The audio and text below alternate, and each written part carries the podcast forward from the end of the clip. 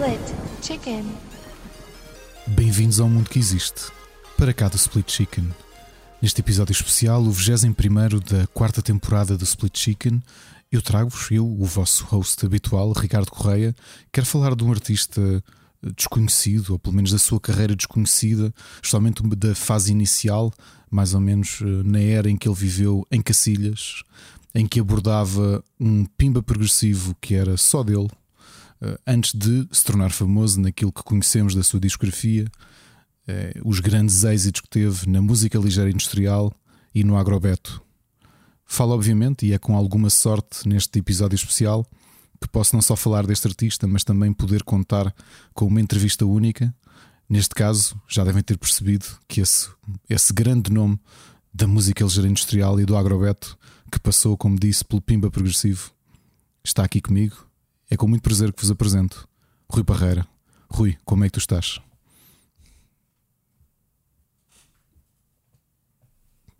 Rui? Estou, estou, olha, fui abaixo, temos que começar de novo. Espera aí. Estou, estás-me a ouvir? Estou. Estou, boa noite. Queres que eu abra? Abres tu? Começaste a gravar? Estás a gozar comigo, Ricardo, Não. Começaste a falar alguma coisa. Que brincalhão. Olá, olá Ricardo. Apanhei-te. Que brincalhão. Diz lá que a minha abertura não foi melhor que a tua. a fazer Inception de aberturas. Ficaste tipo, Rui? Sim? Foi? Foi- Ah, hum? Hum? Estragaste, estragaste uma entrada tão gira. pá. Estraguei nada, disse assim: vou-te cortar o teu barato, como dizem os brasileiros. Estás para aí todo repé para perder zoninho. Espera aí que eu já te digo como é que é. Não, pá, boa abertura. Epá, eu aceito. Não sei o que é que é agropimba, o que é que tu me chamaste? Agrobet. Agrobeto.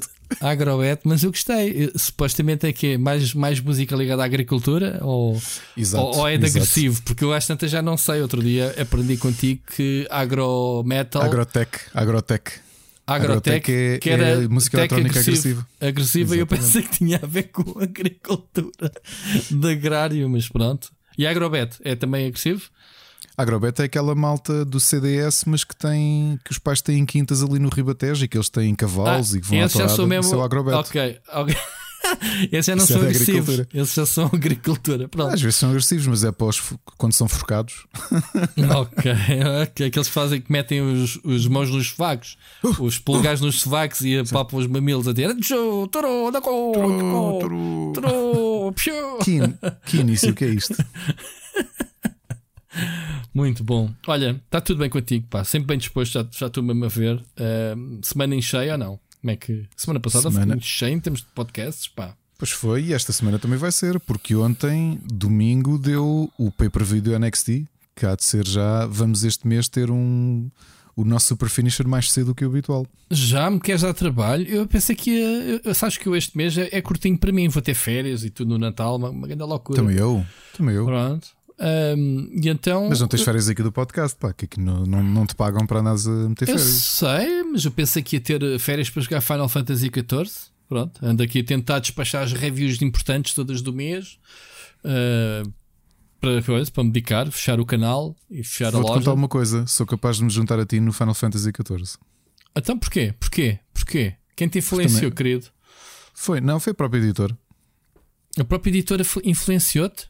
É verdade. Não, que eu não conheço ninguém que jogue, mas eles Então. mandaram-me um código para a expansão, Só para a expansão, até para o, para o jogo base. para o jogo base, as duas coisas. Ok, e sabes que o trial não, não precisas disso para já. Não gastes. Ah, pois é, posso já começar, não é? Não me digas que já fizeste redima isso. Não, não, não fiz nada disso. Não, não fui sejas nada. burro. Pois, não Tá bem, burrito. obrigado, obrigado pela sugestão. Tens teu nível 60, uh, o Vanilla e a primeira expansão para jogares. Tens para aí jogo até março. Depois é que ativas isso. Tranquilo. E para jogares quando, tiveres, quando chegares a Endwalker, que eu também ainda não cheguei, um, yeah, já eu estou a radar uh, mítico. Porque yeah, isso demora bué. Estou a brincar, pá. Estou a, acabar a terceira expansão, já que falas nisso. Para ir para a, ah, não, desculpa, estou a acabar a segunda expansão para ir para a terceira, que era a atual antes de ser Endwalker. Portanto, agora vê o tempo só, a falar, só, só fazer as quests da história, como sempre. Portanto, tenho aí jogo para muito, muito. Em dois renovei 60 dias do jogo para continuar a jogar. Renovei, pronto, como tu dizes, a editora também mandou. Mas... tirando os jogos que andei a analisar, vamos falar hoje, hum. digo-te já que aquilo que passei mais tempo a jogar foi mesmo o, o por ironia, o Pokémon Brilliant Diamond. A sério? Então ainda está a review para o... Já temos uma, vai sair a segunda. Ah, mas tu queres mesmo review? Eu não tenho como captar. Pois não, eu não joguei. Está bem. Tá gameplay bem. é o único problema. Vais fazer, a, vais fazer a segunda? Tu, a tu, né? O Oscar fez a outra. Vai fazer oh. o Pedro Nunes. Eu sou capaz de fazer um terceiro artigo sobre o post-game, que é onde eu tenho passado mais tempo. E não é só isso, pá. Uma coisa que eu me tinha esquecido. Eu joguei este jogo na, na DS originalmente. Uhum. Epá, e não me lembrava. A maior parte dos jogos de Pokémon são, são passeios no parque. Aquilo é fácil como tudo. Sim. Tu pegas no teu Pokémon inicial e vais sempre em frente. Na, porque depois de derrotares os ginásios, tens sempre a Elite Four e o, e o campeão. E normalmente eu passo isso tudo seguido, tipo, nem, nem, nem suo. Epá, tínhamos esquecido que o, o, o post-game mais difícil, aliás, o final de jogo mais difícil da série toda era este jogo. E eles não mudaram nada. Epá, difícil. Tu acreditas que eu morri? Eu perdi nove vezes contra o campeão. Isso daí é uma polémica, porque pá, o campeão és tu. Ainda não? Campeão é, me mas, mas, mas, o campeão és tu. Não podes perder, meu. Não podes perder com ninguém. E apanhaste-os todos muito ou desafiante, não? Muito desafiante. Não apanhei, já os via todos, não apanhei todos ainda. Tive a fazer uma coisa que eu me divirto imenso no Pokémon e que o Oscar está a ouvir isto e rir-se. Eu adoro. Uh, isto, isto descontextualizado é mau, mas adoro. Afagá-los. Uh, fazer, uh, fazer bebés, fazer ovos no. no eu disse afagá-los, pronto, fazer bebés também serve. Pronto, tá Passo bem. muito tempo. O post-game para mim é pegar nos, nos Pokémon iniciais, não é? tu só podes escolher um dos Falando três. a sério, isso tem, isso tem tipo genes e, e misturas para. Isso podes fazer. A malta do competitivo faz isso, que é tenta passar as, as melhores estatísticas okay. uh, do. Isso é tipo, que, tipo creatures? É algum tipo de algoritmo uh, random ou ou tem alguma Aquilo lógica? tens várias coisas. Uma delas é que os Pokémon têm naturezas e as naturezas aumentam uma estatística e diminuem outra. E depende do tipo de Pokémon que tu tens, pode te interessar que ele tenha mais speed ou mais uh, defesa ah, ou mais não ataque. Há, não, há, não há cenas perfect, há, sempre, há, há, um nível de pontos distribuídos pelas estatísticas exatamente. todas. É, é isso mesmo, exatamente. Okay. Até Aliás, isso é basicamente das... um, um Reforge no Diablo ou no World of Warcraft, meu. Sim, o, o que ali acontece, aliás, é um dos indicadores de quando a malta faz pirataria com os, com os Pokémon é o próprio servidor reconhecer que o somatório dos pontos é, yeah, é não pode ser, yeah. está mal distribuído. Sim, mas, mas podem, mas podem fazer manualmente uh, a cena, isso é batata mesmo. uh, passam um random e atribuem manualmente os pontos que querem aos sítios que querem, sem fazer o, o excesso. Eu acho que, epá, eu não quero mentir, mas eu acho que nos últimos, nas últimas gerações, a nível de campeonato, a, a Pokémon Company já permitia isso. Ou seja, tens aqueles pontos que tu atribuis como tu quiseres. Ah, acho que é melhor isso do que estar a reprimir. Ok. Mas há, o Oscar, por exemplo, eu sei que ele está um bocado chateado, só quer jogar o jogo mais a sério, mais a fundo, a partir de. A partir, quer dizer, do que sabe, fevereiro ou qualquer coisa, porque neste momento ainda não existem. Não existe conexão com o Home no aspecto em que tu não podes trazer Pokémon do, do uhum. Home para, o, para o Brilliant Diamond. Uhum. E ele tem alguns que ele foi criando ao longo do, do, dos anos, até estarem com os status exatamente como ele quer para o PVE. Mas ele, ele, é, ele diz que gosta assim: tem os Pokémon deles todos ali afinadinhos, com os moves que ele quer, com as estatísticas que ele quer. Eu sou um bocadinho mais. Eu sou colecionista, portanto eu nem olho. Tinha aqui um amigo meu no outro dia em casa que ele é daqueles que apanha e até apanhar o Pokémon exatamente com a natureza que ele quer, ele vai apanhando mais até encontrar. Mas explica-me é... só uma coisa que eu não percebi. Uh, pode ser? Claro, claro. Uh, Porquê é que estamos a falar de Pokémon na abertura já agora? não sei porque eu disse estava a jogar imenso. é mas isso acho que estamos na secção errada ou, ou nem por isso? Isto já lá vai. Não sei, eu não, não, não vou falar sobre o Pokémon. Não, eu por acaso nem eu comecei, pá, instalei, eu confesso, instalei e não. Eu acho que tem uma coisa boa que era o que eu te dizia, que eu me tinha esquecido. O final do jogo é mesmo muito difícil. Ou seja, é qual, tudo muito. Qual é, é a longevidade do jogo fácil. já agora? Pá, eu estou com 38 horas, mas eu, eu, também tenho andado a apanhar Pokémon. Mas tu. Aliás, vi no outro dia uns tipos, como o jogo estava cheio de glitches, uh, um tipo que tinha feito o jogo em 9 minutos. mas era glitch, era, não era suposto fazer aquilo. Mas eu acho que tu, uhum. pá, em 6 horas acabas o jogo se for speedrunner. Não, uh, aliás, em média 8 horas, 8 horas acabas, vais derrotar a, a, a campeã. Mas ela é muito difícil, porque foi, acho que foi daqueles raros casos em que eles decidiram fazer o final do jogo mesmo desafiante. Ou seja, aquilo não tem ali um, um conjunto de Pokémon que tu, tu derrotas com um ataque. As equipas do, do, do, final são mesmo muito bem pensadas. Ou seja, estão pensadas para conseguirem derrotar quem eles são fracos. Uhum. Tem uma perspectiva muito competitiva já, de, de, de humano.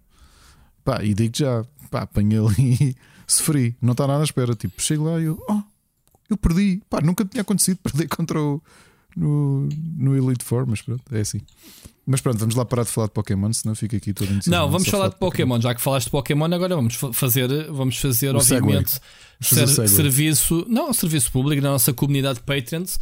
Lembrando que estamos, até parece que foi de propósito aqui o gancho, deixa e foi, o, o e plug, foi. Eh, como a gente gosta e de chamar, que foi que temos passatempo para decorrer para Patrons, não um, mas dois jogos Pokémon. Portanto, podem escolher o, o, o Brilliant, como é que é? Brilliant Diamond o e Brilliant o, Diamond e o Shining Pearl. E o Shining Pearl, portanto, o, o primeiro escolhe, né? E o segundo fica com os restos. Portanto, venha ao diabo e escolha, né?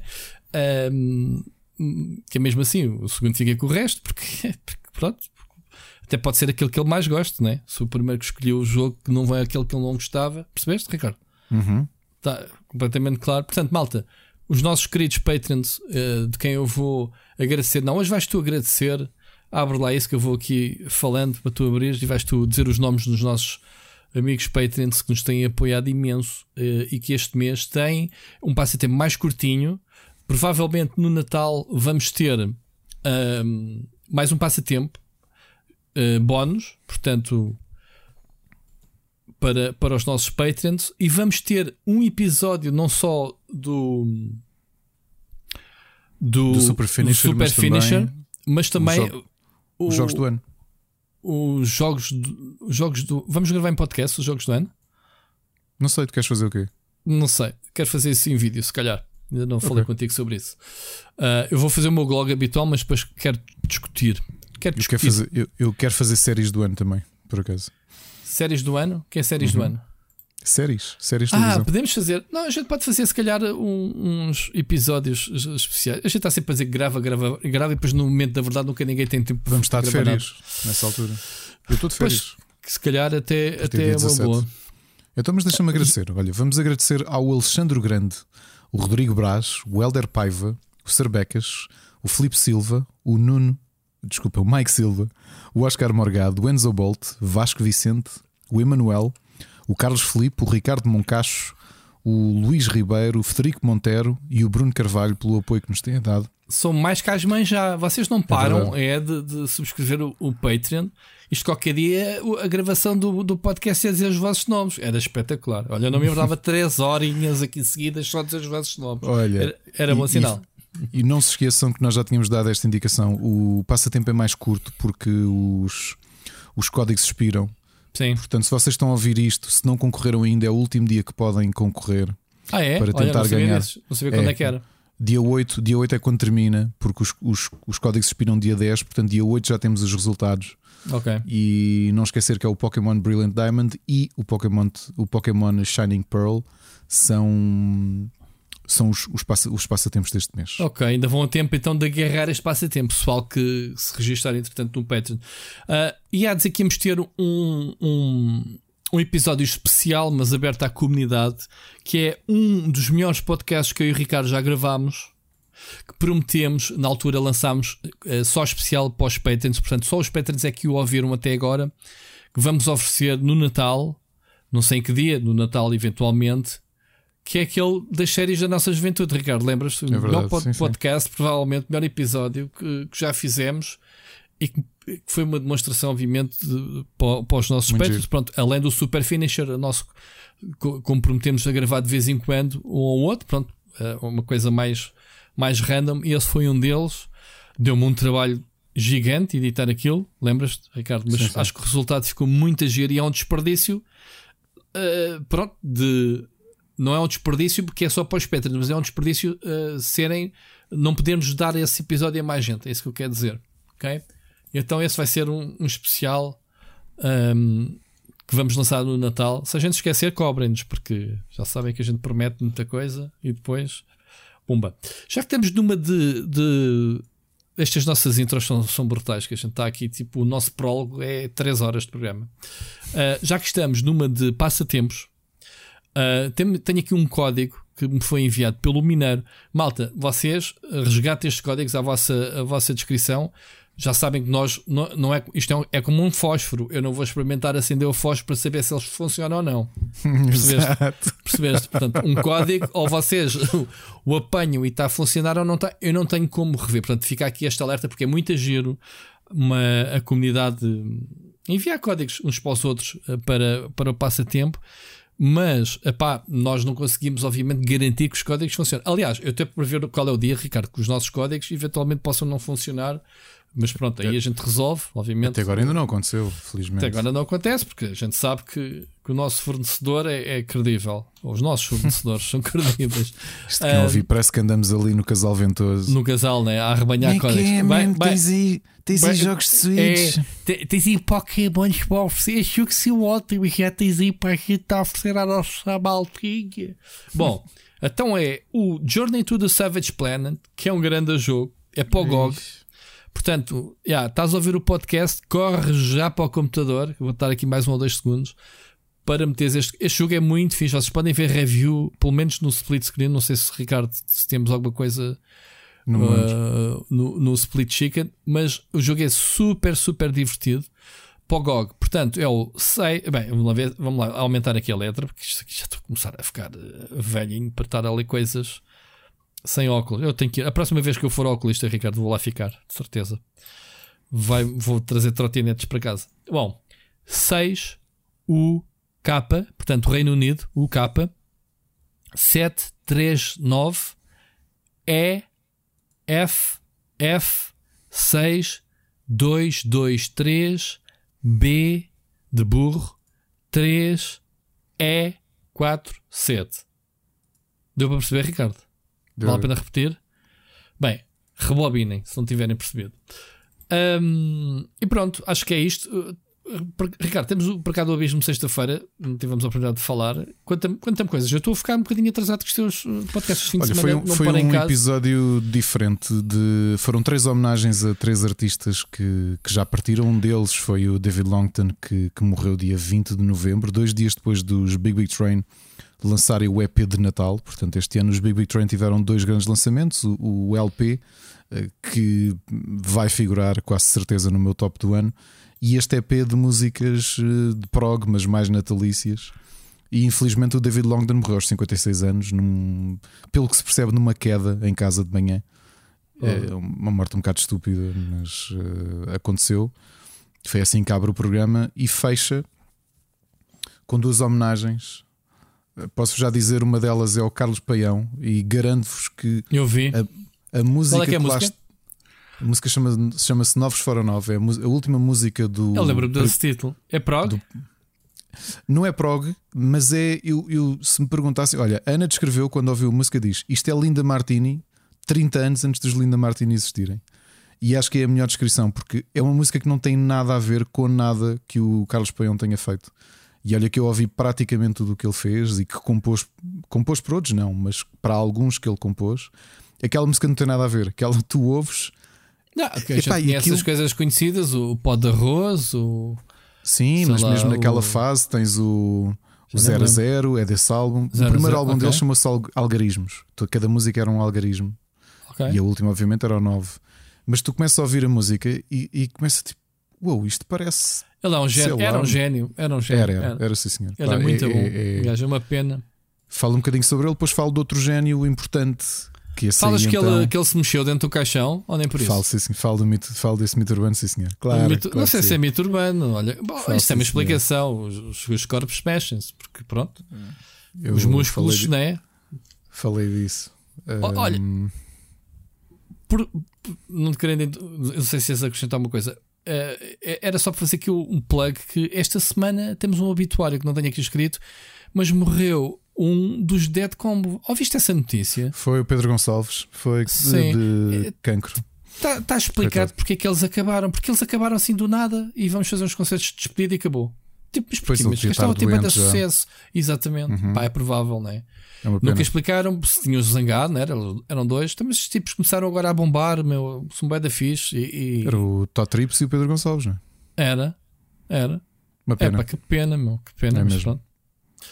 Enfim. É. E depois terminei com outro caso, este não sei se chegaste a ouvir, uh, mas talvez seja a música mais pesada do episódio que é uh, uma homenagem ao Chuck Schuldiner, que, que, que, cujo nome ou cujo alcunha que tem na música é o The Godfather of Death Metal, porque ele ajudou a criar o género death metal com a banda dele chamada Death.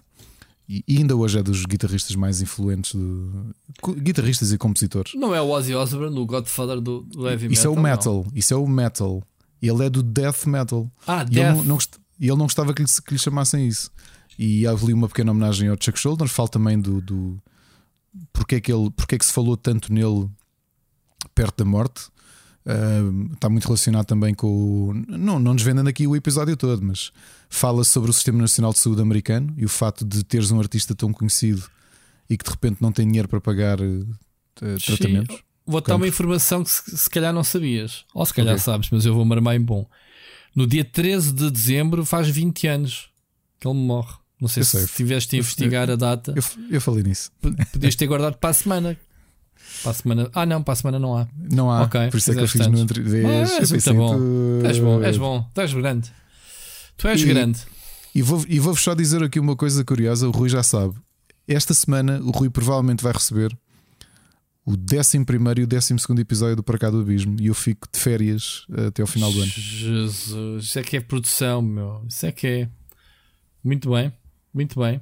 Olha, tenho, tenho que pedir desculpa já agora aos Patreon que não temos atualizado a nossa página de blogs com episódios com os detalhes. Pá, por uma preguiça incrível, né? Como é que é possível, Ricardo? Estou-me a lembrar. A gente não tem lançado episódios nesta páginazinha que era supostamente o website do, do é podcast. É Enfim, peço desculpa, malta. Tenho que pôr isto um dia em dia. Enfim, vamos avançar, Ricardo. É, vamos, vamos. Vamos, olha, se calhar vamos avançar com aquela bomba de, da semana. É, toda a gente está a falar sobre isso e a gente, obviamente, como afetados de uma forma ou de outra, temos que falar aqui um bocadinho. Não queremos estar novamente um, aqui a, a, passar atestados de competência ou incompetência ou, ou, o que é que seja a qualquer meio de videojogos em Portugal, mas temos que falar no caso do Aerogamer, Ricardo, acerca da análise do Halo Infinite que supostamente, supostamente não, eles não receberam o código da Microsoft e isto já chegou basicamente ao Brasil. O caso deles fazerem um texto. Como é que se dirá? Como é que a gente classifica este tipo de texto? De. Uh, desnecessário? Que, assim, é desnecessário, mas é, é, é, uma, uma pseudo. Como é que se diz? Uma, uma pseudo justificação à sua comunidade da razão de não receberem o jogo. Eu gostava que eles fizessem esse, esse tipo de, de texto para os jogos que não recebem daqueles jogos tipo indie ou, ou se calhar de 80% dos jogos que saem na, na indústria, que não sejam AAA, que eles não fazem cobertura.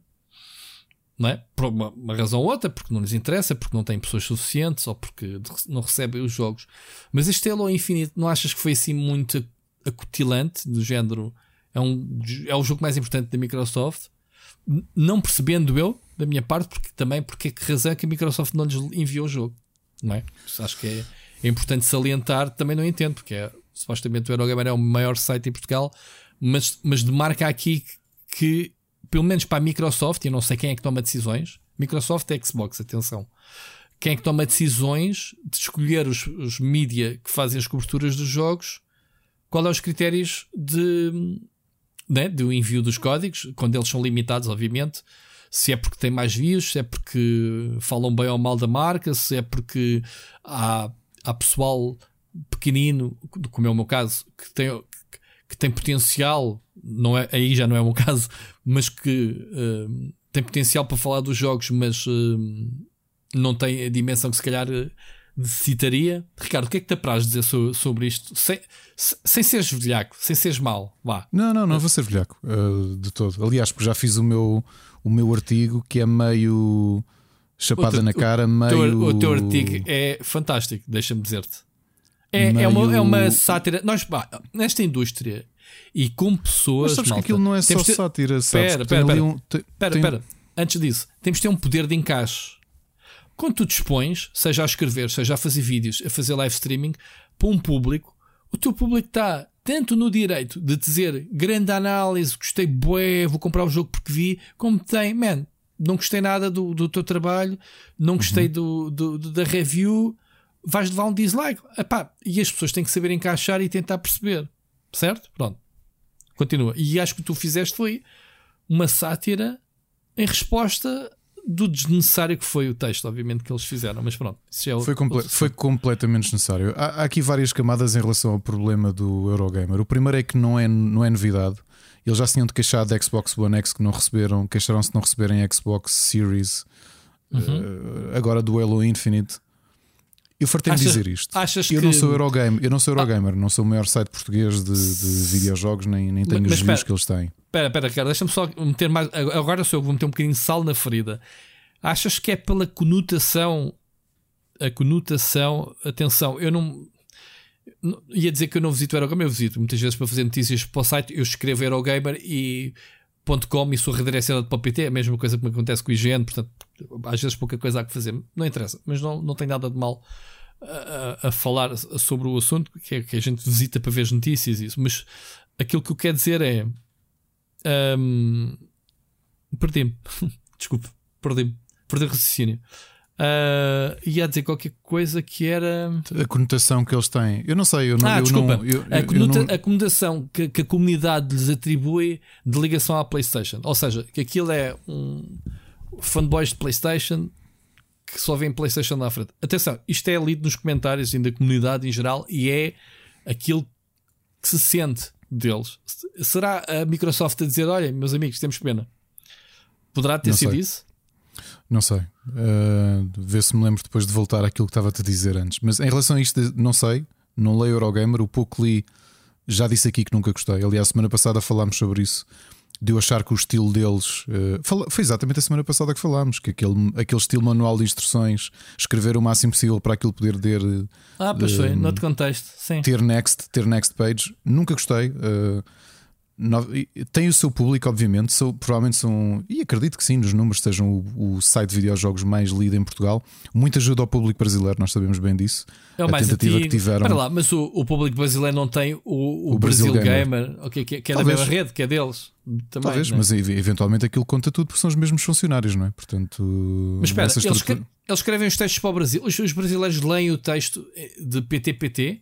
Eu, eu- olha, o que eu depreendi de- de- dos muitos comentários no Twitter e no Facebook e até no- na página deles, grande parte dos comentários do Eurogamer eram notar, notava-se pela construção frásica que eram brasileiros. Eh, portanto, pá, não sei. Não, Novamente, não, se, não eles leio um, se eles têm um site direcionado ao público brasileiro, que é o, o Brasil Gamer, não é? o Brasil. Espera lá. Mas o Brasil Gamer é, feito, é escrito pela equipa editorial do Eurogamer PT. I have no idea. Então qual é que é o motivo de terem dois sites? Para isso é- então tem só o Eurogamer. E tá- Estás-me a fazer perguntas difíceis. Estou, não Aliás, estou. tá- Olha, fiquei curioso. um Estás-me a fazer um pile-up de perguntas. Não, em, não. relação, eh, em relação a eles serem conotados com, com PlayStation, não sei. Eu descobri isso nas- nos comentários. Novamente, não leio. Já aos anos, Eh, há muitos anos, há muitos anos. Não sei Sim. se é isso ou não. O meu comentário é mais Eu simples e foi eu nem isso que eu sei porque, escrevi. eu no- nem sei porque é que há essa conotação, atenção. Nem sei Foi isso que, foi isso Ah, que eu pera, escrevi pera, pera. no meu. Eu acho que as origens do Eurogamer vêm vêm de um pá, não sei se vem de um site qualquer eh, tipo PlayStation de Portugal ou uma coisa assim. Não tenho certeza. lá. Acho que é por aí.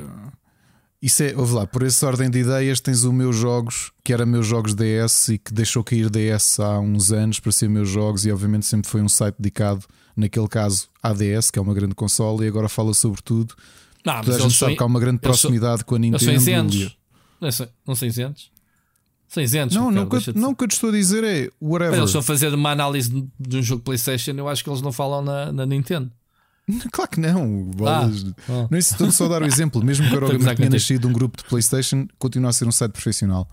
Uhum. Uh, eu não gosto do conteúdo, não os visito de forma nenhuma e, e- e faço o esforço, e, e não digo isto com qualquer azedume. É- é- Quando faço um esforço como tu fazes pela Eurogamer, eu vou ler pessoas específicas do Eurogamer Internacional, uh, Uhum. porque O Eurogamer já teve conteúdo interessante. Quando o nível lá estava, era um, era um site mais interessante. Eu gosto muito dos textos do Vitor aqui falando. Quando ele escreve Victor, sobre jogos o de Vitor, o Vitor, outra pessoa que eu é. adoro, e, na altura, quando o Aníbal é. lá estava e que tinha, tido, tinha convencido tanto o Rui Craveirinha como o Nelson Zagal a colaborar para o Eurogamer uhum. e eram, eram ótimas contribuições. Yeah, e, e, pronto, mas continuando, não sei se é essa conotação ou não. O, indo, o meu artigo era, era satírico, obviamente. Mas não era só, também era um wake-up call, portanto, uma mas, chamada mas, de realidade. Para, mas deixa-me perguntar uma coisa: recebeste a PEP ou não recebeste? Vamos ter review ou não? Ainda não, não recebi, mas está, está pedido. Mas se não houver, já combinei com o Miguel de, de, de tentarmos comprar o jogo. Porque... Então, mas desse artigo deixa de fazer sentido, porque uh, ah, pera, o do Eurogamer também deixou de fazer sentido, porque eles já receberam porque... o jogo. Sim, mas pela Gaming Replay e estão a fazer, pela estão a fazer essa pirraça. Ok, tipo, olhem, versão box, né? Pimba. Ah, e este tem achievement. Sabes que no nosso código, agora já posso falar, uh, para quem não sabe, o código que recebemos de review de antecipação é, é mesmo old school do género. É, é Aliás, é tipo. Que, que, tu recebeste, porque eu não recebi. E agora estou tristíssimo, não é? Estou aqui. Foi, Ainda bem que não aguento. recebeste, porque pronto, uh, para o pessoal que quer dar continuidade aos jogos, como fizemos com o Forza e com outros todos, eu hoje cheguei ao jogo já não funciona. É mesmo não conseguiste fazer a análise até o embarque, tchau. Aquela versão é mesmo tipo debugged old school. É, é um código que só funciona neste período entre o, o, tempo que recebeste e até a data do embarque da análise. Não fizeste nesse período, pronto, espera por quarta-feira, pelo Game Pass, que já tens o jogo à borda. Mas foi o que me aconteceu hoje. Ia lá para dar mais uns tiros e ah, não, só não funciona. Tá bem. bem. mas vamos lá falar o caso deles. Uhum. Uh, a malta está sempre a dizer: ponham nomes, ponham nomes, e é o que fazemos. Vamos fazer hoje sem qualquer problema. Portanto, pera, pera, pera, pera, O Eurogamer pode spoiler os achievements com a versão que eles têm. Já reparaste que este, neste, neste grande fuck you que eles agora vão fazer à Microsoft, tipo, eles não estão, eles não participaram no grupo, não eles receberam um jogo, não têm embargo, receberam uma versão comercial em box, já podem, tipo, hoje, toma, olha, este achievement, pumba. Ah, já viste podem. este revenge? Ah, então. Só se a Microsoft desbloquear a coisa, porque não tem. Eu no lugar deles era o que eu faria, toma. Não, estou a brincar, não faria, mas, mas era natural, também não ia lá desbloquear os achievements da consola, nem sei se dá para fazer isso. Eu, eu não faria porque era, é, é, o meu artigo, bem, voltando agora a tentar explicar-te, pela não, sétima vez que não me vou deixar, Não vou deixar, vai-me ocorrer outra coisa para te não, A grande questão que aqui acontece, o meu, o meu artigo, apesar de ser satírico, a malta dizia: pá, já há muito tempo não eras assim. É verdade, eu tenho estado muito mais controlado nos últimos anos. Tu foste já, mal. Eu não, acho que tenha sido muito mal. Aquilo é um wake-up call. Não fez que é mal. as marcas, e eu já disse isto aqui várias vezes. Repara, eu falei ali de vários casos. Um deles foi. Uh, esquecendo a parte da Xbox, porque eventualmente até recebemos uma. Uh, a questão da Xbox, a Series, eu não recebi. E, e, e, não recebi, e não tenho de avaliar quem é que a marca ou a agência decidiu entregar as unidades que tinham não me compete avaliar se as pessoas que eles decidiram entregar se têm mais validade do que eu ou não, porque não é essa a minha missão. Eu sou um parceiro. Se há material para trabalhar, há. Se não há, não me compete uh, refutar ou questionar as decisões deles. Como aquilo que eu digo no, no, no meu texto. Se não me compete uh, questionar porque é que, eu não, porque é que eu, aquele recebe ou não, também não corresponde e nunca aconteceu as marcas questionarem-me o meu posicionamento em relação àquilo que, que digo sobre os seus jogos ou as suas, as suas consolas. Essa é a primeira coisa. O Eurogamer só demonstrou uma coisa, uma falta de profissionalismo brutal. Fala-se muito aqui da questão do amadorismo e do profissionalismo, e aqui se vê o, que a língua portuguesa tem esta maravilha de que tu conseguires ter níveis diferentes de leitura e de significado para a mesma palavra. O Eurogamer é um site profissional, é talvez o site que mais uh, headcounts tem, portanto, que mais salários tem a capacidade para pagar, mas a postura que tiveram, eu, eu não quero dizer indigna, mas é simplesmente uma criancice. E é uma criancice que eu não, que eu não reconheceria a um site amador que eu achasse que tinha o mínimo de seriedade. Não é a primeira vez que fazem, demonstra sobretudo uma grande infantilidade de quem escreveu também de quem permitiu que aquilo saísse, eu, como editor, garanto, nunca sairia um texto assim no Rubber Chicken a questionar o que quer que seja. Porque nós trabalhamos por confiança e por respeito entre os parceiros. Ainda assim, ainda assim lançaste tudo do Pep. Lancei porque foi o que eu escrevi. e lancei-o a dizer que a, a Bandai Namco, que é quem representa o jogo, não é obrigada a dar eu, eles não me devem nada. Há aqui uma grande questão com o Eurogamer, e eu, provavelmente eles não veem isto, e, e, compreendo. É pena que não ouçam. Ouvem, uh... porque há, há, vai haver alguém que lhe vai apontar. Há muita gente que, que, já não é a primeira vez que a gente aponta, como, como é o caso do F Nintendo, e levaste com o pessoal do F Nintendo no dia seguinte. Portanto, há sempre alguém olha, que vai leva... dizer: Olha, eles falharam, falaram de ti, toma. Rui, e, é, pronto, tal, é ter, tal e qual como ter fãs. É preciso ter poder de encaixe. Eu tenho poder de encaixe, já levei com, já levei com coisas na cara, Pronto, tive de encaixar eu, eu, e tive de defender. Espera, espera, eu não quero é nunca que tu fales neste podcast que é, ah, eu estou a dizer isto porque já sei que que, que, as pessoas com quem eu estou a falar não vão ouvir isto. Não, man, então a tua mãe não, pode não, ouvir não. isto. Isso não ou o teu pai, ou o teu tio. Se falares me, mal, as neiras, eles vêm cá, me, vão puxar a orelha. Não me interessa, não me interessa porque estamos a dizer isto uh, sem compromissos. Claro, eu, mas eu estou-te a dizer que não podes ter medo de dizer o que tens a dizer oh, porque oh, oh, eles não ouvem isto. Eles têm que ouvir pera, isto pera para abrir a pestana, meu. Na minha vida pessoal, as pessoas que, eu, que realmente importam para mim, eu não tenho problema nenhum em dizer-lhes o que quer o que acho sobre elas e também digo que os meus melhores amigos gostam de mim precisamente por eu não entrar em balelas e não passar como em cima da cabeça de ninguém. E estou a falar de pessoas de quem eu gosto e pessoas oh, de quem eu oh, respeito. Ricardo, aquilo okay? que eu sinto neste momento é que estás a crescer para mim. Calma. Não, tu, porquê? Só estás a crescer para mim, estás com um tom de voz. Tipo, se tivesse já estava a levar uma cabeçada à ca... Man, já estava a levar uma cabeçada à castré. Mas é assim que o público gosta. É isto. Estás farto de me interromper. Deixa-me manter, deixa manter, deixa manter esta ideia. E o que eu dizia é: tenho pena de um dos poucos sites que existem em Portugal com capacidade financeira para pagar salários demonstrarem uma infantilidade como o Eurogamer mostrou. Se queres saber, também não esperava outra coisa porque não é a primeira vez que vejo isto. Não acho que seja uma boa política da parte deles, mas eh, novamente eu não sou diretor daquilo. Eh, se fosse diretor daquilo, pensaria duas vezes que tipo de imagem é que queria ter, porque os cliques não valem tudo. Isto garantidamente deu-lhes cliques. É, é o que eu ia dizer. Eu visto a comunidade brasileira, youtubers e isso, com um linkzinho na descrição para o artigo. Eu faço ideia, não sei, gostava de ver os números desse artigo. De certeza que se eles fizessem um artigo normal, não iam ter se calhar um décimo dos cliques que tiveram com este artigo. Sim, Portanto, provavelmente, nesse caso, até. A, ironia disto é que provavelmente a, a análise deles Exato. não teria tantos views como o artigo ridículo uhum. a dizer não, porque é que não temos análise, é porque não temos o jogo. Mas isso é, é, o que acontece em todo lado, no YouTube e afins. É, é Volta a relembrar os, os bons coisa. vídeos não são os que têm mais tu, já, é? tu já compraste jogos que analisaste, eu já comprei jogos que analisei. Uh, mas paguei... olha, olha que eu já disse aqui que deixei de fazer isso, Ricardo. Eu acho que tem que haver aqui um. Se eu compro um jogo, eu vou divertir-me e, e, já não trago informação para ninguém porque já o comprei. Como outra pessoa pode culpar. Epá, é como analisares um jogo com o Game Pass. Estes da Microsoft valem a pena. Vale a pena analisares um jogo em que tu vais começar a jogar a, a, a, eu estou farto de brincar com isso, mas é a mesma verdade. A gente andamos aqui. Tu, tu aqui a, vais... questão do Halo é: vais instalá-lo ou não quarta-feira? Pá, não me lixem, meu. Oh, Rui, Qual é a cagança com o Halo Infinite? Se fosse um jogo que tivesses que ir comprar. Tu aqui estás a trazer um argumento que foi isso que eu também aproveitei, Pronto. porque o meu artigo tinha várias camadas e um deles é uma discussão que eu já vi aqui no Twitter de algumas pessoas que, que não escrevem sobre videojogos, pronto, opinam sobre videojogos e que têm a teoria que uma análise só é isenta se tu pagares o jogo do teu bolso. É, isso, isso é, é uma estupidez que pode. Porque digo já, se eu tiver que pagar um jogo, já, já aconteceu, atenção. Muitos da Ubisoft eu fui comprá-los, o Assassin's Creed Origins, o, o Far Cry 5, antes deste, na altura não, não estava a receber jogos, eu fui e analisei-os.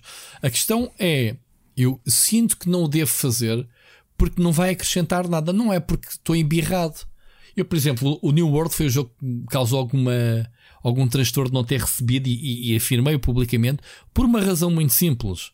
Foram eles que me contactaram durante as betas se eu queria ser, uh, como é que se diz, uh, media partner ou, ou uhum. uh, pá, media content. Eu disse, sim, eu adoro MMOs, quero muito experimentar esse jogo, bora. Mandaram-me um código preview que eu joguei com mocas e não sei o quê, e fui fixe.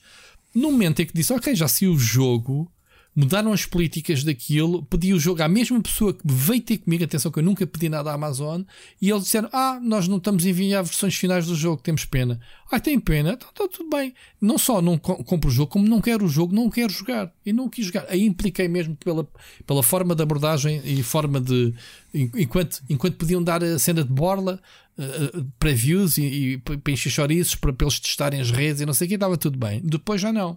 Pronto. Foi uma atitude Pronto, diferente. Mas aquilo que eu te dizia é que isso não existe, portanto, isso é o outro espectro. Aliás, é um espectro semelhante ao do Eurogamer, que é tu, tu descredibilizas uma review uh, porque assumes que, como tu não recebes, uh, ou acredito eu que não recebas, achas que uh, então tens de, tens de atirar areia para cima de quem recebe. Não é de todo isso. Isso, o é, profissionalismo, isso é muito mau. o é profissionalismo tudo, também não se vê em receberes ou não receberes.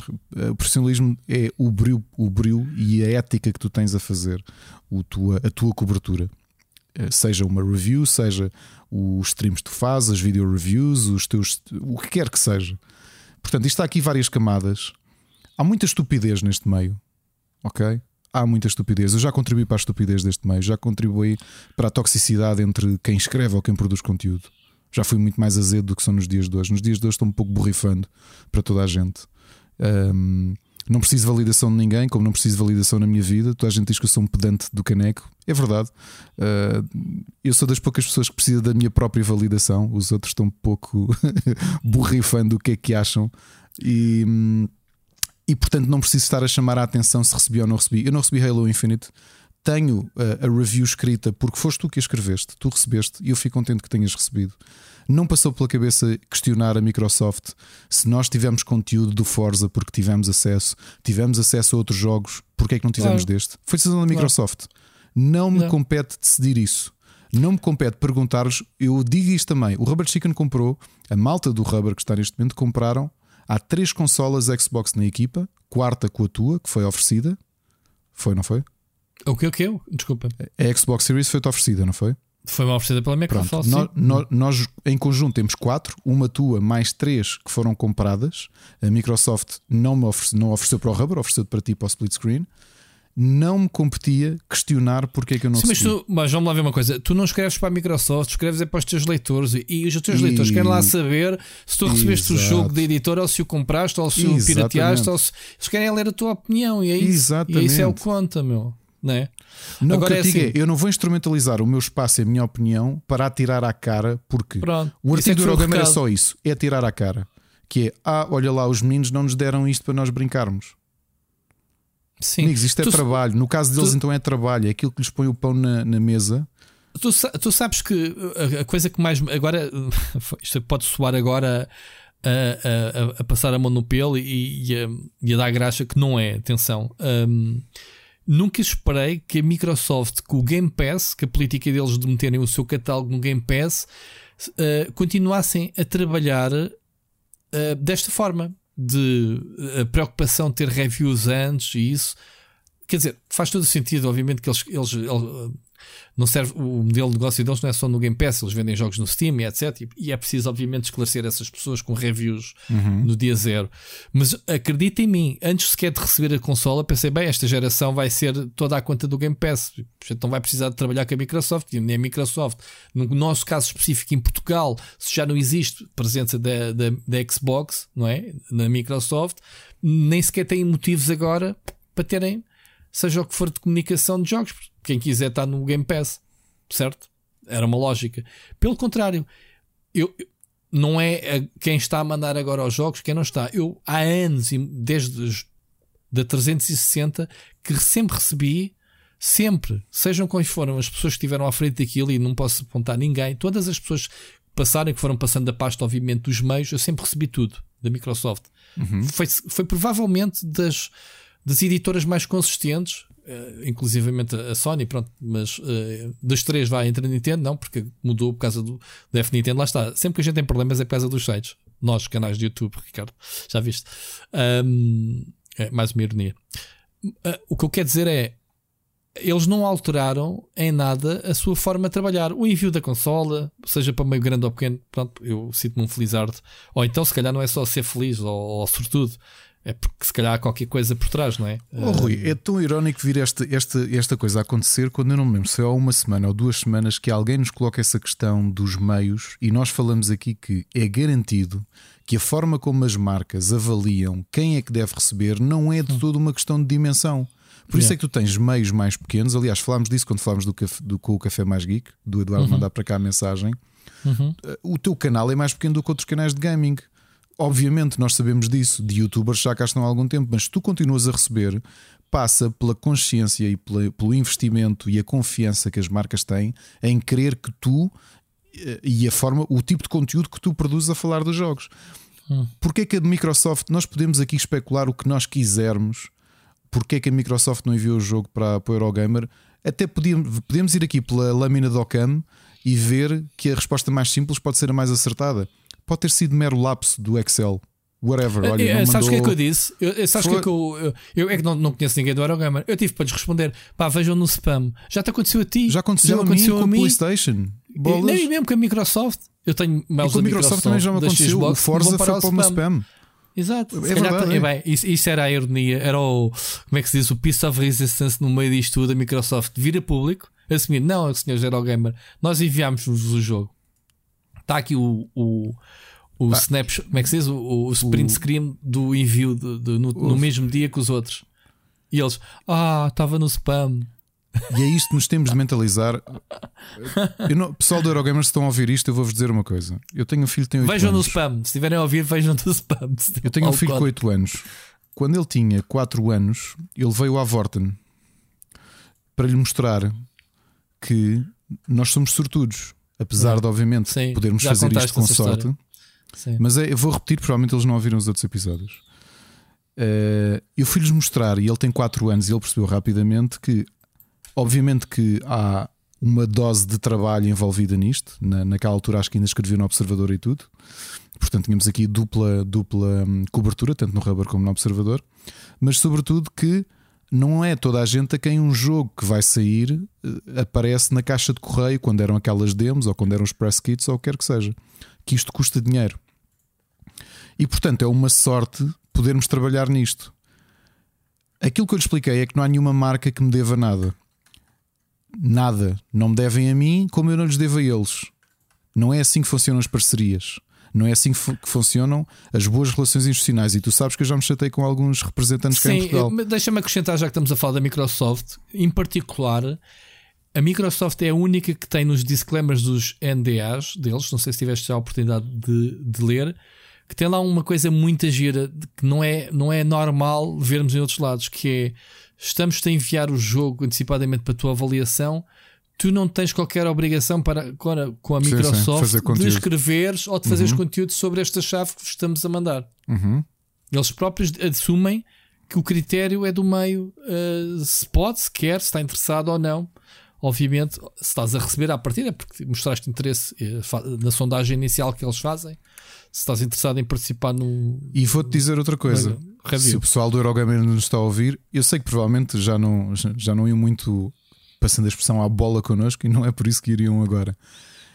Uh, eu não sei qual é a razão que a Microsoft fez, pode ser várias, uma delas pode ser literalmente uh, decidirem não queremos enviar para o Eurogamer e garanto-vos vocês, se for assim, só deram razões para isso porque seja num meio amador, seja num meio profissional, e eu trabalho numa indústria uh, séria, que é a indústria farmacêutica, e que todos nós sabemos, e como esta, muitas outras indústrias, o jornalismo também é uma indústria ou um mercado que deveria ser sério, o mercado dos videojogos também é, e portanto. Uma boa maneira é percebermos que é preciso fazer step up e é preciso uh, put your money where your mouth is, e neste caso é põe o teu profissionalismo um, no lugar.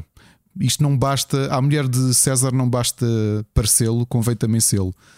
Ter um, ter um site literalmente profissional não é sinónimo de profissionalismo e, portanto, se me permitem, hum, como é que costumam dizer, os, os adolescentes há pouco tempo, não sei se a tua filha já usava essa expressão, mas ouvia muito e acho que vou citá-la, uh, que é o TP, que é o Temos Pena.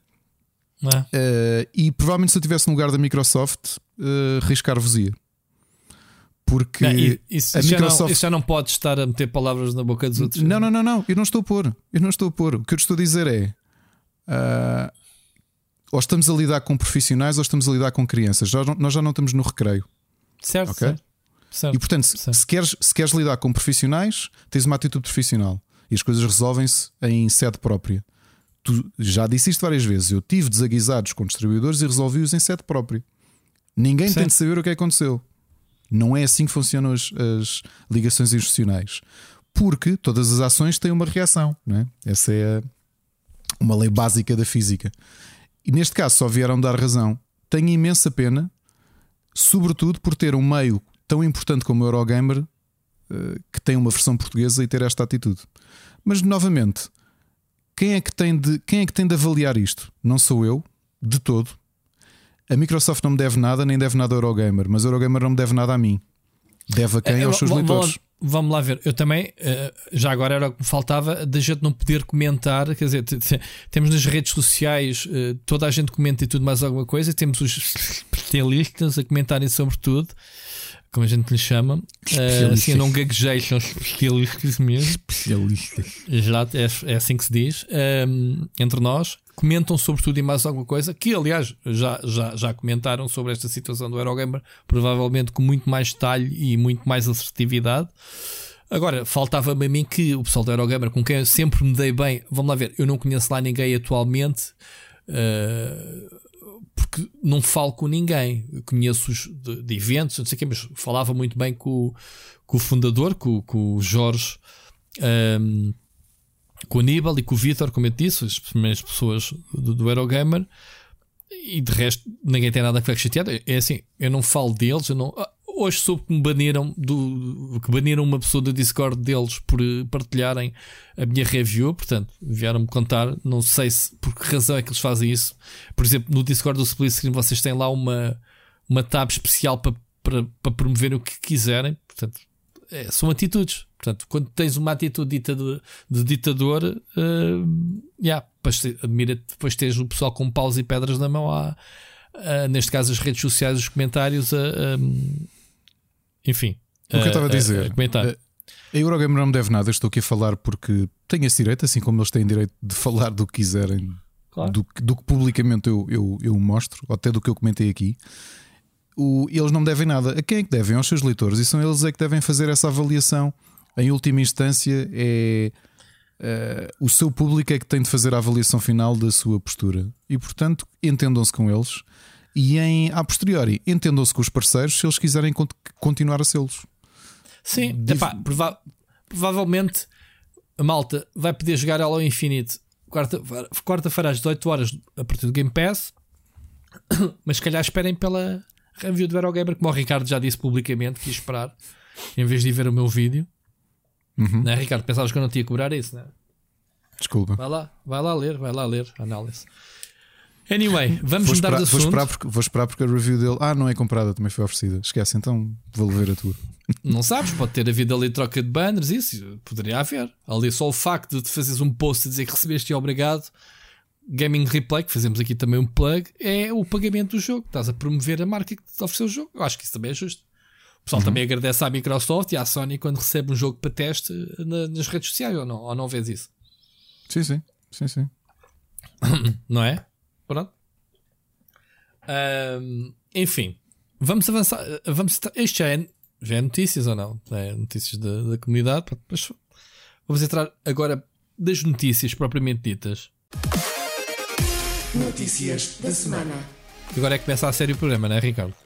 Aos 53 minutos, até agora era... Good stuff, good stuff. Até agora foi só, estávamos só a aquecer. Eu já, fiquei sem, já, já sem voz a primeira vez e esqueci-me de ir buscar água. Portanto, Estavas-me a irritar? É isso, é karma. A, a, garrafa que eu tenho aqui de água, eu acho que é o que sobrou da semana passada, não tenho certeza. Portanto, vou ver se, se tem girinos ou não. Aqui com, com, o monitor, eu acho que tem, mas uh, se eu tiver mesmo aflito, vou ter que ir porque não, não vou interromper o programa para ir buscar água. Ricardo, conta-me coisas. Sony quer Game Pass, é uma das notícias da semana. Isto é para ser levado a sério ou não é? Um, é, então o próprio Jim Ryan já tinha dito há que sete meses ou oito meses que estavam a preparar algo para dar resposta à Xbox. E nós já mas, falamos disso aqui também. Mas isto, mas isto o que ele, o que se passa aqui é aquilo que a gente já disse que era a lógica, que era um passe de novo tier em que, que juntava o Plus com o PlayStation Now, que não faz sentido nenhum estarem separados, não é? Como a gente já, já falámos aqui. Até porque o report da, Gloom, da, da Bloomberg diz que provavelmente querem manter a marca a PlayStation Plus, que é mais forte, e deixar ir o PlayStation Now, que não tem grande tração. Portanto, é uma coisa normal. Olha como, como a Jerónimo Martins fez com o Ping Doce e com o Ferranova, deixou que ir a marca Ferranova, ficou só com o Ping Doce. Estou a perceber, mas agora é assim: estar a comparar a junção das duas coisas ao Game Pass não chega.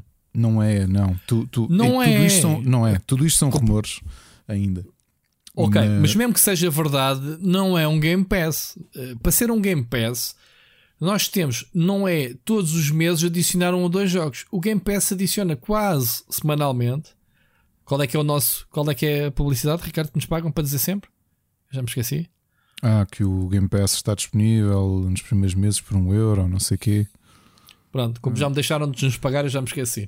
Não, e nem uh, mandaram o Halo Infinite, nem sei se vou fazer esta publicidade já. Uh, pois, não, falando a sério, falando a sério, uh, o Game Pass é um catálogo de jogos uh, orgânico, constante mutação. Quer dizer, tu, tu vais tu, o PlayStation Now e o PlayStation Plus combinados não é mais do que meia dúzia de edições por mês de jogos de catálogo nem sequer são novidades como o Halo Infinite Dia Zero. Sim, sim. Tu não vais ter neste serviço tipo Game Pass, como o pessoal pinta, o, o novo God of War ou o novo Horizon, ou vais? No, o, rumor que, o rumor que a Bloomberg diz é que o projeto que existe para este novo serviço é por tiers e, portanto, que é possível que o tier máximo, que há de ser mais caro, que seja rivalização direta com o Game Pass nesse aspecto, que é tu poderes ter um, um God of War Zero Day mas a pagar quanto por mês, não é? é, é que está. Pois, pois, é que está, porque nós já aqui discutimos várias vezes que o Game Pass é obviamente um grande serviço, mas que nasce também do, do, da posição de mercado que a Xbox tem. E Sim, essa posição não é tão confortável em venda direta de unidades de jogos, comparando novamente que só, por exemplo, na, na geração PS4, tu olhas para um Spider-Man, um, uhum. um, Last of Us 2, uhum. um God of War, um Horizon Zero Dawn, que são tudo jogos que venderam 10 milhões de unidades, pelo menos. Uh, Death Stranding, uh, and so on, Bloodborne. E portanto, são jogos que venderam muito. E a Microsoft, na sua geração anterior, não teve nenhum jogo sequer que tocasse perto disso. Nada, e, portanto, nem vai ter. Nem vai ter. E compensava-lhes muito o serviço Game Pass. Foi uma resposta, acho que foi uma resposta inteligentíssima. E aqui já dissemos várias vezes que a PlayStation não tem essa necessidade, não está a correr atrás do prejuízo eu acho que a criação dos serviços há de ser um. Acredito que vai ser um pouco mais caro.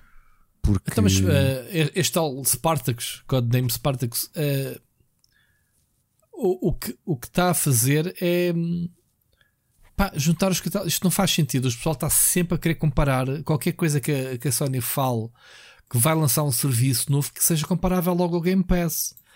Porque o, as pessoas ficam logo a associar que vamos ter jogos à borda de PlayStation e caraças e que os first party vão entrar no serviço. Calma, mas, Rui, malta. Pode, pode ser isso. Nós também estamos é, aqui a dizer que não é, mas pode ser. Só vendo Pare... para querer. É isso, também parece.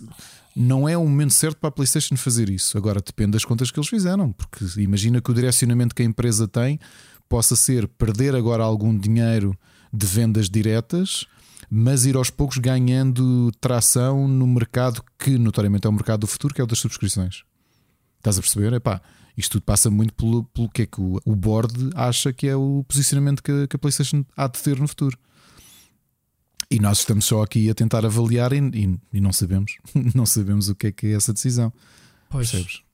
Pois, porque tu olhas para o Game Pass em, em, em, em 15 dias, tiveste um Forza Horizon 5 e um Halo Infinite. E Exato. pelo meio tiveste uma série de jogos third parties e mais jogos de catálogo, os jogos antigos Pá, também. Oh, não é? E não só, houve lá. No meu caso, tu também gostas muito de indies, obviamente, e eu também.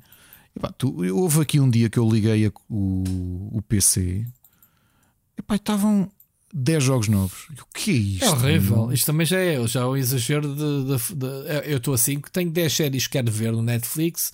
Eu estou completamente outros, perdido. E não, não, consigo ver. Eu não dá, não dá Eu estou completamente perdido. Sabes? Por, isso é, por isso é que eu te estou a dizer, Ricardo, qual é o nosso papel, no caso do Game Pass, de fazer reviews de jogos que as pessoas têm acesso ao mesmo tempo que nós?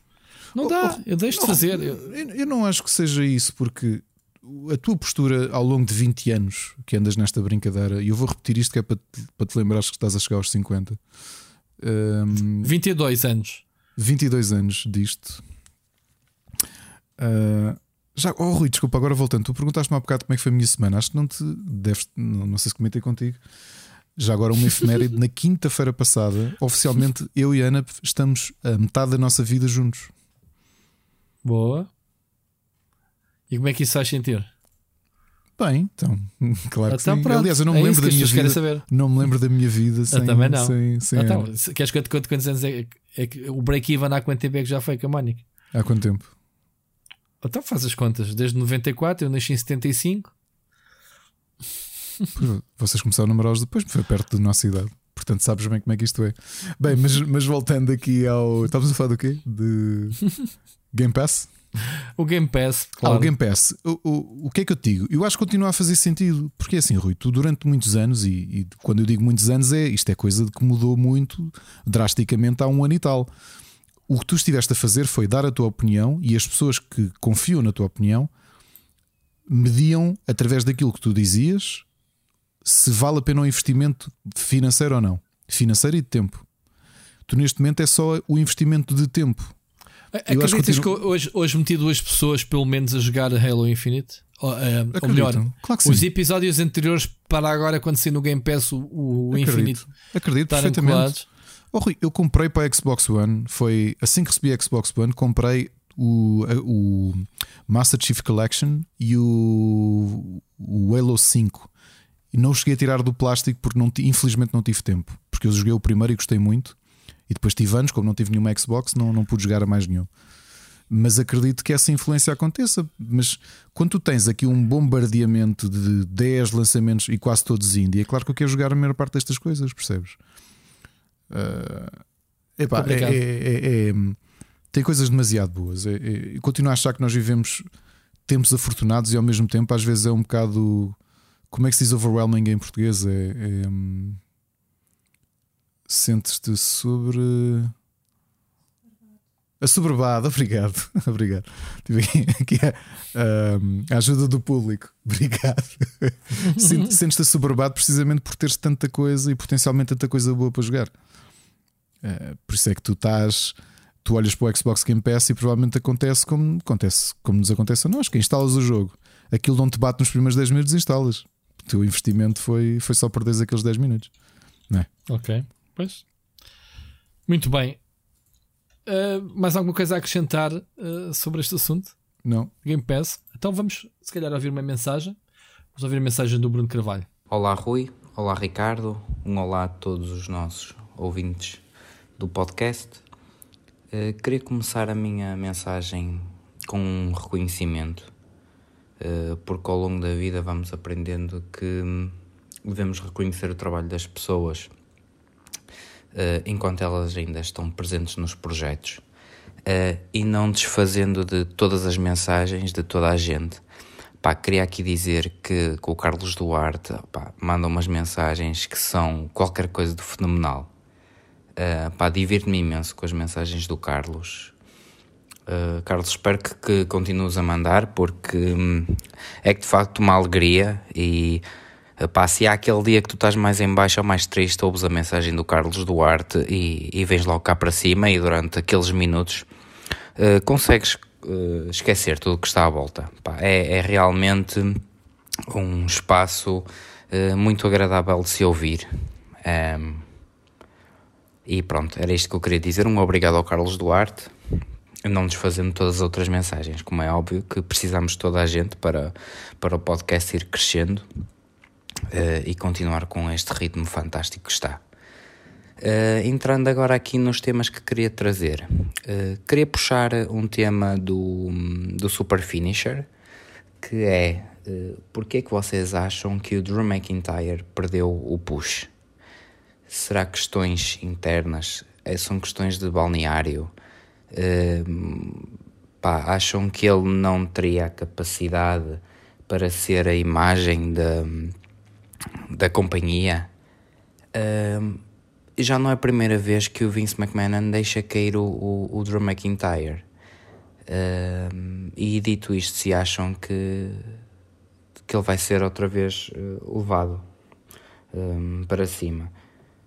Uh, ou então, quem é que vocês acham que vai preencher o lugar? Pá, eu sinceramente eu, eu, estava à espera que ele já tivesse ganho o, o título Uh, e fiquei, fiquei muito surpreendido por, por ver que, pá, que ele estava a começar a perder o push.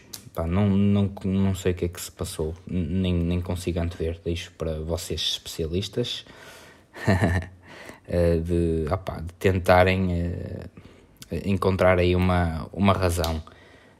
tenho pena, tenho pena porque ele estava numa boa forma, num bom caminho, opá, e de repente começa a cair. E acho que a continuar assim, daqui a pouco tempo já ninguém se vai lembrar do Drew McIntyre. E o, o segundo assunto que, que trago é o Disney Plus uh, acaba de remover os dois filmes da, do Fantastic Four, um, o de 2005 e 2007.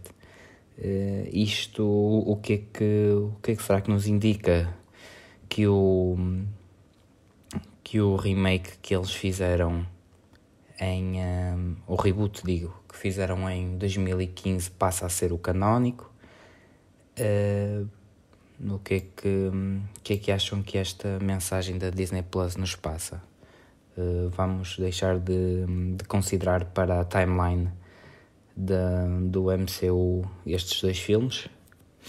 Queria ouvir a vossa opinião.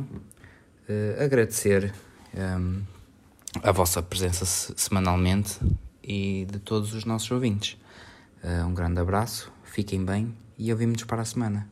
Ganda Bruno, sempre muito, muito bem. Olha, uh, Bruno, ainda bem que dizes que agradecer é algo que faz parte enquanto os projetos existem. Aquilo que eu, aquilo que eu defendo, já me aconteceu com os vários projetos por onde eu passei que fecharam, Smash, Big Gamer, eh, PT Gamers, que as pessoas depois de não terem é que metem as mãos na cabeça, ah, eu gostava tanto, e pronto, e na altura em que davam como adquirido que as coisas existiam, um, não deram o apoio devido. E quando falamos do apoio, estamos a falar obviamente de apoio, palavra, de divulgação, não é o apoio monetário, uh, porque sim, tu és um Patreon e também nos agradeces dessa forma.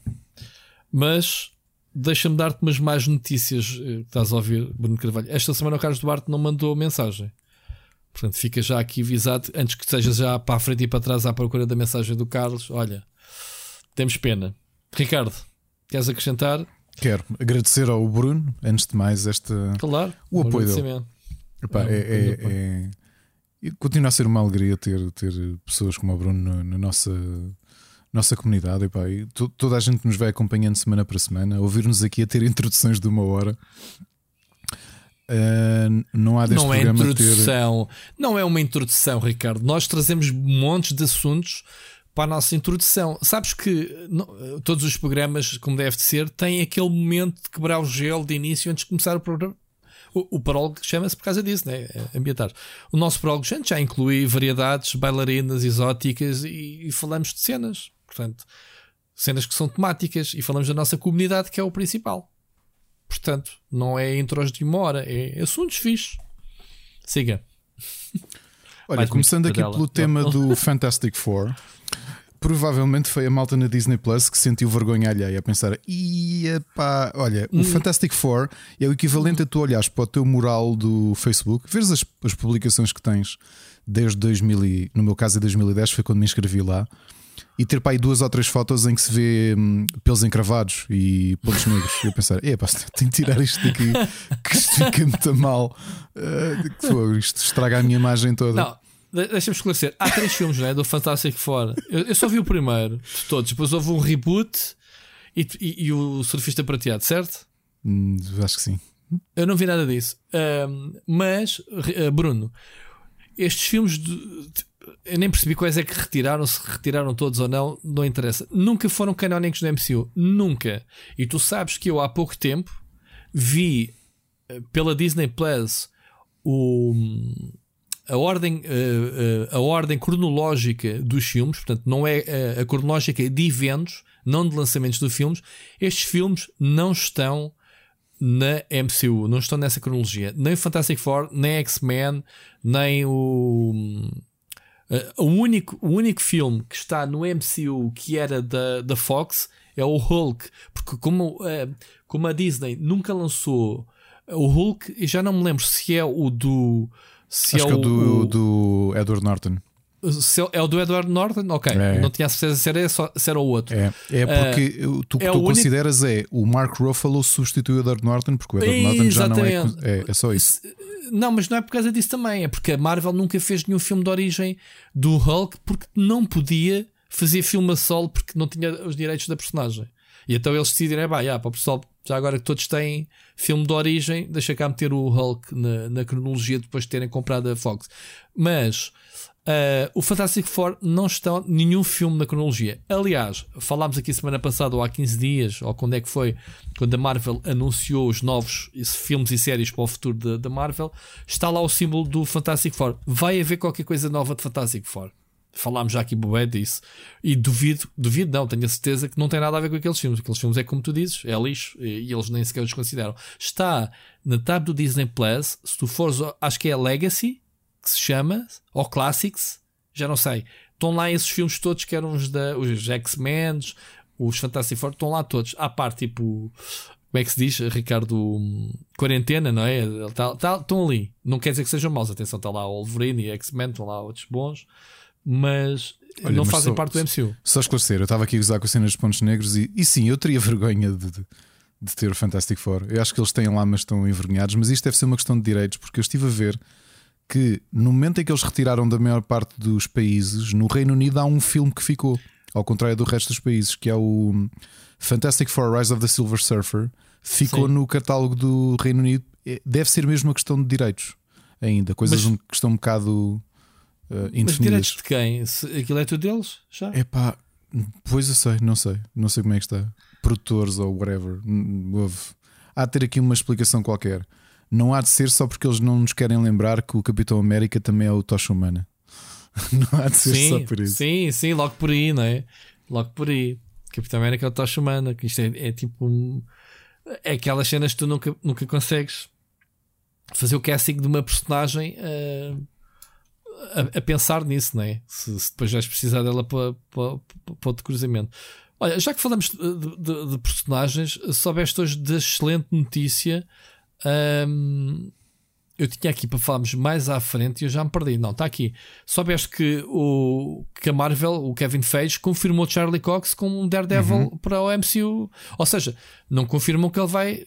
Eh, ele já, ele já, as séries da Netflix já pertenciam ao MCU, com ligeiras. Quase nem se nota, né? Os mais distraídos nunca, nunca iriam perceber.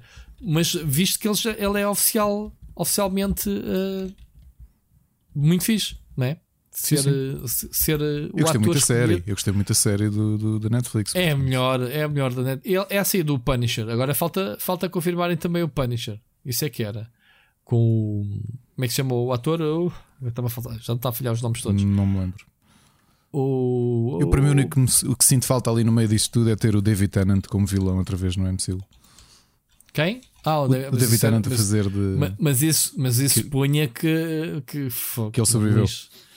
Não, não, não. Que tinhas que ter a Jessica Jones. Uh, Podias não pá. ter, tinhas um spin-off só dele.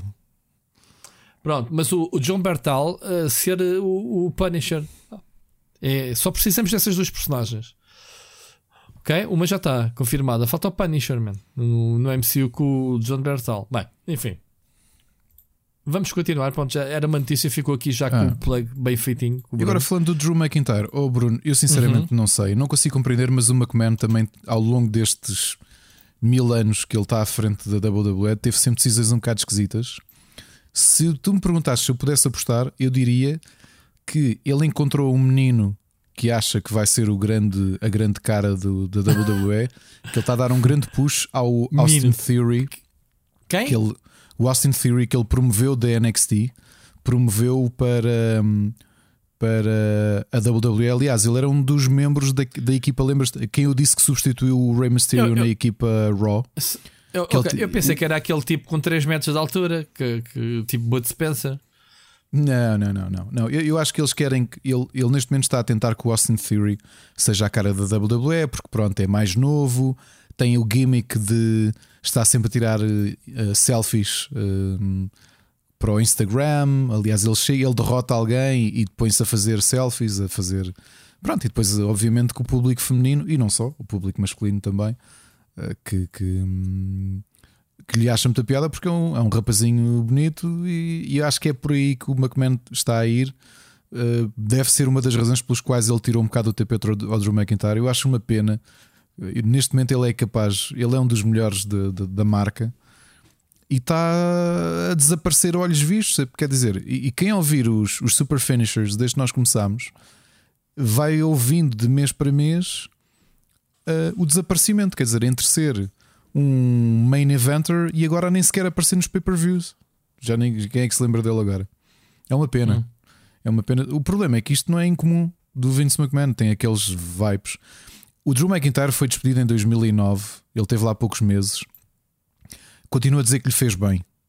Ele não estava no ponto ainda, ele precisava de amadurecer. E agora que voltou, ele está num patamar eh, de excelência. Tenho pena que o McMahon deve ter, eh, sei lá, ou, ou olhou de lado no balneário e ele não gostou e a partir daí entalou. Não sei, o McMahon é assim. E a idade também não veio ajudar, não, não me tornou melhor. Pois, a gente gosta muito dele. Mas pronto, ele também falta sempre um bocadinho assim, man. Nos combates são sempre bem esquisitos com ele, não é? É, é um bocado. A, a forma como ele perde as coisas, uh, enfim. Muito bem.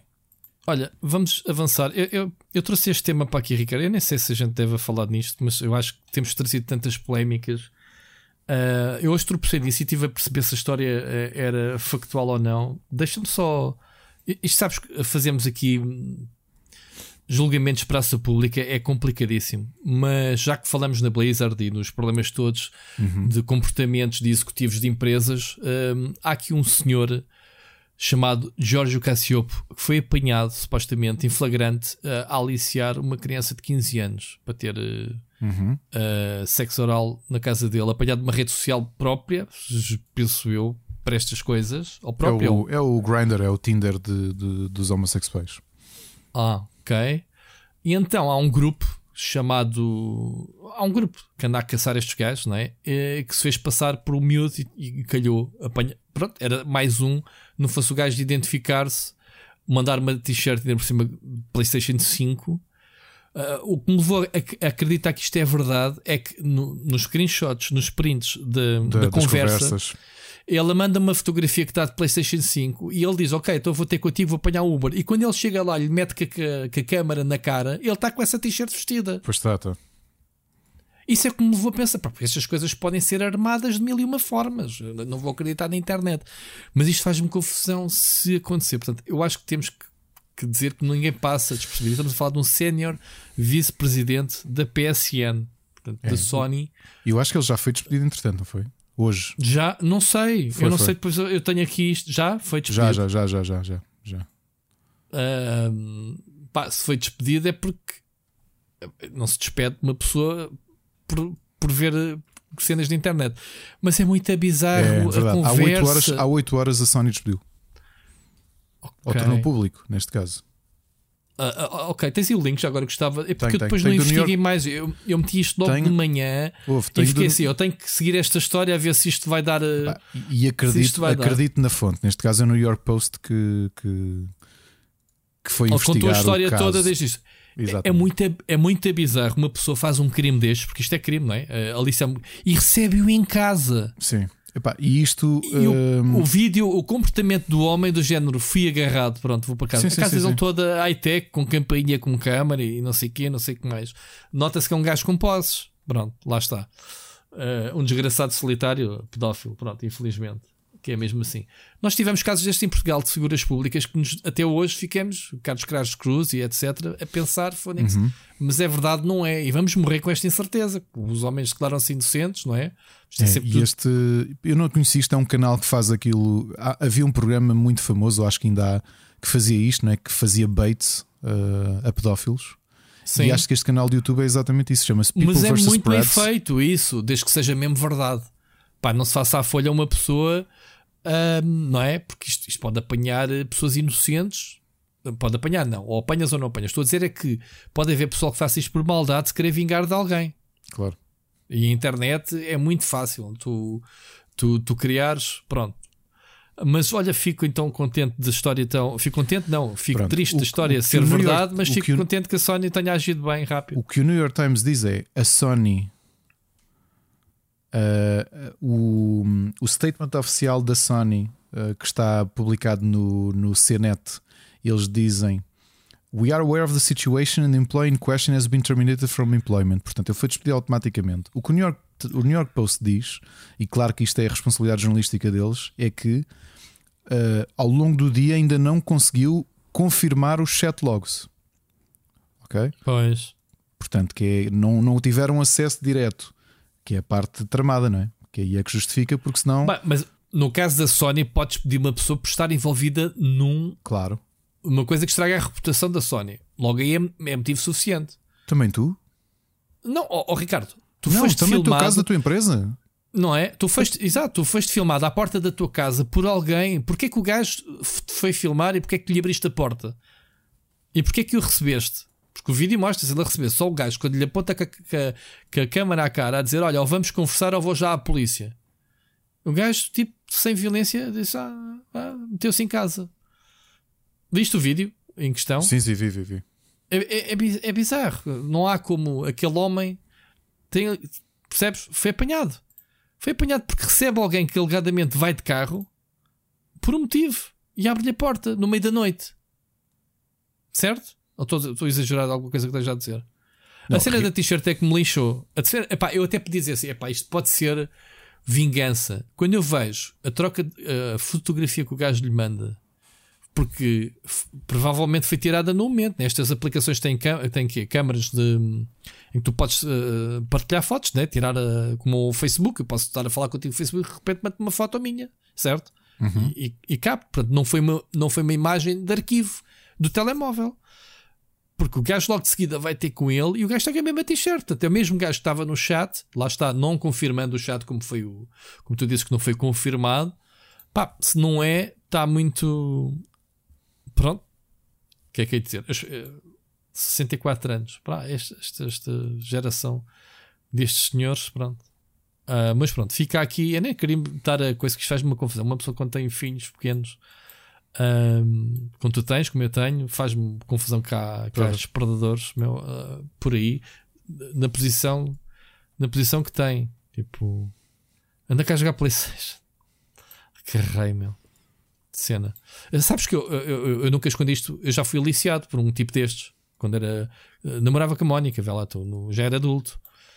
Contei-te já esta história? Não, não, não. Eu fui, eu fui, eu sento, na, quando eu comecei a namorar com a Mónica, eu tinha pai de 19 anos, ainda não tinha carro, ia, ia para o sentei com ela e estava sentado na estação. Eu, eu normalmente eu apanhava o último comboio da noite, ou, ou não era o último, mas era ali meia-noite e não sei o quê, quando eu ia para casa. Pá, nunca tive medo, atenção, nunca tive problemas de andar na rua, mas senta-se um, um. Não era um velhote, um gajo já com uma certa idade ao meu lado e começa. Pronto, aquela. meter, ah, não sei o quê, falta muito pouco comboio, não falta, não, e a conversa dele começou a ser muito estranha, não sei o quê, gostas disto. Ah, ou, ou calhei-lhe dizer que tinha acabado de vir da casa da minha namorada, não sei o quê.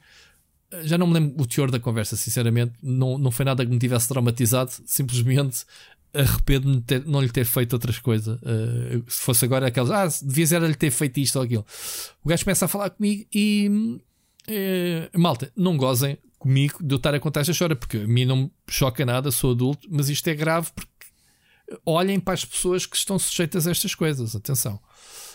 Um, o gajo começou a, ofereceu-me, ofereceu-se para para fazer o que este gajo fez, fazer sexo, para me fazer a mim e, ainda, depois ainda me ofereceu dinheiro por cima. É, é, Pá, eu levantei-me e disse: Man, você mete nós, tenho a juízo e fui-me embora, deixei-o falar sozinho.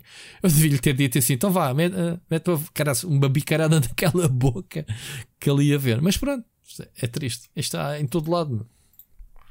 Preciso. Um aqui, pelo que eu vejo, este, este, tipo de canais, como aquele programa que iniciou isto tudo, que era um programa de televisão muito famoso que fazia isto, uh, pelo que dizem, costumam colaborar com as autoridades, ou seja, assim que os apanham, entregam o material todo às autoridades para que as autoridades prossigam, não é? Porque quer dizer, ninguém tem poder legal Terá para. sido o caso deste, claro, de fazer. E neste uh, caso, ainda não se sabe se eles já entregaram a documentação toda à polícia ou não. Portanto, há de, há de se ver. Há de se ver a seguir. Portanto, não sei, sinceramente não sei. É, isto, estas histórias são isto mexe bastante, sempre mexeu comigo. Esta, estas histórias todas, isto é visceral. É, é um nojo brutal que eu tenho, que eu tenho disto. E, e, por acaso o comentário que me arrepiou um bocado foi o primeiro, o mais votado no, nesse vídeo da, do, do canal People vs. Spreads. Que alguém diz: It is crazy how many of these videos you have posted in a short amount of time. Not only are you working hard, there are just far too many guys like this willing to meet up with children. Thank you for what you do. Estás a perceber? Mas uma, ou o gajo não se tem que esforçar e há tanta gente destas que o gajo simplesmente apanha-os facilmente. Oh, opa, se tu andas numa rede especializada disto, é provável Oh, que os apanhes lá ainda- todos. eu- né? Os gajos ainda- não, não andam no quê? No Facebook ou assim? Não andam. Epá, acho que sim também. Olha, tu tiveste notícias cá de, de- de malta que andava no- no- nas redes a, a, a aliciar. Olha, há um documentário, eu não me lembro agora o nome, peço-vos imensa desculpa, mas é um filme que eu queria muito ver e não sei quando é que sai. Que acho que é um filme norueguês, um documentário, que construíram uma casa com várias salas em que contrataram atrizes com 20 e tal anos, mas que fisicamente fosse muito fácil para elas passarem por 12, 13. Não sei se viste isso, 14, máximo 15 anos, viste isso? Não. E a ideia era fazer isto, que era mostrar quão fácil ou a quantidade de gente que anda a fazer este tipo de coisas na, na net. Eu já não me lembro como é que se chama, mas é pá, tu vês só um bocado e aquilo é. Mas são agentes? Agentes? Não, não são agentes. Aquilo é um documentário e contrataram atrizes. E o que é que fizeram? Atrizes. Construíram uma- um estúdio muito grande em que subdividiram aquilo em, em cenários de quartos de, de adolescente, percebes? E então são elas na- na- nas redes, tipo TikTok, Instagram e tudo isso, e a quantidade de comentários que chovem. E elas a assumirem, têm 12 anos, 14 anos, 15 anos, epá, houve, é, é- que nojo, percebes? Pá, que nojo. É, é, é por isso é que as redes sociais também, eh, supostamente, não é para menos 16 ou o que é que é, não é para, para É, menores. é, Tem e que não depois liga tem- e essas depois- coisas. E depois tens aquela whistleblower de, de Facebook a contar como é que Sim. estruturalmente eles fazem para, para tornar o Instagram viciante para miúdos. Sim, sim, sim. Né? Mas isso é outra história. pá. Estamos a falar aqui de coisas diferentes. Não, estás a dizer que não deviam ser para miúdos, mas eles próprios querem que os miúdos eh, façam Ah, isso. sim, sim, sim, sim, porque pronto, já percebemos que eles têm uma grande fatia do público e tentaram criar o Instagram for Kids, que não foi para a, que não foi para a frente. Fogo. Ahm, a, a- a cena sim, mas eu quando penso de utilizadores do Instagram, penso, sei lá, teenagers de 15, 16, pronto, não deixam de ser crianças há mesmo. Mas pronto. Mas normalmente no Instagram é algo mais, sei lá, é daquelas redes sociais abertas que a família pode entrar e pode ver eh, os comentários, né? E, e estamos a falar, de, como tu dizes, de uma rede, como tu disse, nem sei o nome, onde é que está isso? Disseste o nome da rede ao início ou não? Já nem Qual? sei. O que- Grindr. Grindr uh, são, são redes sociais muito possivelmente mais obscuras. Quem conhece isto sabe ao que vai, né? Epá, Sim, eu também não estou a que ver o que é que um eu- miúdo de 15 anos está a fazer numa rede destas. Eu, eu até te vou dizer Supostamente, que eu, para chegares a acreditar. mas Eu pronto. até soube antes o que é que era o Grindr do que era o Tinder e digo-te porquê. Porque houve uma vez que fui com uma amiga, uh, tinha dois bilhetes para, para um jogo de Sporting e levei uma amiga minha. Grinders, Grindr, ah, Grindr. Grindr. E ela. hum, É uma app, eu- não e é eu- eu é nem e acho que aquilo foi mais ou menos contemporâneo do Tinder. E epá, eu estava sentado e ela estava a fazer swipes. E eu tipo, o que, é que ela está a fazer? Eu, o que estás a fazer? E ela, estou no Grindr. E eu, o que é que é isso? E ela, é tipo Tinder, mas para, para, para gays, lésbicas e, e afins. Eu, Ah, Ok. e, eu, e a minha pergunta foi: e o que é o Tinder? E ele ficou a olhar para Não, mim. tu, tu sabes que podes não acreditar, mas eu aprendi o que era o Tinder já no até que os meus colegas me ensinaram. Acredito. Notícias eu não sabia o que era. eu, não sabia, eu não sabia o que era também antes de ir. Mas Eu pronto, sei- estamos eu- a ficar velhos. Agora já sei, atenção, malta. Não não estou a fazer de falso inocente. Agora já sei o que é. Sim, e podem, e podem parar com. Podem fazer as piadas à vontade. Ah, sabes porque é é o grinder, não é? Sabes, sabes. Podem fazer essas piadas à vontade, não me. Podem, podem. Mas pronto, fica aqui, fica aqui então isto. Não, mas isto é. malta, é- é- como é- pessoa que já sofreu como adulto, não como criança. Portanto, Foi ainda isso. mais vergonhoso é para o, para o velho, devia ter levado um focinho. Mas pronto, já tinha os meus 19, 20 anos quando, quando eu fui. Eu tinha cara de miúdo já na altura. O gajo pensou que pronto, podia maliciar. Enfim. Ahm, vamos passar para notícias mais contentes. Até fiquei assim um bocadinho. Desculpem lá, malta, ter trazido esta notícia, mas que é para não dizerem que a gente somos. eh, que só olhamos para uns e não falamos para outros. Ainda Não, não vi- claro, viste alguém da- da- da- dos iluminados em PT falarem sobre este assunto? Ainda não, muito mas vamos sério. falar. Vamos falar. Não, mas aqueles que dizem, ah, já que mais ninguém traz, a gente traz. Aqueles que costumam não se, eh, se meter em pirâmide. Dá tempo. Enfim, em bicos de pés. Siga. Próxima notícia mais. eh, mais contente. Sabes que eu gosto muito de Bioshock. Eh, tenho pena do Ken Levine não estar à frente. Fez o primeiro, né? E fez o, o- Não fez o segundo, mas fez depois Fez o Infinite. O Infinite. Chegaste uh, a jogar o Infinite? Uh, eu não acabei. Ah, Fiquei okay. no boss final, penso porque eu não analisei este jogo, mas joguei eu por mim na, na Xbox. Eu joguei, eu joguei há 4 ah. anos e chorei a jogar o jogo. Até aquela personagem que eu já não me recordo, a rapariga que anda Elizabeth. lindíssima. Elizabeth. Elizabeth é. Uma personagem brutalíssima. A história está muito boa. Gostava muito de se isso uma, um remake deste jogo, eu era capaz de ir lá outra vez. Mas não passei do, no fim do jogo, do, acho que é o último boss, penso eu. Mas o ambiente é brutal. Então, já se fala, o Ken Levine está noutra, está, está à frente do estúdio indie neste momento. Está, uh, pelo que eu percebi nesta notícia, até que tu também vai editar o jogo novo dele. Um, porque eu não sei o que é que ele está a fazer, está a fazer qualquer coisa. Ele, este, este homem só faz histórias. Mas sobre o Bioshock, que uh, a dada altura era para ser um Call of Duty. Ricardo, não sei se lembras quando o Bioshock foi um grande sim, sucesso, sim. eles queriam fazer um jogo por ano, Bioshock. Ainda bem é. que não fizeram. Um, ainda tentaram fazer o segundo. Lembras-te, o segundo foi produzido por dois estúdios, tinha a versão multiplayer e tinha a versão solo. Acho que foi o pessoal que fez o. o, o aquele MMO que o Seixa joga muito. Um, Qual? Como é que se. O, o Ai, hoje, hoje estou nos dias de.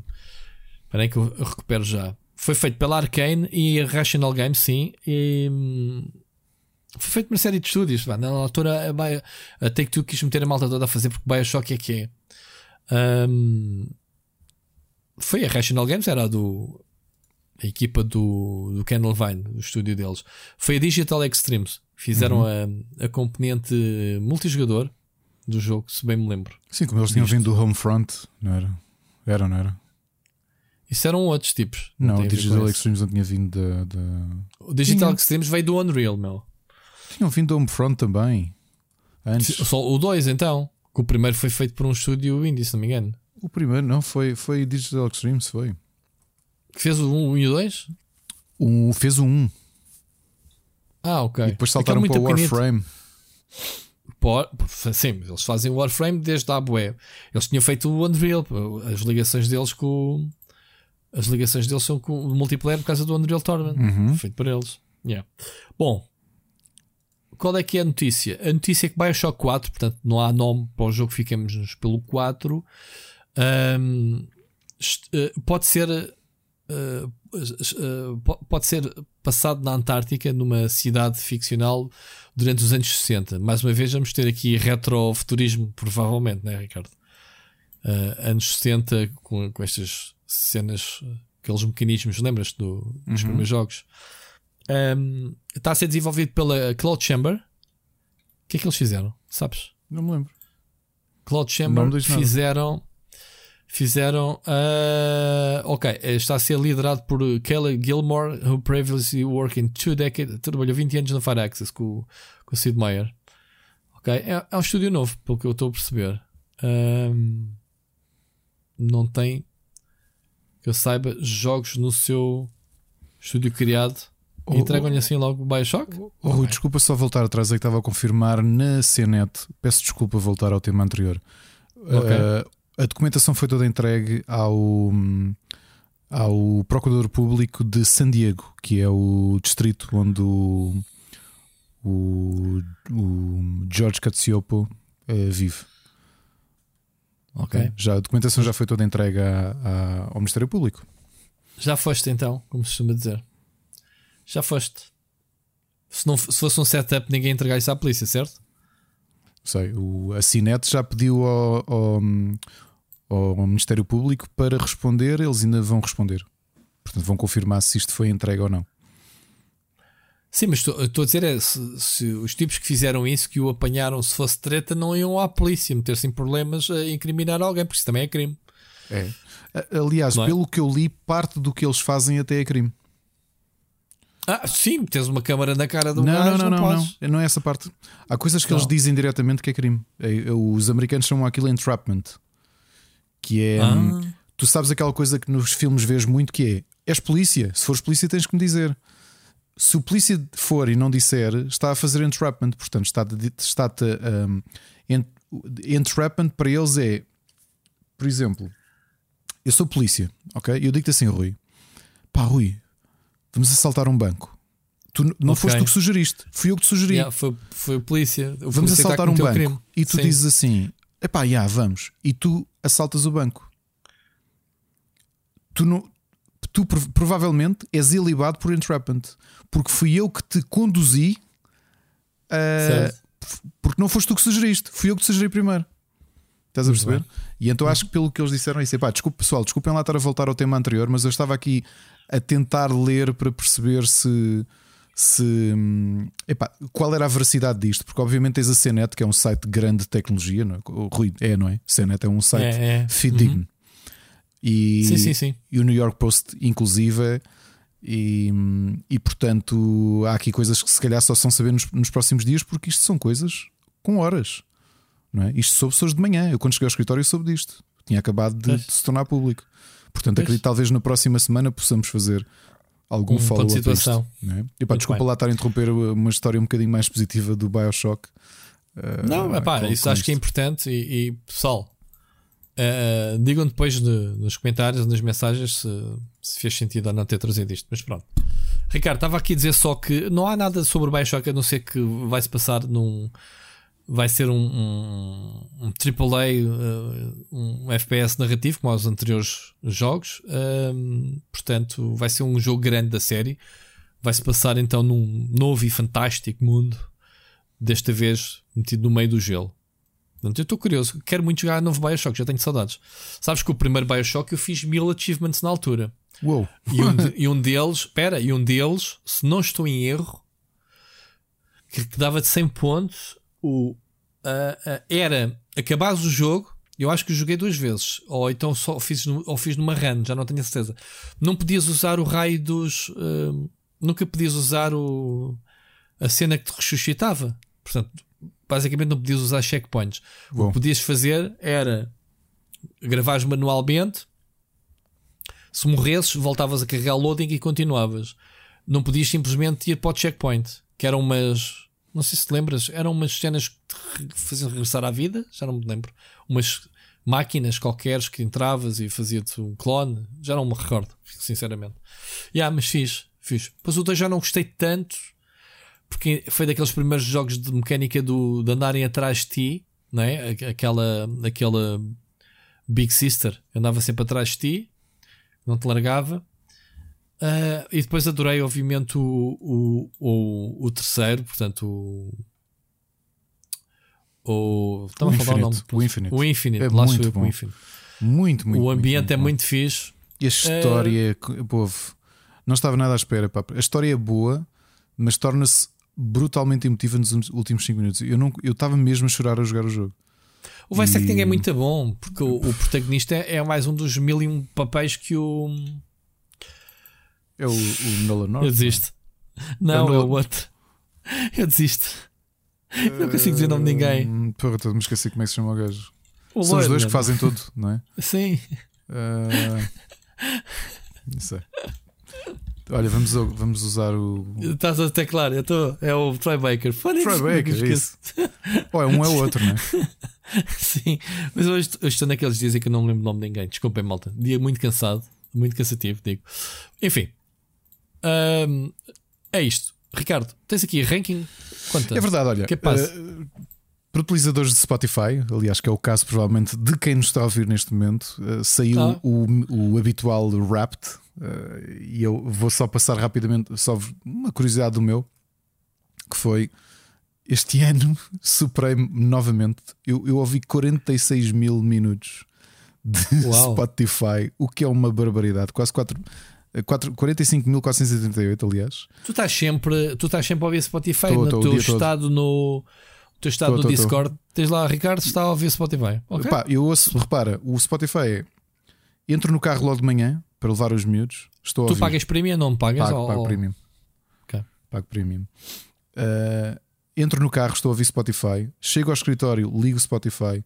Entro, saio do escritório, eu entro no carro, continua a música a tocar. Chego a casa, passo, ligo à, Alexa e ela automaticamente continua a música. São os podcasts, é tudo. Uh, uma pequena curiosidade: a banda que mais ouvi este ano foi Dana Lacayan. Quem ouve o Para Cá do Abismo não é um nome incomum. E eu estou este ano estive no 0,1% de pessoas que mais ouviu Dana Lacaia no mundo todo. Portanto, diria que sou fã deles. Uma, porquê é que eu trouxe este tema? Porque me esqueci. Eu esqueci, não. Queria, queria aproveitar este momento, e acredito que o Rui também, para agradecer toda a gente que foi partilhando os seus Spotify Wrapped e uhum. que teve o Split Chicken como o podcast que mais ouviu ao longo do ano, com as brincadeiras à parte, da gente dizer, ah, com episódios de 4 horas também eu. Ainda assim, episódios de 4 horas ou de meia hora ou de uma hora. Pessoal registou dezenas, dezenas de horas, não é? De, estiveram cá connosco. Estiveram cá connosco e eu tenho, tenho, tenho de vos agradecer a permitirem uhum. que vos façamos companhia. É, para mim foi muito feliz ver ao, naquele dia, dia 1 de dezembro, quando o Spotify Wrapped apareceu, começar a ver muita gente na, na, pelo, pelo Twitter, especialmente, a dizer: Epá, olha, Split Chicken, sem surpresas, é o podcast que eu mais ouvi. Uh, aqui a, a, Ana também mostrou logo: olha, o podcast que eu mais ouvi foi o, foi o Split Chicken. E fico, ah, fico muito feliz. Acho que só posso agradecer uh, esta. esta um, não, não podíamos deixar passar este, este momento para vos agradecer e dizer-vos que continuamos aqui, vamos continuar. Uh, e que 4 horas ou 5 horas que o podcast vai ter, que, que é um Cruz prazer. Tem que ir descansar, calma. É um prazer fazer, estes, fazer este programa e os spin-offs e sei lá o quê. E, e ver o podcast crescer, e ver a comunidade crescer, e ver a companhia que vos fazem, as vossas interações. Um, e portanto, e como, como eu dizia, porque não, eu não costumo. Nós temos aqui uma frase como é que os, o, os Lannister diziam sempre, uh, sempre, não é? Não era o, a, o, a, frase oficial da casa, mas era a frase não oficial que é os Lannisters pagam sempre as suas dívidas. Há uma frase uhum. que eu ensinei ao meu filho mais velho desde pequeno que é nós cumprimos sempre as nossas promessas. E portanto, comprometi no Twitter. Vai começar agora. Vou trazer um poema por semana e vou lê-lo. okay? Não. Vais lê-lo? Vou. É um poema do em vídeo? Luís Miguel. Não, agora mesmo. Um poema do Luís Miguel Nava, do seu livro Poesia, que saiu este ano pela Siri Alvim. Esta Lindo. coletânea que fizeram a comemorar eh, a obra de um poeta morto tão cedo. Eh, ele foi assassinado, infelizmente. Eh, e portanto, este poema chama-se Já Nem Sequer, de Luís Miguel Nava.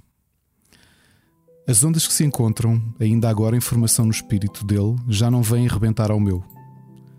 Por mim não volto a vê-lo, encontros houve com ele dos quais a alma ficou cheia de dedadas. Já nem sequer dele quero ouvir falar. Saber que se ele fosse uma cama, estaria por fazer nada me traz, agora além de desconforto. E é isto.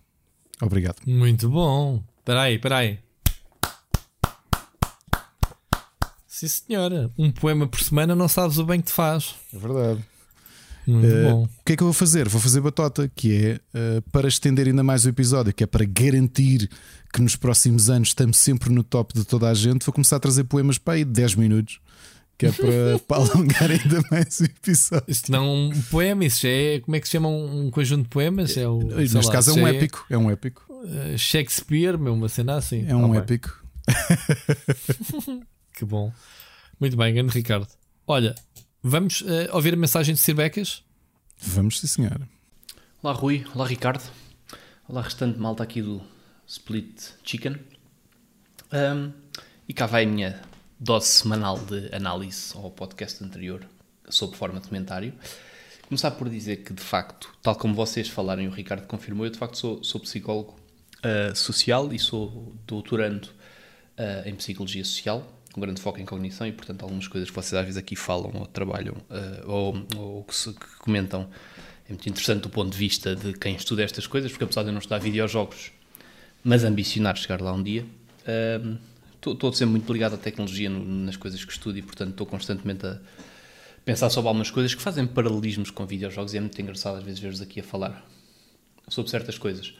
Um, particularmente o Ricardo falou aqui teorias de flow, vocês falaram também de de, de, de como a, a Riot tinha psicólogos e, e, eu acho que a maior parte das pessoas não faz ideia nenhuma da quantidade de áreas, até da, da, tecnologia em particular, em que trabalham muitos uh, psicólogos. Um, e, e, isto para dizer que, por exemplo, a Riot uh, nos vários sistemas que já teve ou que tem para reduzir a toxicidade, normalmente envolve o trabalho de muitos psicólogos na análise de, das, das interações das pessoas, em entrevistas com pessoas para tentar perceber como é que podem trabalhar uh, no sentido de reduzir a toxicidade ou, de outra forma, reduzir a toxicidade por intermédio, por exemplo, da agência, ou seja, de aumentar a percepção das pessoas sobre si próprias, porque uma das coisas que a psicologia mostra uh, é que parte da toxicidade dos comportamentos tóxicos nos videojogos, mas também em social media no geral, uh, é porque as pessoas parece que se descolam um bocadinho de si próprias e perdem um bocadinho a noção da agência, ou seja, ficam, parece que se esquecem de que, de que são elas que estão a dizer aquilo, não é? Por isso é que às vezes ouvimos pessoas a dizerem coisas absolutamente abjetas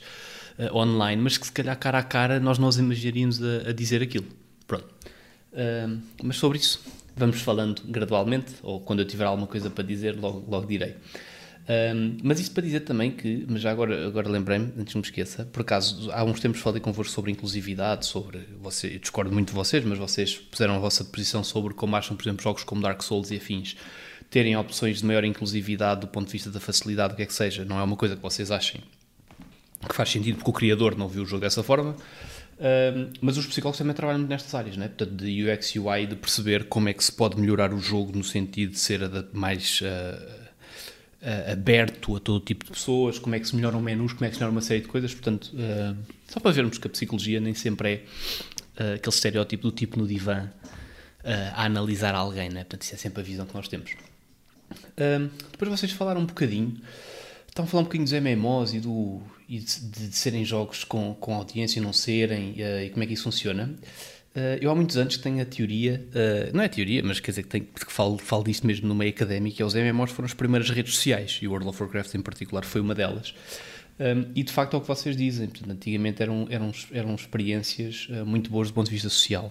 Um, inclusive, por exemplo, no WoW, eu lembro-me quando os servidores eram muito pequeninos, de chegarmos ao ponto, nós, mesmo pessoas de outra face, nós conhecíamos um determinado undead rogue que lá andava e que era um tipo, era um pesadelo de lidar com o gajo numa battleground, por exemplo. Portanto, lembro-me deste tipo de coisas. Depois isto foi-se perdendo um bocadinho pá, com, com, com, a abertura dos servidores e com, com a maior massificação pela necessidade de aumentar o tamanho dos servidores, porque existiam mais pessoas para jogar, portanto, compreensivelmente um, e este sentido, este, esta, esta sensação de comunidade uh, diluiu-se um bocadinho, embora as guilds se, se tenham mantido sempre.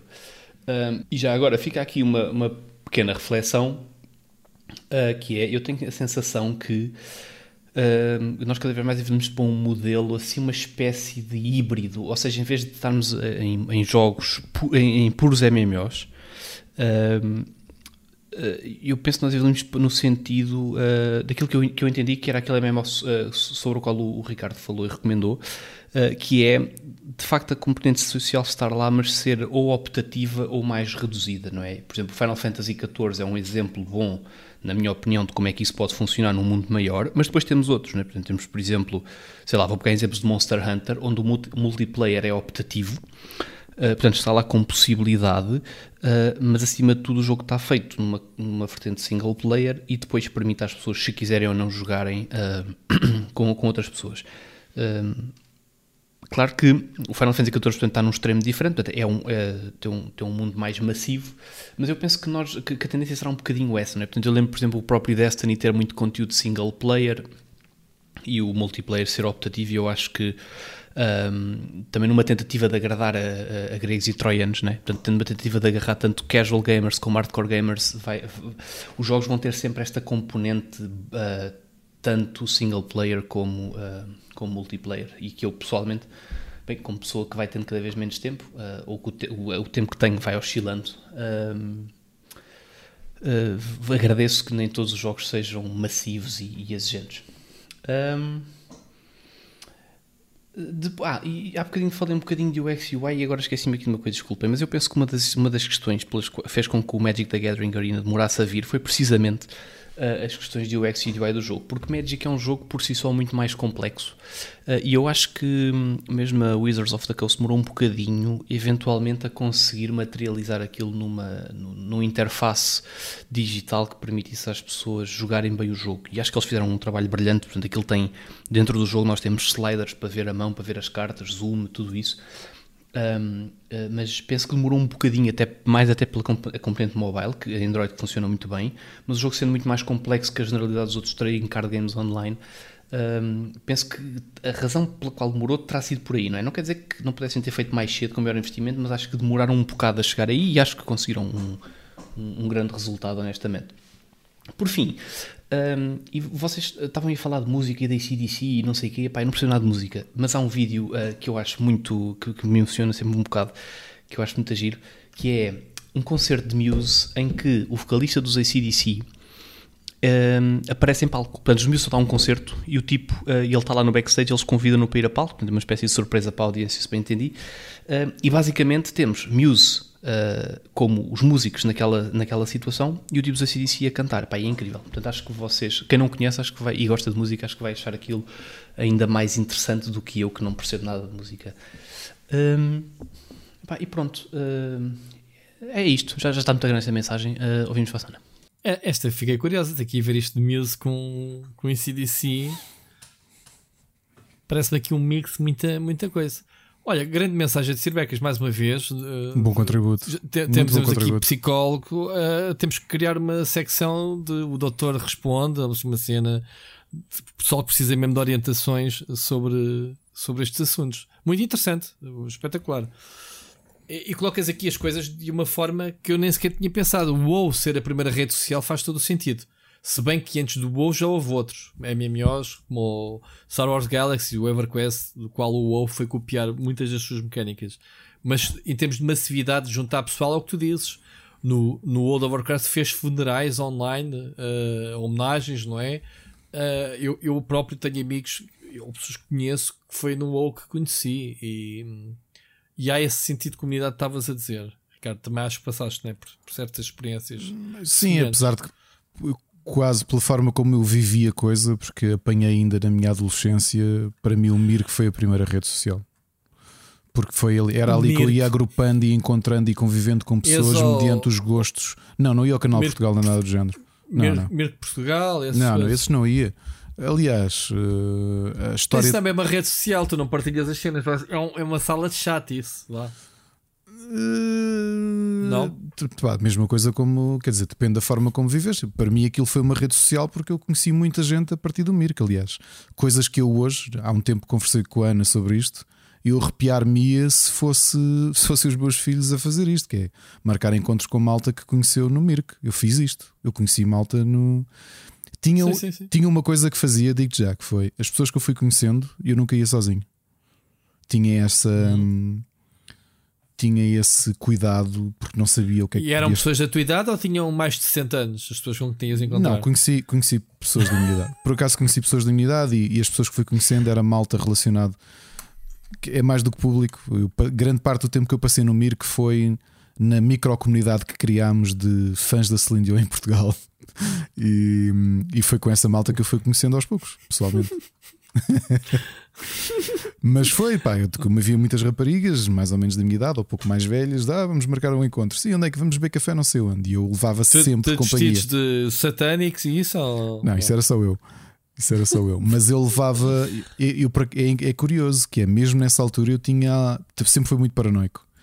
Hum, a minha família nem tinha o que falar sobre isto, porque é assim, tu nos dias de hoje podes conversar com a tua filha sobre os perigos da internet o meu avô não podia falar comigo sobre os perigos da internet, porque eu mal percebia da internet, para ele então aquilo não era. Ele sabia lá o que, é que era a internet.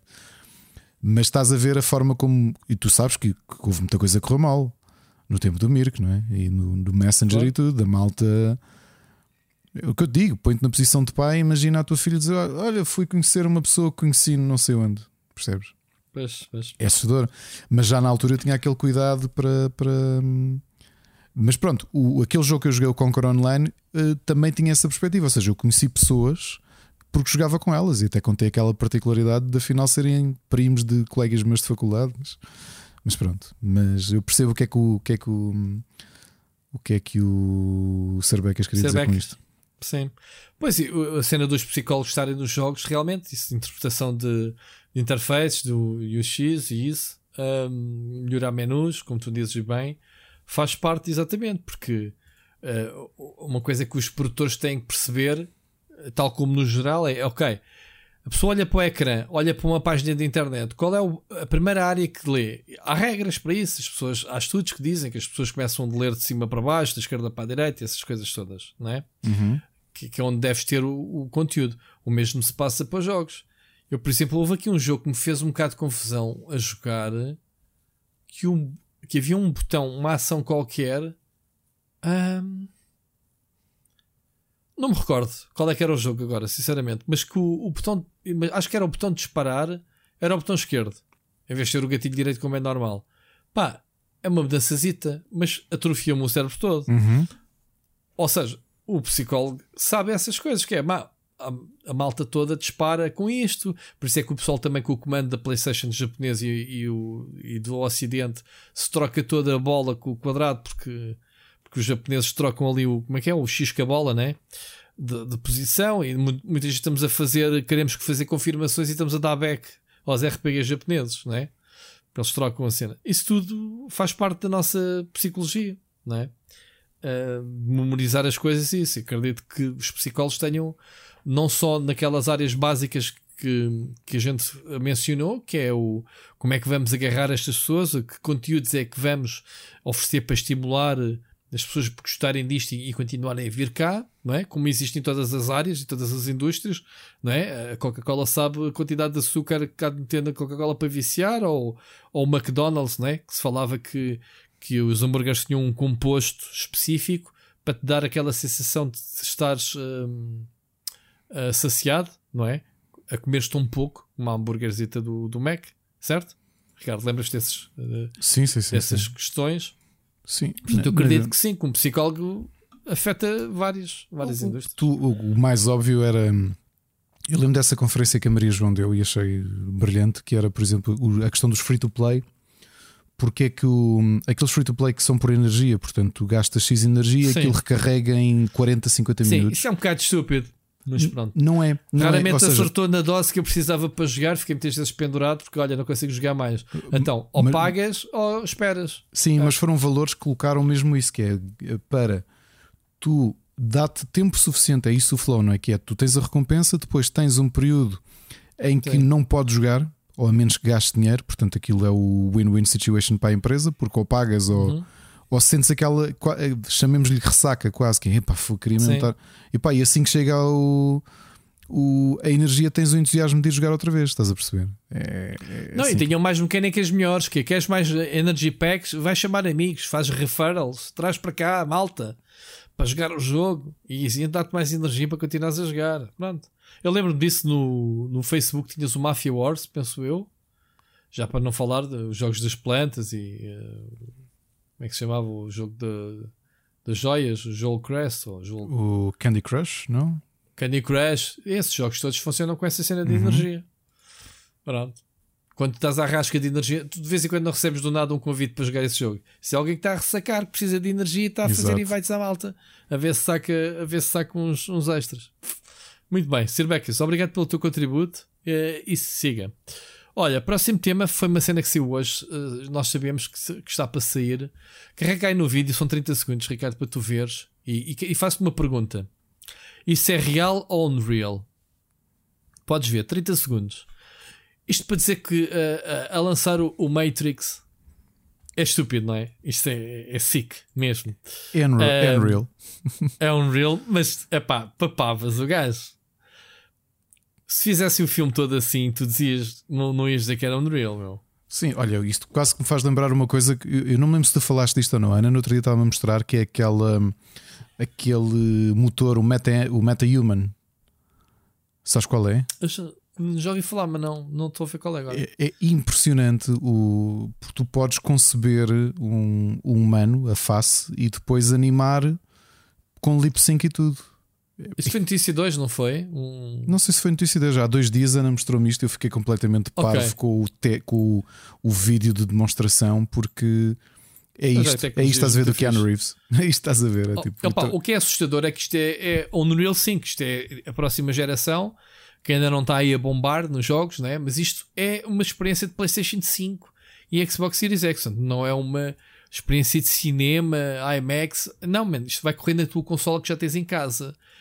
Uh, isto é uma experiência que se chama Matrix Awakens, é uma experiência audiovisual interativa que eu não sei o que é. Que vai ser uh, lançada no Game Awards. Deve ser um companion. Lançado... É um companion à série, de certeza. Não um, sei, um já podes fazer. Uh, isto tem 30 GB na, nas consolas, já podes fazer o pré-download, ok? E isto, basicamente, quem vê este videozinho, procurem The Matrix Awakens, uh, o Real Engine 5 Experience. Já não é a primeira vez que eles lançam vídeos fotorrealísticos com o Unreal 5. E é impressionante. Isto é o tipo que estamos a ver, o Keanu Reeves, o, no, no Matrix. Se formos comparar com o ano passado, este, exatamente este visual que o Keanu Reeves tem no Cyberpunk, agora comparem a evolução que é o Kenny Reeves, né? barba e cabelo comprido, que ele tem em todo lado agora, né? que isto é o visual do ator, nem é o visual das personagens. Já vi que este gajo molda as personagens todas para este visual dele, que ele diz: não corto o cabelo e não faço a barba. Portanto, tiveste o, o Matrix com o mesmo visual do John Wick, com o mesmo visual do Cyberpunk, e acho que aquele filme que ele fez agora, reboot, uh, sequela, Ricardo ajuda-me, aquele filme muito antigo que ele fez quando era adolescente e que agora fez sequela de velho, que eu nunca vi. O um, Bill and Ted. Gostei do? Está só do Bill and Ted? O Bill and, sim, ele está com barba também, não está? Não assim? sei, eu não vi, não vi o novo. Não é isto? Não. Eu acho que ele está com. Portanto, se lixem os personagens, uh, quem quiser me contratar como ator, eu sou assim. tipo, pronto. O que eu quero dizer é. Uh, comparem este, esta demo tecnológica do Unreal, não é? Que é ele, digitalmente com o Cyberpunk. Ricardo, não tem nada a ver, mesmo. Nada mesmo a ver. Uh, impressionante. Pronto, fiquem aqui já. É, é uma notícia barra uh, recomendação. Eu estou muito curioso. Eu quero ver isto. Vou ver o Game Awards, ou então não, de propósito, só para ver esta experiência. Já podem fazer para download. Uh, e isto foi produzido pela Lana Wachowski, portanto, com o próprio Kenny Reeves e a Carrie Ann Moss, também vai aparecer. Portanto, Ricardo, fã de Matrix, tem aqui uma experiência gratuita para, para experimentar, ok? Olha, adiante. Vamos ver a próxima mensagem do Ruben Brito. Boas, Ricardo e Rui. Agora a dona do, da Rockstar Takes Two quer uh, mandar o It Take Two renomear. Era eles mudarem o nome, obrigar a eles a mudar o nome do It Take Two. Dizem que tem um nome parecido. Não podem ter um nome parecido, querem mudar logo para tribunal, se calhar. Estou a exagerar um bocado. Segunda parte. Agora é a semana de VGA, todos os call streamers estão a tentar uh, engraxar o Vitor Otunes. Não quero saber. Este VGA é um roubo. Não tem o Lost in Random, melhor roubo indie deste ano. Vem de lá estar, tem, é um roubo estão lá três indies que não viam lá. Ouvimos para o ano. este, este, este, é, olha, o Ruben, eu vou, eu vou dizer, a gente gosta muito das mensagens de toda a malta, mas o, o Ruben é uma das personagens mais fixes que a gente. E quando a gente chama personagens, eh, nós todos somos os personagens, né? Eu sou uma personagem, o Ricardo é outro. Mas eu sou protagonista. Pronto. Tu és, tu és o meu Robin. Protagonista. És o meu Robin. Pronto, eu sou o teu sidekick. És uh, meu... Então, e a seja, malta já vai já descontextualizar fogo. Bolas. o, o Ruben é uma personagem muito fixe porque manda tipo estas bujardas muitas vezes. Ele nas lives, obviamente eu tenho esta confiança para dizer que o Ruben está sempre presente nas lives e, e na, nos comentários e nas redes sociais e, e, e até noutras lives que eu visito que ele está lá e diz: Olha, Parreiras, e começa. E é muito engraçado. Um, o Ruben, hoje apanhámo-lo a comentar isto do co-streamer do, do Impact e. chamar-lhe pela imagem que o, o Impact colocou de promover a live stream dele com, com o stream de, do, do Vitor Antunes da Wish. Exato. Chamaram, Olha. chamaram ao Impacto o Vitor Antunes da Wish. Para quem não sabe, para quem não ouve o, o nosso podcast, o Vitor Antunes é o, oh, Rui. É, é, o. Quem é que é o nome dele? O Vitor Antunes. Oh, Rui, agora vais-te rir. Eu percebi agora uma mensagem que o André Henriques me enviou às 11 da noite. Estávamos nós a gravar. Que ele diz assim: Vitor Nunes é uma piada do vosso podcast e eu, Antunes, mas porquê? E ele, pá, está a tentar perceber porque é que o Ruben chamou isso. Fica aqui, mandam ouvir agora o podcast. Isto é lindo, é lindo. Isto é lindo, é o Inception. Recebes uma mensagem do André claro. a perguntar porque é que o Ruben chamou exatamente aquilo que eu estou a dizer. Isto é Pronto, lindo. Porque é que é o da Wish? Porque uh, eu acho que foi para o André ou foi para o Impacto. Agora, agora estou na dúvida. A quem é que ele chamou o Vitor Antunes da Wish? E por que razão é que associaram aquilo como uma piada do podcast? Isto é, a gente somos os maus hoje do caraças. Isto é, toda a gente vem fazer queixo. Olá, isto é piada lá do vosso podcast, não é? André, tem, tem memar disso, tem memar disso. Não, eu, é, eu acho que já se sabe. Repara, tu lembras-te foi quando? Há uns meses que nós lançámos esse pedido que era vão responder ao Jeff Kelly e respondam-lhe uh, Everything's okay, Vitor Antunes, coisas do género. Ele é que não lê, ele, é, ele é que está-se pouco lixando para, para, para, o Twitter, mas sim, senhor Ruben. É, eu não vou ver os, os, os, Foi engraçado porque ele não vai perceber, tal como o André não percebeu a piada, porque uma coisa é tu mandar as piadas dentro do universo onde tu participas e a malta toda percebe. E ao bocado, quando eu vi isso, que até já nem me lembro quem é que me puxou assim: olha, olha-me este Ruben, a comentar exatamente isto do, do Vitor Nunes da Wish, eu, a coisa que eu respondi foi: ah pá, tem piada entre nós, mas a pessoa em questão onde ele comentou não vai perceber se não nos ouvir, portanto. O puto também não sabe, o puto, o rapaz não sabe é, muitas o, vezes o André está a dizer onde é que mesmo, deve mandar ele, as cenas. Que ele comentou e ele assumiu que era uma piada da Chicken. Ele está a dizer isso Assumiu logo. É claro. impressionante. É tudo o que acontece de mal no mundo, ou de bem, digo eu. É a culpa de Split Chicken. Foi como essa cena dos minutos. Nós somos os batedores do caraças. Fazemos episódios longuíssimos que é para, para o pessoal ficar em primeiro. nas estatísticas sim, sim. em primeiro. Pumba. E nós ainda não temos esse separador com violinos, que é para anunciar, porque eu depois nessa parte vou buscar um cachimbo. Ah, agora, aqui... agora vou responder ao André. Vou responder ao André. Responde-lhe assim: hashtag faz pausa. não, olha. Tunga! Meu Deus, muito bom. Uh, o que é que o Ruben disse? Entretanto, já me perdi. O que é que o... Ah, ah o, o, Ruben trouxe...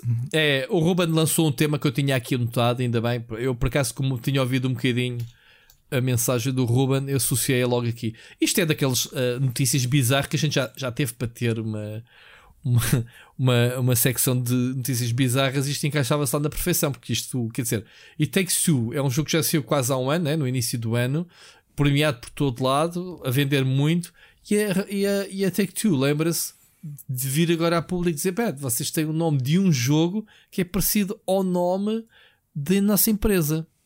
Quando It Takes Two é uma expressão, é uma frase, uh, It Take Two nem sequer tem nada a ver. Quer dizer, as pessoas sabem distinguir perfeitamente uma coisa da outra. Ou, ou, ou, não me digas que o pessoal do It Takes Two precisou deste nome para vender jogos. Porque, ah, Take Two, isso, isso é do dona do Rockstar do, do GTA. Este, esse jogo deve ser bom. Não é? É estúpido. Uh, Take Two uh, lembrar-se disto. E tem a sua piada. Até porque é aquela uh, coisa de, de, David contra Golias, um bocado, não é? Porque, tipo, pá, Opa, que é, que, é que vos interessa isso, meu? Eu já lá vou falar sobre isto, mas uh, uh, um, tenho estado a ver as cenas do Be dos Beatles e, não sabia, juro que não sabia até antes disto. Do Michael Jackson, não? Não, não, não, isso foi isso é diferente. O Michael Jackson comprou os direitos uh, uhum. de todas as músicas Beatles, foi o maior crime que eu acho. Não sei se, se Paul McCartney isso já recuperaram ou não, mas uma estupidez do caraças. És música e de repente tens outro gajo. E isto supostamente foi Paul McCartney que ensinou ao Michael Jackson fazer esse negócio, que é comprar os direitos de cenas. Uhum. E viram-se feito isso com o feiticeiro, que o Michael Jackson comprou-lhes. ah, é? Tá bem, então vou comprar tudo o que é de Beatles. E para uma carta nem moou. Isto em 85. Ok. Eu li isto porque o, o, o thriller fez uh, 39 anos, o que é que é, e na M80, que é a rádio que eu ouço no carro, andei muito carro este fim de semana, e pararam, não pararam de tocar uh, músicas do thriller e deste, deste tipo de, de informações. O que eu quero dizer sobre os Beatles é que os Beatles fundaram uma editora chamada Apple Corps. Sabias? Portanto, Apple Corps tiveram problemas com a Apple, ali um, um aguisado qualquer que demorou bastante tempo da, das músicas dos Beatles irem parar à, à, Apple por causa do nome também. Conflitos de coisas que, pronto, uma, uma empresa de tecnologia, ok, e outra uma editora estamos a falar que a Apple Corps foi criada nos anos 60, eu penso que foi bem antes da Apple do, ter sido criada, né? Os computadores, que acho que foi no fim dos anos 70, se não estou em erro. E se esses Season Disease são todos tão idiotas, pá. O, o Gene Simmons, que é um. Sim, ele é o guitarrista de uma grande banda que são esquece, mas ele sempre foi um atrasado mental. Eh, o King Diamond, quando surge no Merciful Fate no início dos anos 80, foi processado por ele porque. Olha a justificação. Ah, e se pintar a cara de branco e preto uh, é nosso. Não, mais ninguém pode fazer isso. Esquece? A sério? Ah, pois. E, e o. E o grande King Diamond fez-lhe um manguito e disse: pá, vai-te lixar, meu. Olha agora. Olha, agora não pode ser um índio, um Seox. Uh, tipo... Então, o Gene Simmons também uh, tentou registar o, o Horns Up, o, aquele símbolo que os. Que sério? Sim, claro. Sim, sim. O Gene é assim, o Gene Simmons é do pior. Tipo, eu, se fosse aqui Gene Simmons. Não, porque assim o gajo tem boa conta, sobretudo quando o gajo fez aqueles programas mais recentes do You Got Talent e não sei o que, que ele era parte do júri, tinha boa. A sério, não sabia. Eu... Não sei se foi Got Talent, foi um, foi um destes programas, Idols ou uma coisa qualquer, em que ele, ele, ele fez parte, descaracterizado e tudo, normal. Não, não sem. Ele, ele, ele próprio. Olha, foi isso. Ele, ele houve uma altura que tentou. Hum, tentou registrar tudo e mais alguma coisa. Uh, pá, há um artigo, eu sabia. Há, há um artigo. Uh, é isso. Ele tentou registar o símbolo que se faz com as, mão, com as mãos de I love you. Ele tentou registar o símbolo, a cena de fazeres o coração e a dizer I love you com as mãos. Tentou registar o. o... É o Xoxo, Zozo, não é? Não fazes assim com os dois dedos, fazes um coração. Sim, sim, sim. sim. É isso? Isso foi recente então. Foi em 2017. Ah, okay. uh, okay. Tentou registar o, o, Horns Up e o Ronnie James Dio mandou-o bugiar a dizer amigo. Eu comecei a fazer isto, fui o primeiro metaleiro, porque a minha avó é italiana, isto é o símbolo que as velhas italianas faziam para afastar o mau olhado. E ele, pumba. Não, uh, não tentou registar o, o ou assim? Sei lá. Bora registar o Nhex nós, Ricardo. Olha, se calhar podíamos tentar. Depois vinha ele. Tentou não, sabes, eu estava aqui a explicar à minha família para falar italiano. Não precisas falar italiano. Falas em português, ativas o nhecos e falas italiano. Olha, tentou registar a expressão trophy wife. Ok. Ok. Que é o que ele, te, que é o que ele tinha, não? Uh, tentou, registou, mas isso conseguiu mesmo. A palavra penis, mas em que o P é um ponto de interrogação. Mas gajo é idiota, meu. Uh, tentou registar OJ, que é como tu sabes, a forma como os, os americanos chamam Orange Juice. Ele tentou registar OJ. Tentou registar isso. ah, então pronto, a pergunta que eu te faço é: quais são as, que ele, ele conseguiu registrar? Quais? Pênis, com um ponto de interrogação no lugar do P. e que uso é que lhe deu? Uh, a expressão, não ou outro, que se calhar não usa. Não sei. Não sei, mas pronto, está feliz. Mas, mas, já sabia que o tipo era um, um ascrozinho da treta. Não é de ser ascroso, é ser um gajo uh, chico esperto, mas chico esperto falhado, né? Era mais idiotice se uh, as autoridades, né? os, os reguladores lhe atribuíssem essas, essas cenas. É, aliás, o Vice tem um artigo muito bom que é All the dumb shit Gene Simmons has tried to trademark. Ah, ah, ele tentou registrar Nude Car Wash e International Fight Club depois do filme sair. Sério, já, já perdeu a piada, Ricardo. Ri-te sozinho, já, não, já, já esquece. Que, que idiota. Bom, bom, falando na Takes Two, ao que parece, estava aqui a ler agora como, como deve ser. Uh, afinal, eles foram ameaçados, mas foi mesmo antes do jogo ter saído, quando foi anunciado. Ok? Só que, claro, isto é estúpido demais e, e não deu em nada. Mas casos desses aconteceram, está-me a lembrar de um indie que tinha o um nome qualquer coisa of Legends e tiveram que mudar. Oh, oh Ricardo, há jogos que tu claramente estás a aproveitar do nome porque estás. Quando tu, agora, agora, agora eu vou fazer um jogo chamado Forty Day Pá, por coincidência é um Battle Royale. Percebes? Eu, eu vou... com uma picareta, mas é a Forte Day. Pá, vais levar com um processo, mano, vais tentar a- a- aproveitar Oh, Rui, de algo parecido. E às vezes passa. Eu no outro dia estava aqui na página do, gaming, do Prime Gaming para receber para ver o que é que havia de, de ofertas. Sim, sim, sim. E estou a fazer scroll e vejo um jogo que o logotipo parece o League of Legends e chama-se Mobile Legends. Sim. Eu, "Ah, ah, isto não é o League of Legends, parecia. E, e digo-te já, esse, se bem me lembro, o Mobile Legends é do mesmo estúdio que fez o League of Legends na, no, para a China, ou uma coisa assim. Se não é esse, é outro parecido. É a Moonton. Que é uma. Exatamente, é uma. uma- É o ah, quê? O quê? É o mesmo estúdio, não é? Não sei, pelo menos eles, eles criaram isto do Mobile Legends Bom, na de- China. deixa- Deixa-me ver. Antes do, do League of Legends ser lançado, a Riot não estava com certeza que o, League of Legends no telemóvel fosse algo grande. Ou seja, que o MOBA funcionasse no telemóvel. Então hesitou. Como tu sabes, a, a- a Riot é, é, é parte da, da chinesa da. hum, Como é que eles chamam-se? Da Tencent. Da Tencent. Uhum. E então, a Tencent para convencer a Riot a fazer o League of Legends, que já existe, né? o, o- o League of Legends Wild Rift, né? Sim. para mobile, lançou. Agora não tenho a certeza se é esse Mobile Legends se é outro. Eu acho que é, é o Ruined Kings. Não, não é o Ruined King, caraças.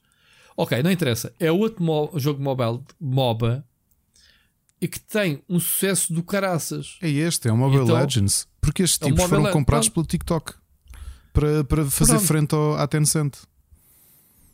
Pronto, mas, então, mas não é. Mas foi mesmo a Tencent que fez. Se estes tipos foram comprados pela Toga é para fazer frente, ok. Mas é outro, eu acho que é outro. Eu acho que é o não sei que Kings ou uma coisa qualquer. Bom, não interessa. Agora, em relação ao- à, à cena da, da Take Two, isto é estúpido demais, né? nem vale a pena a gente estar a esticar. Ah, uma, eh, uma coisa é tu copiar os nomes eh, com um som parecido ou uma coisa qualquer, outra coisa é usares, uh, quereres-te apropriar de expressões, por exemplo, split screen.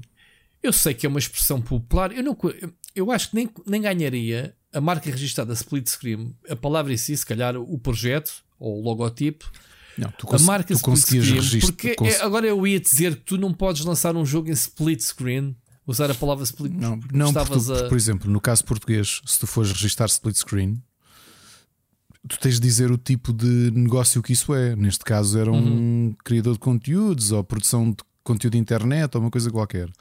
Estás a perceber? Certo. Portanto, Sim, sim, sim. sim. já não se enquadrava. Pá, eu, eu, eu lembro-me quando abri o canal e escolhi o nome, vieram-me logo dizer, eh, pessoal, olha, que já existe o Split Screen em Portugal. Pá, que era um blog de cinema. Eu pensei assim, mas o que é que o Split Screen tem a ver com cinema? Esta expressão, explicada por mim, obviamente, é, é uma expressão de videojogos que é, é exatamente isto: é jogares em split screen com outra pessoa Então, no mesmo ecrã. então vou-te dizer para te rires. IndieX é uma marca registada por mim, por razões óbvias. Há uns Pronto, meses eu estava no aí. site do, do, do, do Instituto de Propriedades Intelectuais e vejo Uhum. que há oito meses foi registado outro IndieX e que passou. Sabes porquê? Porque aquilo é uma loja de pranchas de surf na Madeira. Pois, e são o- negócios diferentes. São negócios diferentes, exatamente. Claro, claro. Claro. Porque eu quando Ah, registrei, seja- não registrei, não fiz tipo spreadshot, tipo é tudo. Exato. É, tudo. é veterinário, Exato. Olha, é, hospital, sabes que eu não sei quê, é a oficina de mecânica, estás a perceber? Não fiz nada disso. Registrei Sim, sim, como evento, uh, promoção, sabes- estás a perceber? A Electronic Arts teve grandes problemas em chegar à Europa por causa disso. Uh, o, o Electronic Arts já estava registado na Europa como nome de uma empresa que eles tiveram, acho que, pá, muito tempo para, para negociar e, e- e conseguir obter o nome. Não conseguiam registrar o nome na Europa. Mas pronto, siga. É só estúpido, essas coisas. Agora, quer dizer, Rubber Chicken, registar, eu não posso fazer uh, galinhas de borracha, Ricardo. Robert Chicken está registado, Registado. por exemplo. Mas, mas estás a ver, mas não vais confundir o nome de uma empresa com um, com um Com jogo. expressão, não, não. Claro. Aquilo está registado. Não, Esse, tu, isso, tu quando registaste o Rubber Chicken não foi para, para dizeres à malta que vende galinhas de borracha Não, não. para ires ganhar. Pronto.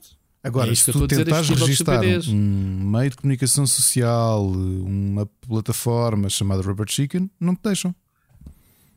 Percebes? Porque Sim, já está registado agora. Que- que tens uma tens uma fábrica de olha de preservativos. Queres lhe chamar Rubber Chicken? Podes? Uhum. Posso, claro. Claro. Preservativos para galinhas. Bom. Jingle Jam. Ricardo, tu hoje estás aqui a meter muita coisinha, muito, muito tema. Que é, É. isto? Então é assim, para, para quem, para quem eh, liga estes bundles solidários, historicamente no Humble Bundle começou por um, pelo youtuber, pelo youtuber ou grupo de youtubers que é o Yogscast, que é um, é um grupo bastante conhecido, eh, com milhares e milhares, dezenas de milhares de seguidores, que há uns bons anos, eu não vos quero mentir, mas acho que em 2014 ou 2015 começaram a fazer os primeiros bundles em, em parceria com o Humble Bundle. E na altura o que eles faziam, como isto é um bundle solidário, o que faziam era uma espécie de calendário do advento, que é começava dia 1 de dezembro, pediam-te um valor mínimo, normalmente era um 40 e qualquer coisa euros, e todos os dias desbloqueavam-te um jogo, davam-te um jogo novo. Sendo que eles, durante esse tempo todo, juntavam-se com uma série de streamers e youtubers e estavam de dia 1 até dia 24 sempre a streamar jogos diferentes, maioritariamente indies. Isto é uma coisa que arrecadava e arrecada milhões e milhões de euros todos os anos. Eu não sei o que é que se passou o ano passado, mas sei que eles cortaram a ligação que tinham com o Humble Bundle e decidiram fazer isto sozinhos neste site que é o Tiltify. Na mesma, no mesmo espírito, com uma ligeira diferença. Se no Humble Bundle aquilo, como eu te dizia, era tipo calendário do advento, que é chegavas a um novo dia às 6 da tarde e aquilo revelava um novo jogo que tu tinhas, uma nova key para um jogo, estás a perceber? E normalmente isto eram packs que compensavam muito, porque aqueles. Pá, imagina tu, como, como é o deste ano, tu pagas 35 libras e recebes 55 jogos para Steam, sendo que muitos deles são deste ano. E nós estamos a falar daqueles indies eh, podres. Estamos a falar de um Hyper, Life, Hyper Light Drifter. Estamos a falar do Wilder Myth, que saiu este ano, que é um RPG old school, que o Machado até acho que vai pôr como um dos jogos do ano. O Surviving Mars. Tens aqui muito jogo atual. Tens o Pathway. Um, e então o modelo deles agora é diferente. É tu vais ao site deles, pagas e escolhes uma, uma, uma instituição para apoiar, porque aquilo depois tem bloqueio. Que é a part- tu tens rewards, ou seja, tu consegues comprar packs de jogos, mas estão fechados por, por evento. Eu, por exemplo, eh, ajudei hum, a Autística, que é uma, hum, é uma instituição que, que promove, hum, que, que, que- investe eh, para o dia a dia, para melhorar o dia a dia de, de, de pessoas com autismo. E porquê é que eu estou a promover isto? Porque é o 2 em 1. Um. Podem aproveitar o Natal, malta que te recebeu o 12 mês. Isto são 35 libras, são 55 jogos. O que eles avaliam é que com estas 35 libras, que dá 41 euros e qualquer coisa, o equivalente, o valor destes jogos todos estão aqui. Novamente, muitos deles são deste ano, ok? Uh, acho que são à volta de 980 euros estão aqui em jogos. E vocês escolhem Nossa. a instituição que, que- de caridade que, pá, que, que querem que esse dinheiro se, se dirija e apoiam. Portanto, todos os anos Mas isto olha, acontece. Ricardo, Diz. É, é 13 terceiro mês, não é 12 segundo. Décimo terceiro, obrigado, Rui, desculpa. Não sei se, se as regras para o pessoal que trabalha em part-time é diferente Não, ou não. não, mas não. pronto. Não, posso-vos dizer que isto começou há uns dias e já vão com 2 milhões 139 mil libras, mas eles historicamente já conseguiram amealhar 20 milhões em caridade ah, nestes poucos anos. Portanto, Poça, e e- posso meter em meu referral e para Não, coisa? não, ou neste para eu não há- ganhar parte destes 2 milhões? Não, este, este não quero. referral, isto é tudo o que entra, é tudo para, para caridade. Tudo, tudo, tudo. Ok? Tem aqui bons jogos, o On Railed, Pá, tem o Battle Trauma também, que é um grande jogo deste ano. O Surviving Mars. Val- Pá, tem aí muitos, muitos bons jogos. É um pack muito, muito bom. Sinceramente, muito bom. Acho que compensa perfeitamente os 35, 35 libras. tu compraste, isto é tudo Steam, É tudo Steam, sim. Tudo, tudo, tudo Steam. mas vais recebendo aos fecheiros, não é? Os Não, não, não. Aqui, lá está. Quando eles saíram do Humble Bundle é diferente. Ou seja, pagas, recebes um mail logo com as, com os, com as keys todas. Lá vais. Ok. Já tens para a troca daqui destes que compraste? Já. Tenho. Tens de começar aí a distribuir pela malta. E é o não que eu vou pode ser fazer. Farm Sim, Farm Manager. Ei, bem, Pick the Quest. Olha, está aqui um dos grandes. Um, da Irregular Comp, a, Corporation teve o sucesso do PC Building Simulator. Está aqui também. E é um grande sucesso do, do, do Steam. Ca uh, Call Kangaroo 2. Olha o Murderous Pursuit. Vá lá, vai. Pá, muito, Muito bons jogos, muito bons jogos. Eu- novamente, este Wilder Myth tem dois meses e foi um dos grandes sucessos do Steam deste ano. RPG Old School, pá, vale muito a pena este, este pack. Muito bem, então uh, Tilti, Tiltify, né? foi, foi assim É. que eles nos disseram para dizer, né? para É, fazer o plug. O que pesquisam é jinglejam.tiltify.com. Se, se pesquisarem Jingle Jam é o suficiente. E vão logo ter aqui. Não há referrals para ninguém, infelizmente, Rui. Eu sei que tens tido aí umas contribuições porreiras no Humble Bundle. Tu tens sido o meu maior cliente do Humble Bundle, man. Eu estou quase, quase, quase, quase, quase, quase, quase, quase a receber um cheque. As Vamos pensam- por acaso acho que a malta pensa que estamos a tenho brincar. que não é? pagar uma prenda à, à minha mulher. Não, isto é mesmo a sério. Eu tenho, eu tenho quem quiser comprar referral, jogos no é. Humble Bundle, tenho o referral já há muitos anos, mas eh, não está na, tá nas redes sociais. Quem quiser faz. É verdade, pessoal. Eu descobri isso. O, o Seixas é que insistiu. Eu não, eu não sabia bem como é que isso funcionava. Eu já podia estar rico à tua conta, Ricardo. O dinheiro que tu investes nos jogos. é verdade. pá, é verdade. é. Aliás, nos últimos dois meses, todos os bundles que eu, que eu comprei agora é com o referral do Rui. E, Muito bom. e pá, e todo fico contente, né? Olha, vai para um Quem, qui- amigo. quem, qui- quem quiser, quem quiser referral, eu envio. Não me importa. Ganda pedincha, Phonics. Bom, Ricardo, hum, tenho aqui uma notícia sobre jogos indie. Sabes que o a Xbox at ID é, uma, é a cena de indies né, da Uhum. Xbox. Vai ser apresentado no dia 7, que é hoje, terça-feira. Ok? Não sei se é um evento, se não é. Hum, mas vi aqui uma lista de jogos que me pareceu ver alguns títulos no IndieX. Queres comentar os jogos que está aí? Eu lembro-me de ver aí o Loot River. Não, é por um acaso deste, nenhum deste. deles é o. Nenhum deles esteve no IndieX. O Loot River não teve. Teve, eu vi-te a jogar. Então, o Loot River não é aquele que encaixas as peças tipo Tetris nós, das pontes. nós falámos foi dele aqui por causa da, da, da E3. Trouxemos-lo, que ele foi anunciado também na Microsoft. Eu estou com muita curiosidade com o Loot River e com o Nobody. Espera aí, eu não te vi jogar numa live o Loot River. Não, não viste, não. Então, Não viste, não. podia jurar, meu. Viste-me jogar o visto. Undying, mas o Loot River não. Ok, então pronto. Jogos, o que é que temos ido? Coisas boas. Olha, temos o Nobody Saves the World, que é o novo jogo da Drinkbox Studios, que, para quem não reconhece o nome, são os autores do Do Guacamole. Guacamole. Uhum. E, E que tal? tem Já viste alguma coisa? Já, já, já, já. Muito bom aspecto. Portanto, aquilo é um. Epá, como é que eu ia de apelidar aquilo? É um, um jogo de aventura eh, com, com- faz-te lembrar Zelda, mas ao mesmo tempo. Sim, mas muito mais caótico. Eh, portanto, acho que isto provavelmente vai ser aqui um Opa, roguelike. este jogo tem um aspecto de um jogo que saiu hoje, hoje esta semana Qual? no Game Pass. O Archvale. Pois. Está na mesma onda. Tem, sim, senhor. Não é? Está, está outra vez. Isto é tipo Dungeon Crawler ou não? Eu estou com Eu acho que é- eu acho que é, eu acho estas que é. coisitas. Depois temos Ok. o The Tale of Beastoon também, que está quase a sair. Eh, o vídeo também era muito bonito. Eh, o ID at Xbox está aqui com uma boa. Com uma boa seleção, tem, mais jogo- uma tem vez. jogos porreiros, tem porreiros, sim, sim, sim. Muito bem. Mais alguma coisa que queres salientar? Estou-me a lembrar do o Blacktail, eh, também, é na primeira pessoa, mas também está potencialmente muito bonito. Que é da Parasite. Deixa-me ver se eu me lembro que é que eles. fi- Não, acho que é o primeiro jogo deles. Sim, o primeiro jogo deste estúdio. Mas eh, devemos comentar isto para a semana. Devemos ver isto. Porque isto vão haver Ok. demos e tudo disponíveis. Aliás, podem já começar a procura depois no Steam, nisso, né? Uhum. Muito bem. Eh, se bem que é mal, estamos aqui a falar do Xbox e e depois mandar o pessoal para o Steam, mas olha, é lá que estão os demos. Acho que isto vai haver demos também na Xbox, se não me engano. Não tenho certeza. Bom, uma notícia eh, sensacional. Uma notícia que se estava à espera. Vocês sabem que o Battlefield foi um fiasco de lançamento. Uh, Battlefield 2042 uh, por causa dos problemas que teve, os problemas de, de servidor. Pá, eu tive a, eu fiz, e levou com eles. review E levou, sim, vi. E levou com eles as ações. e levou com eles as ações. Sim. Ah, como assim? Não percebi. As ações caíram por causa do Battlefield. Caíram. Epá, acho que foi o, o lançamento mais desastroso que já não se via. Eu posso dizer que eu estive a rever. Eu estava a editar o meu vídeo de review. Eu não tenho dos vídeos que sabes que se eu capturo todos os meus vídeos, né? Ahm, dos jogos que eu jogo, sejam nas consolas ou no PC, eu não tenho um único vídeo onde à esquerda do ecrã, e podem ver a review, malta, uma bolinha que é o estado da rede esteja ou laranja ou amarelo.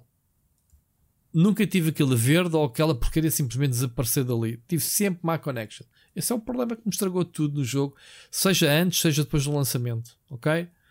Ahm, pronto. O que é que acontece? Houve mudanças na, na DICE. Epá, estamos a falar de DICE, é uma empresa histórica da Electronic Arts e da indústria em geral, mas É, uma das, é um dos estúdios que, que a Electronic Arts tem mantido, porque é basicamente um, o epicentro de tecnologia da Electronic Arts, que é o Frostbite, é ali criado. Uh, e supostamente o Battlefield é uma espécie de benchmark, não é?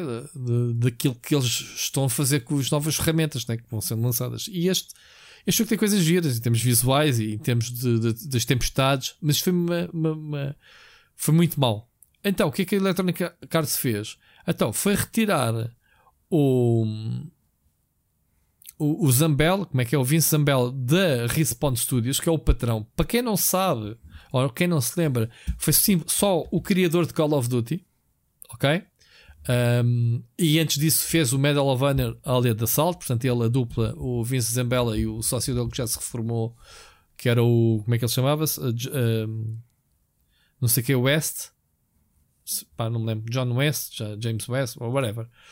E então, um, não, só, não só o Vince Zambella tornou-se então o novo General Manager da DICE, acho que o, o, o anterior despediu-se né, com o lançamento do, do Battlefield.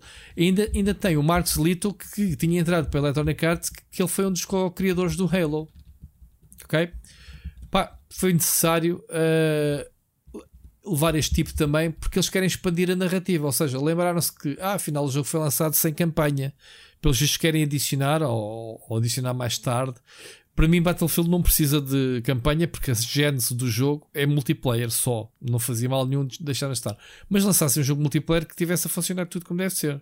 Ricardo, certo? Que não foi o Agora caso. é isso. Esta dança. Agora penso eu. Então, mas o gajo, a Respawn não vai ficar mais pobre com isto que é o estúdio que mais cartas está a dar neste momento à Electronic Arts. Seja o Apex Legends, como pá, o Titanfall, que é excelente, mas já poucas esperanças existem de haver um Titanfall 3. Um, este estúdio está em grande, portanto, e é esquisito como graças a estas mudanças internas um, para tapar este buraco. Este, o, o Isabela, por onde passa, é tudo sucesso. Atenção, já é o terceiro estúdio que onde ele passa que faz sucesso. Primeiro com a 2015, quando fizeram o Medal of Honor Alien de Assalto. Depois fundaram, foram, foram obviamente aliciados pela Activision e fundaram o. Um, como é que se chama? O o estúdio criou o Call of Duty uh, Infinity Ward, uhum. ok? Um, saíram com aquela polémica toda à dupla. Estamos a falar sempre da dupla, mas o, o West já saiu, entretanto, da indústria, penso eu. Uh, saíram da saíram da Activision, uma grande polémica, foram corrida até, lembras dos seguranças não deixavam entrar sequer nos seus edifícios, porque supostamente eles já andavam a negociar jogos fora dali. Uh, e foram para a Electronic Arts formaram o Respawn. Respawn lançaram o Titlefall morno, excelente, a meu ver, mas morno, porque o jogo foi queimado dentro da Electronic Arts. Mas depois o Epic Legends mandou aqui um boost ao estúdio. Neste momento é um dos estúdios mais importantes da, da Electronic Arts. Portanto, não há dúvida que é a pessoa certa para puxar pela DICE. Portanto, para meter isto a bombar outra vez. Vamos ver se, se depois não se perde na, na Respawn. Ou se ele, nem sei se ele como é que tudo da mesma família, se ele poderá manter alguma ligação ou não com a Respawn. Também não percebi isso, se isso vai acontecer ou não. Mas parece bem, Ricardo, estas mudanças. Uh... Bem, eles precisavam de uma, eles precisavam de agitar a coisa, não é? Porque aquilo acredito que até os acionistas tenham aquilo tenha soado os alarmes todos.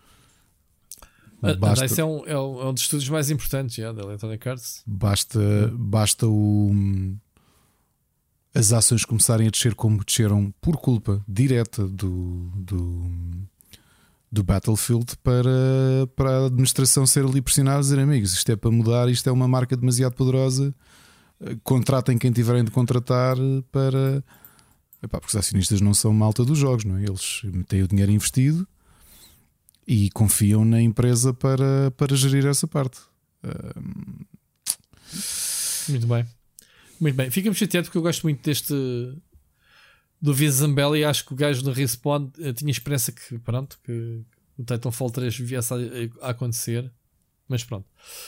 Muito bem. Bom, vamos aqui fazer uma maldade que eu fui malzinho para o Bruno, que ainda por cima é a pessoa, para o Bruno Carvalho, que é a pessoa não merece. mais fixe, não merece o que eu fiz. Eu fiz-te uma brincadeira, Bruno, e disse-te e menti-te com os dentes todos que o Carlos Duarte não tinha mandado uma mensagem. É mentira. Vamos ouvir, Ricardo, o que é que ele nos traz esta semana? Eu quase que era capaz de apostar. O que é que é? Eu não ouvi. O que é que é? Vai falar sobre, o, vai falar sobre o Eurogamer, de certeza. É, olha, mal plug. Podia ter. Bom, vamos ver. Vamos ver. O meu nome é Carlos Duarte. Olá, Carlos. Carlos. Como alguns já sabem, comecei a consumir com 9 anos através de um amigo meu. Eu não tinha meios para comprar para mim e por isso, todos os dias no ATL, consumia a minha dose com esse meu dito amigo. Só mais tarde, passado um ano mais ou menos, é que consegui arranjar para mim. Antes tinha a situação controlada. Era novidade, sim, mas não prejudicava a minha vida. Tinha tempo para consumir, seja sozinho ou com os meus amigos, e ainda sobrava tempo para fazer outras coisas. Com os meus 11 anos, uh, saiu uma nova versão. Soube através de um da street que veio ter comigo e disse: Carlos, esta é mesmo boa partilhou comigo e realmente era incrível. Tanta coisa nova. Deu-me até a possibilidade de revisitar locais onde eu tive os meus 9 anos. Aquela, aquela realmente era a melhor. Uns meses mais tarde consegui comprar e comecei a encontrar-me semanalmente com os meus amigos para consumirmos juntos. Já com os meus 13 anos, saiu outra versão como não tinha como consumir de forma legal, andava com comissões a ressacar. Mas mais tarde acabei por não resistir e arranjei forma de consumir. Não me orgulho do que fiz. Agora, olhando para trás, vejo que já nessa altura eu precisava de ajuda. Os anos passavam e sempre que saía uma nova versão, lá estava eu. Sempre. Nunca falhava a situação começou-se a descontrolar a partir dos meus 19 anos. 2009, 2010, 2011, 2012, 2013, 2014. Todos os anos. Todos os anos saía uma nova versão. Mas em 2015. Em 2015 houve uma pausa. Soube-me bem esta pausa. Senti-me fresco, mas ao mesmo tempo ansioso. Será que vai haver mais para o ano? E a resposta até hoje foi sempre sim. Mas o que sentia era um sentimento estranho. Era uma mistura de ansiedade, curiosidade, mas ao mesmo tempo estava sempre preparado para a desilusão e tristeza. Mas eu queria. E a realidade é que quando saía eu estava sempre lá. Consumia a minha dose e chorava. Chorava porque já não sentia nada, mas não conseguia parar. Podia usar o meu tempo para fazer outras coisas, mas não conseguia. 2016, 2017, 2018, 2019. Este foi o ano. Um ano em que senti uma nova vontade, porque a divulgaram como sendo a melhor de todos os tempos. E lá estava eu novamente. Uau, eu. Eu preciso disto. Mas quando chegou ao momento da verdade, quando finalmente estava nas minhas mãos e voltei a consumir com todas as minhas forças, nada não senti nada. Minto. Senti frustração, não só pela qualidade do produto e pela empresa que o produziu, mas especialmente comigo mesmo. Porque era outra vez arroz. Mas se isto me fez parar de consumir e fazer algo bom com a minha vida, não. Continuei e continuei a consumir até acabar. Em 2020 vieram ter comigo e disseram: Carlos, saiu uma versão. Queres experimentar? É uma expansão daquilo que já experimentaste este ano. E eu disse: Não, não posso, não posso comprar mais isso. Eu tenho que parar. Mas um dia, mesmo a papo seco, ou devo mesmo dizer, super papo seco, vieram ter comigo e disseram: Toma, Carlos, nós oferecemos-te. E lá fui eu, consumir. E vieram as lágrimas aos olhos. Não porque desta vez não era outra vez arroz, mas porque era simplesmente merda. Mas se isso me fez-me parar? Claro que não! nesse mesmo ano de 2020, decidi mudar a minha vida. Não liguei mais a isso, nem saiu nada sequer. Tive um lindo bebê com a minha esposa, estava feliz. Até que um dia vejo uma nova versão a ser divulgada. Não uma, mas duas diferentes desta vez. E eu não. Não, nem pensar. Eu vou seguir em frente. Eu tenho uma vida fantástica, muitas coisas para fazer, brincar com o meu filho, sair com os meus amigos, ver Netflix and chill com a minha senhora. Não. Não vou escorregar na mesma banana. Bom, a verdade é que estou cá hoje outra vez. Sim, devíamos estar a festejar quase um ano limpo, mas a verdade é que voltei a consumir e, e mesmo no dia do lançamento, lá estava eu a jogar Pokémon Shining Pearl. Numa altura da minha vida que não tenho o mesmo tempo livre que tinha nos meus 9 anos, e o pouco tempo livre que tenho poderia estar a usá-lo para jogar Forza Horizon 5 ou até mesmo Halo Infinite, ou a ver streams do Mocas a morrer no Demon Souls. Mas não. Estou a jogar Pokémon Shining Pearl. Ainda ontem estava no duche, com a mão contra a parede, a levar com a água quente na cabeça, a olhar para o vácuo e a questionar-me: porquê é que não sinto uma evolução dos jogos de Pokémon? Porquê é que sinto que os jogos de agora têm menos conteúdo do que os jogos de há uma década? Porquê é que estão a tratar esta nova geração de crianças como idiotas? Porquê é que eu e o resto dos fãs parecem demonstrar mais amor à franquia do que a própria Pokémon Company? Porquê é que parece que é sempre o mesmo jogo? Pouco importa, desde que haja um novo Pokémon para jogar, não é? Não, não precisam de melhorar, visto que vão vender que nem pãozinhos quentes qualquer das formas. E acima de tudo, por que raio é que o novo jogo saiu incompleto no cartucho e sou obrigado a fazer download do restante que falta? E as crianças? As crianças que não têm acesso à internet? Os pais? Os pais não sabem que o jogo está incompleto, nem são obrigados a saber. Preferiam isto? Do que adiar o raio do jogo? Mas o que é isto? O, o, jogo tinha que sair para o Natal, não é? Que se lixe os fãs, que se lixe o consumidor. Acalma-te, Carlos, vai ficar tudo bem. Acalme? Acalma o caralho! E o que me fode é que em janeiro vai sair o Pokémon Arceus e eu vou lá estar outra vez, porque é desta. É desta que vai ser bom, estás a perceber? E sabem que mais? Pô caralho, todos vocês! Eu vou fazer para casa completar o meu Pokédex! Ah, e mais! Quem, quem quiser trocar um Hunter para evoluir para um Gengar, que me diga qualquer coisa por WhatsApp.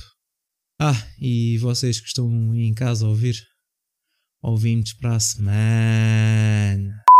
Está prometido para a semana a mais. Oh, Carlos, o Rui, Carlos Duarte o, era o Ricardo. O Rui não me Era deixa Ricardo. mentir.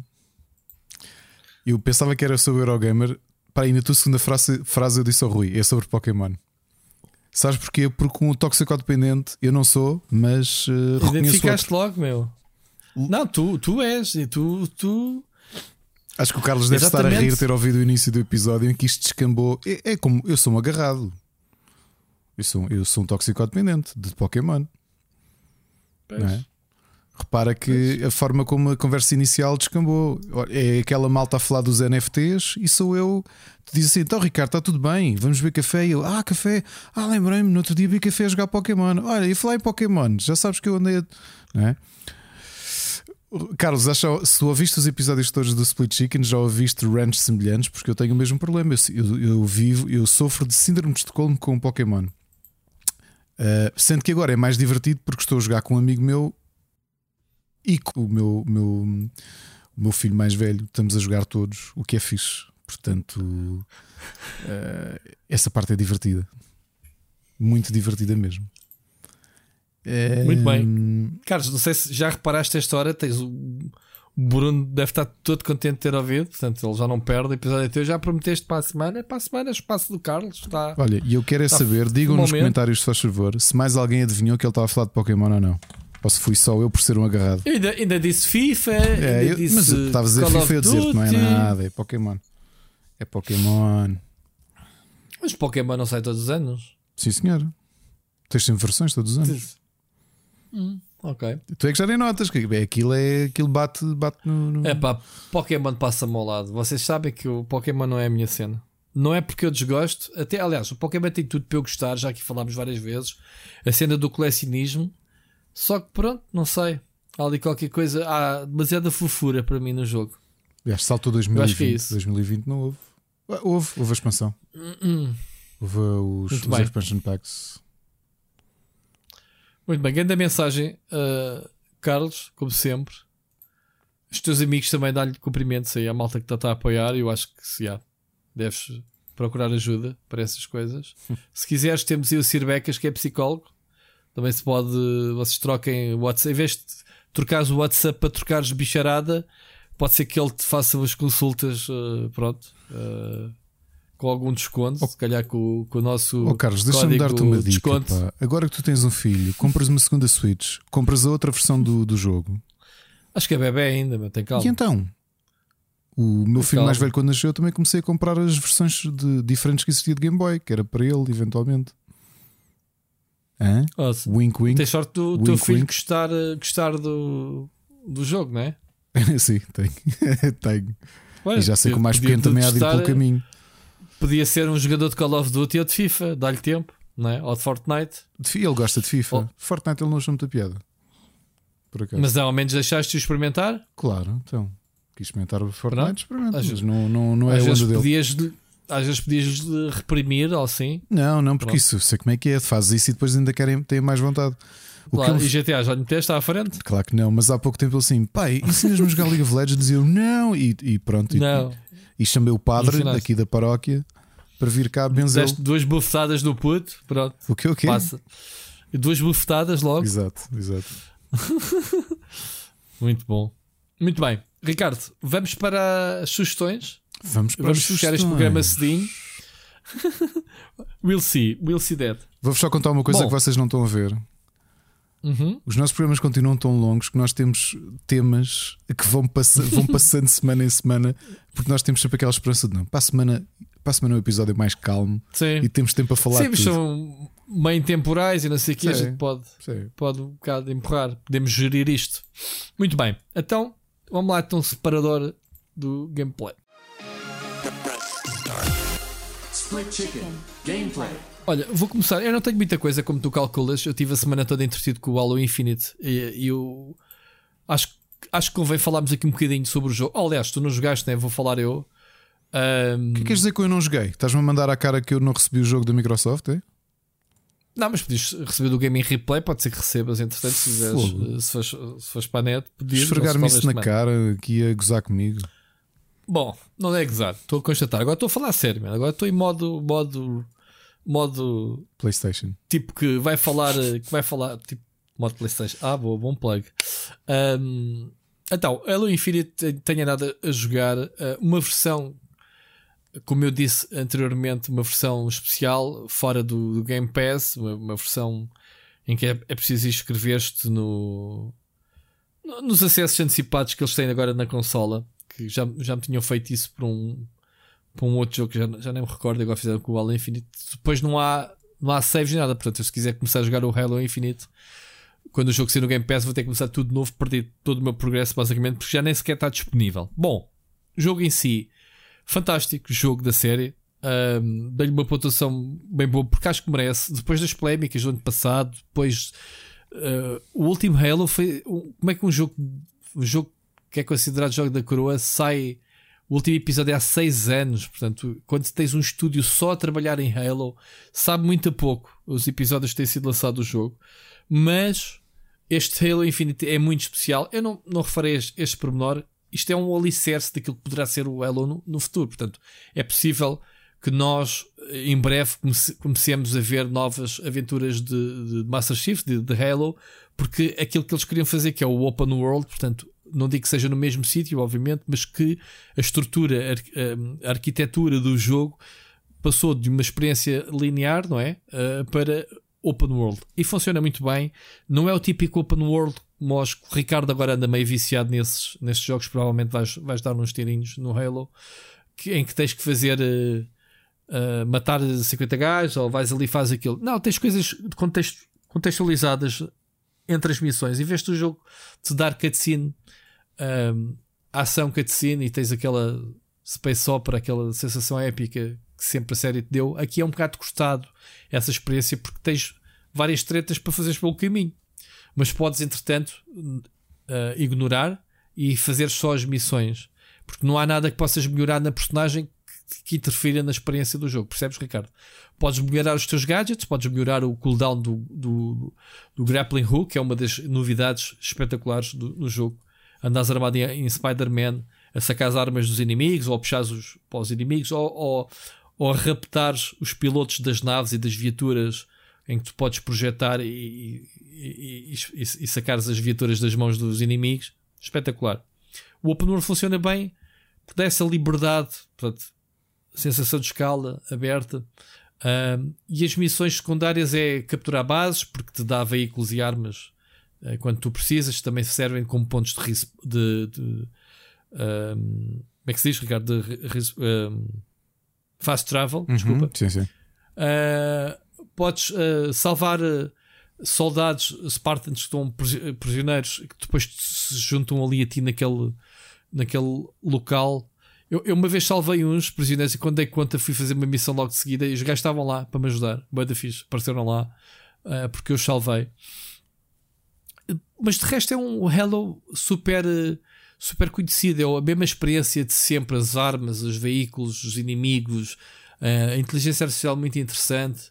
Pá, é um jogo brutal. Está muito bonito, ao contrário daquilo que a gente gozou o ano passado, né? quando foi mostrado. Gozámos, uh, criticámos mesmo porque não estava, obviamente, uh, se o jogo fosse lançado com o lançamento da Xbox, perdia-se aqui este ano. Lá está a diferença entre o Cyberpunk e a Microsoft ter dado um ano a Halo. Se houve jogo que aprendeu com a polémica, com as polémicas todas uh, dos edimentos, foi este, que a Microsoft deu mais um ano de produção ao jogo. Eu acho que sentes muito bem ao jogo. Tivemos também um multiplayer que está free to play e está muito giro em termos de gameplay, em termos de diversão falha uh, no sistema de progressão, não vou bater no ceguinho outra vez. Algo que é como um jogo as a service vai ser melhorado.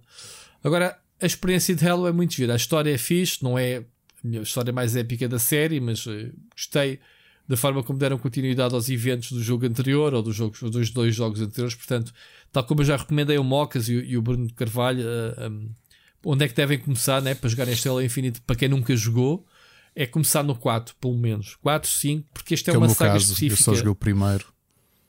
Jogaste o primeiro? Uhum. Epá, eu, para, mim, para mim é obrigatório jogar em todos. Não podendo, porque são muitos, né? desde o primeiro jogo. Porque tens o Halo 1, o 2, o 3, o 4, o 5, o 6. Yeah? Percebeste a lógica, Ricardo?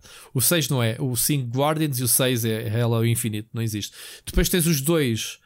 Uh, os dois spin-offs uh, Halo. Desculpa tens o spin-off Hello Wars, que é RTS 1 e 2, mas depois tens os dois jogos. Uh, quando a Bungie saiu da Microsoft, negociou a saída com a criação de dois jogos novos. Os dois jogos que não são com Master Chief, que é o Halo ADSC e o Halo Reach. Para mim, o Halo Reach é provavelmente a melhor história da série que nem sequer tem Master Chief. É, é muito bom, é uma prequela do primeiro jogo. Portanto, é por aí que eu acho que deveriam começar. Uh, o, Halo, o Halo EDC é uma treta, não, pá, não é nada de especial. Mas pronto, foi a moeda de troca. Fazes dois jogos Halo, eles já, tavam, já não podiam ver Halo pela frente, mas a Bungie conseguiu comprar então a sua liberdade uh, com estes dois jogos.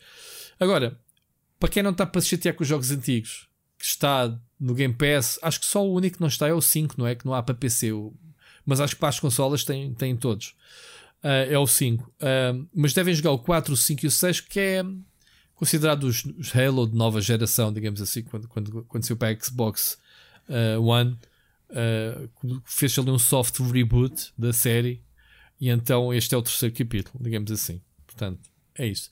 Portanto, muito fixe. Joguem, uh, instalem, portanto, não vos estou a dizer para comprar, obviamente, porque o jogo vai estar de borda quarta-feira uh, no Game Pass, tanto no, no PC como na, na, na Xbox.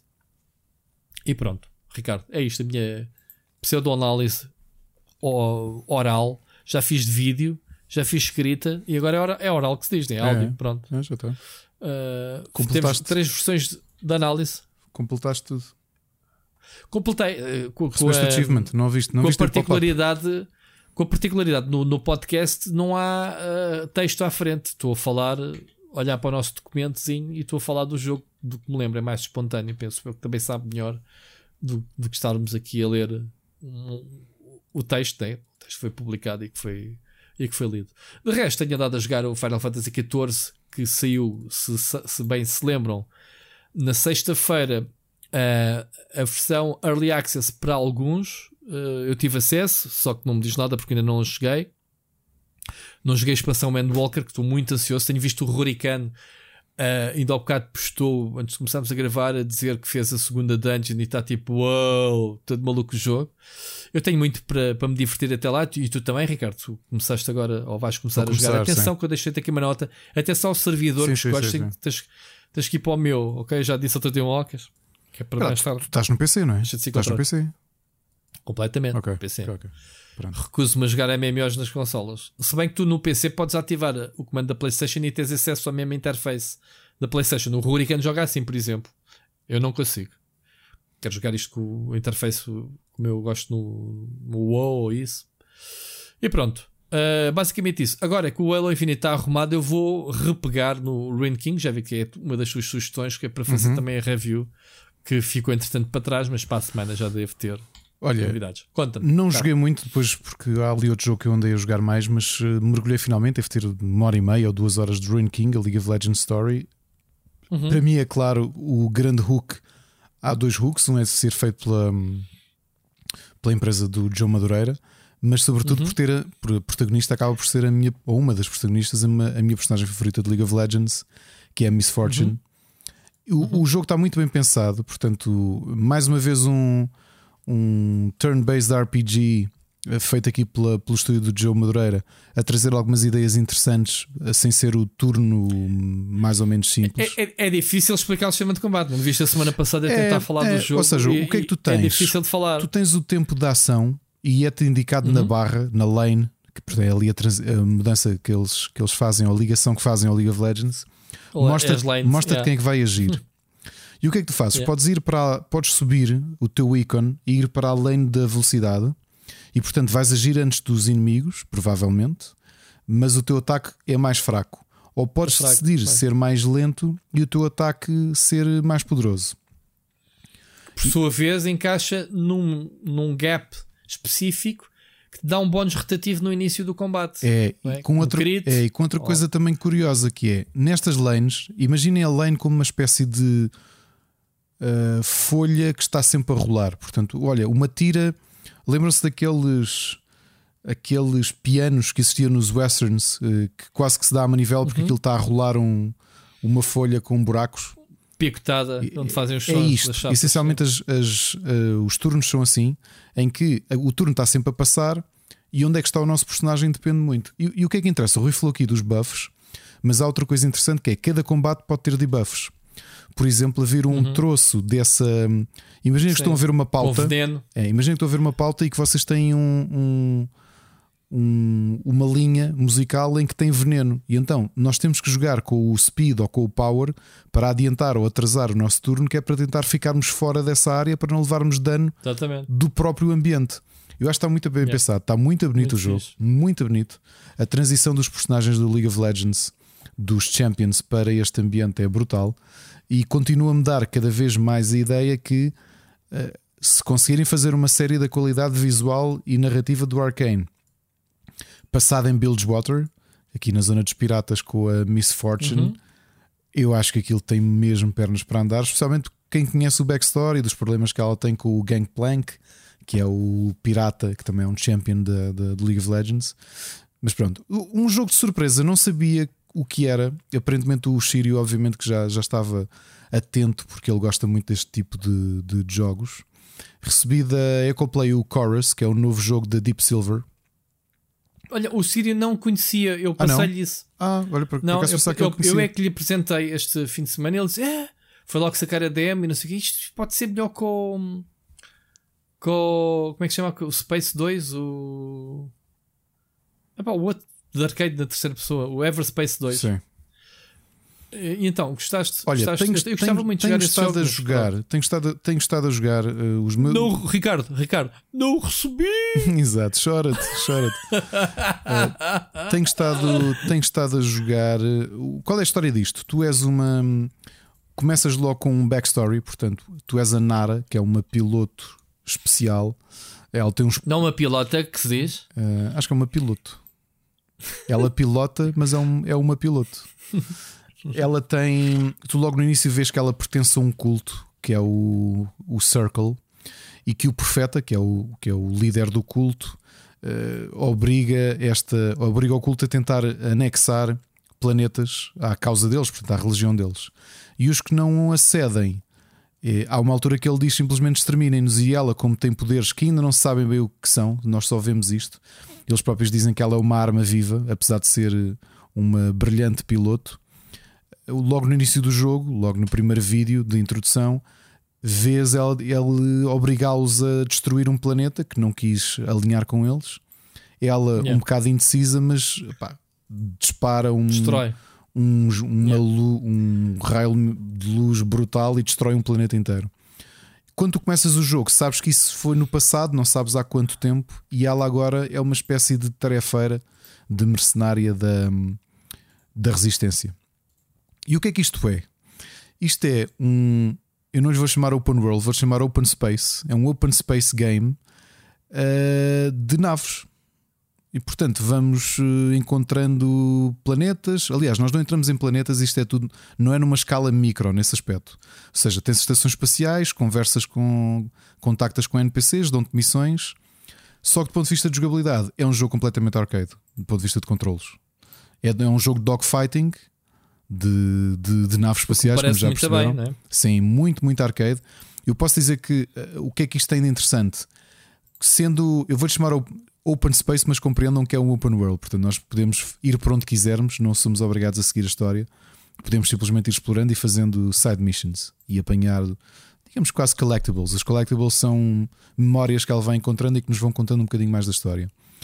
E logo para aí, no final da primeira hora e meia, encontramos a nave que ela tinha, que é a Forsaken, que, hum, pronto, que é uma nave muito ágil que nos introduz um poder adicional que ela tem, que é o Drift. Essa parte eu admito que estou a ter alguma dificuldade a controlar porque estou a jogar com rato. Uh, já experimentei com comando, acho que é um jogo que se joga das, bem das duas maneiras e depende muito do que é que tu estás mais habituado a jogar. Mas é um jogo mesmo, mesmo arcade. Okay? Os combates são todos muito ágeis. Uh, tu tens um escudo, não, não, não é de simulação de todo, portanto, tu, tu vais contra paredes, uh, perdes um bocadinho de escudo, mas o escudo regenera. os cenários de combate estão muito bem pensados.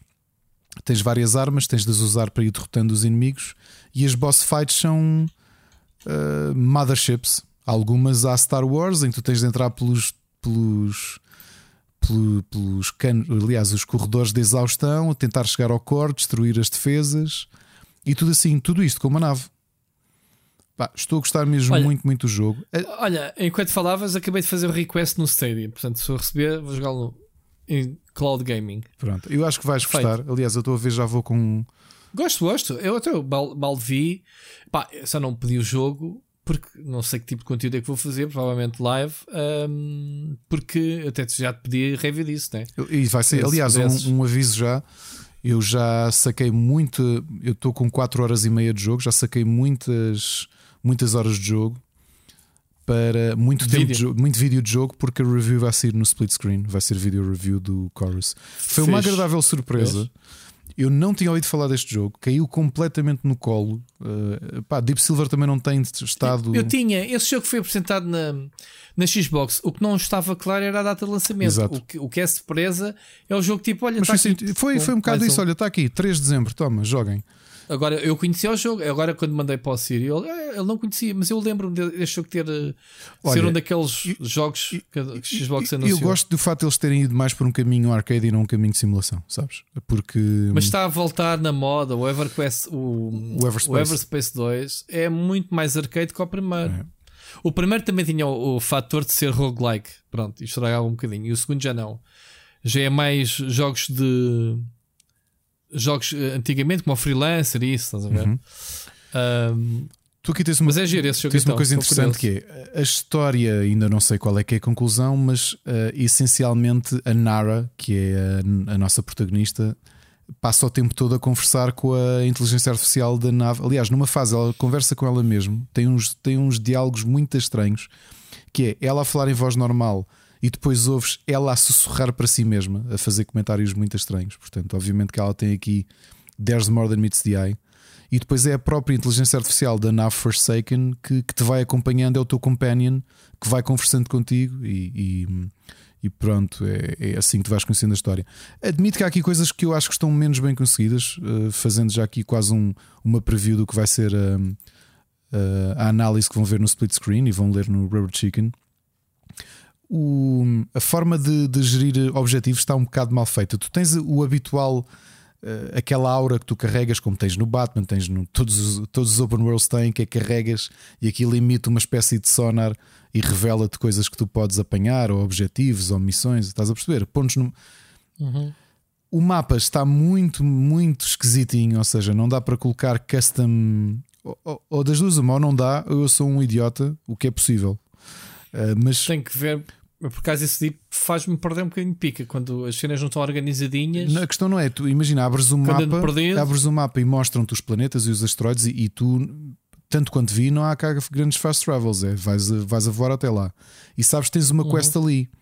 A maior parte dos open worlds permitem-te pôr um. Uh, legal, um marco. um marco. Olha, estou aqui, quero ir até aqui. Este não, não é muito intuitivo nesse aspecto. Outra coisa que também me fez um bocado de confusão foi uma missão que eu, eu perdi imenso tempo, estava, não estava a atinar. Que é, os poderes delas são rites, são rit, uh, ritos, portanto, rituais. No meu caso, que estou a jogar no, no PC, carrego no E e ela dispara aquele, aquela luz, pá, como o Spider-Man faz e afins e afins, não é? Que te identifica o que é que está à volta. Sim, sim, sim. Se tu carregares com mais força, aquilo mostra-te rastos de vida que possam. O Halo ter... Infinite tem isso e o abuso é disso. Pronto, este não dá porque tem cooldown. Portanto, é claro que dá para abusares, mas não podes estar a spamar, tens de esperar que aquilo sim. apareça. Mas pronto, uma coisa é, tu carregas, e eu e acho que foi uma coisa um bocado mal explicada que é: tu se carregares uma vez, ela emite a luz e mostra-te coisas para interagir. Se ficares a carregar no botão a carregar esse halo, quando tu largas, aquilo mostra-te, por exemplo, rastos de naves que passaram ali há pouco tempo de seres vivos que estavam hum. dentro de naves. Epá, e eu que passei não sei quanto tempo porque tinha de encontrar uma caixa que estava a flutuar no meio do vácuo e não a encontrava, no meio de destroços, porque não estava a carregar bem.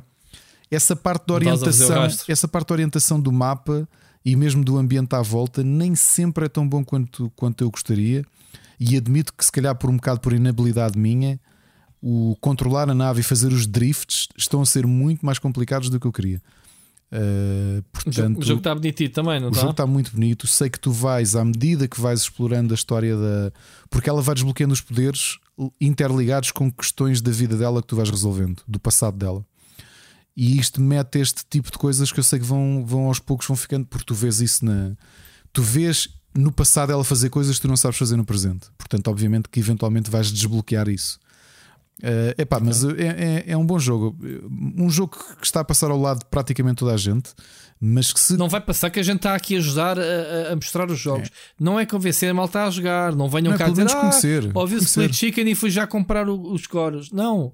Vejam os trailers. Acho que a demo está disponível no Steam. A gente está aqui a dar a conhecer jogos. Não é para influenciar ninguém a comprar. Se isso acontecer, é pá, olha, fiz, fizemos um bom trabalho, mas não é esse o objetivo.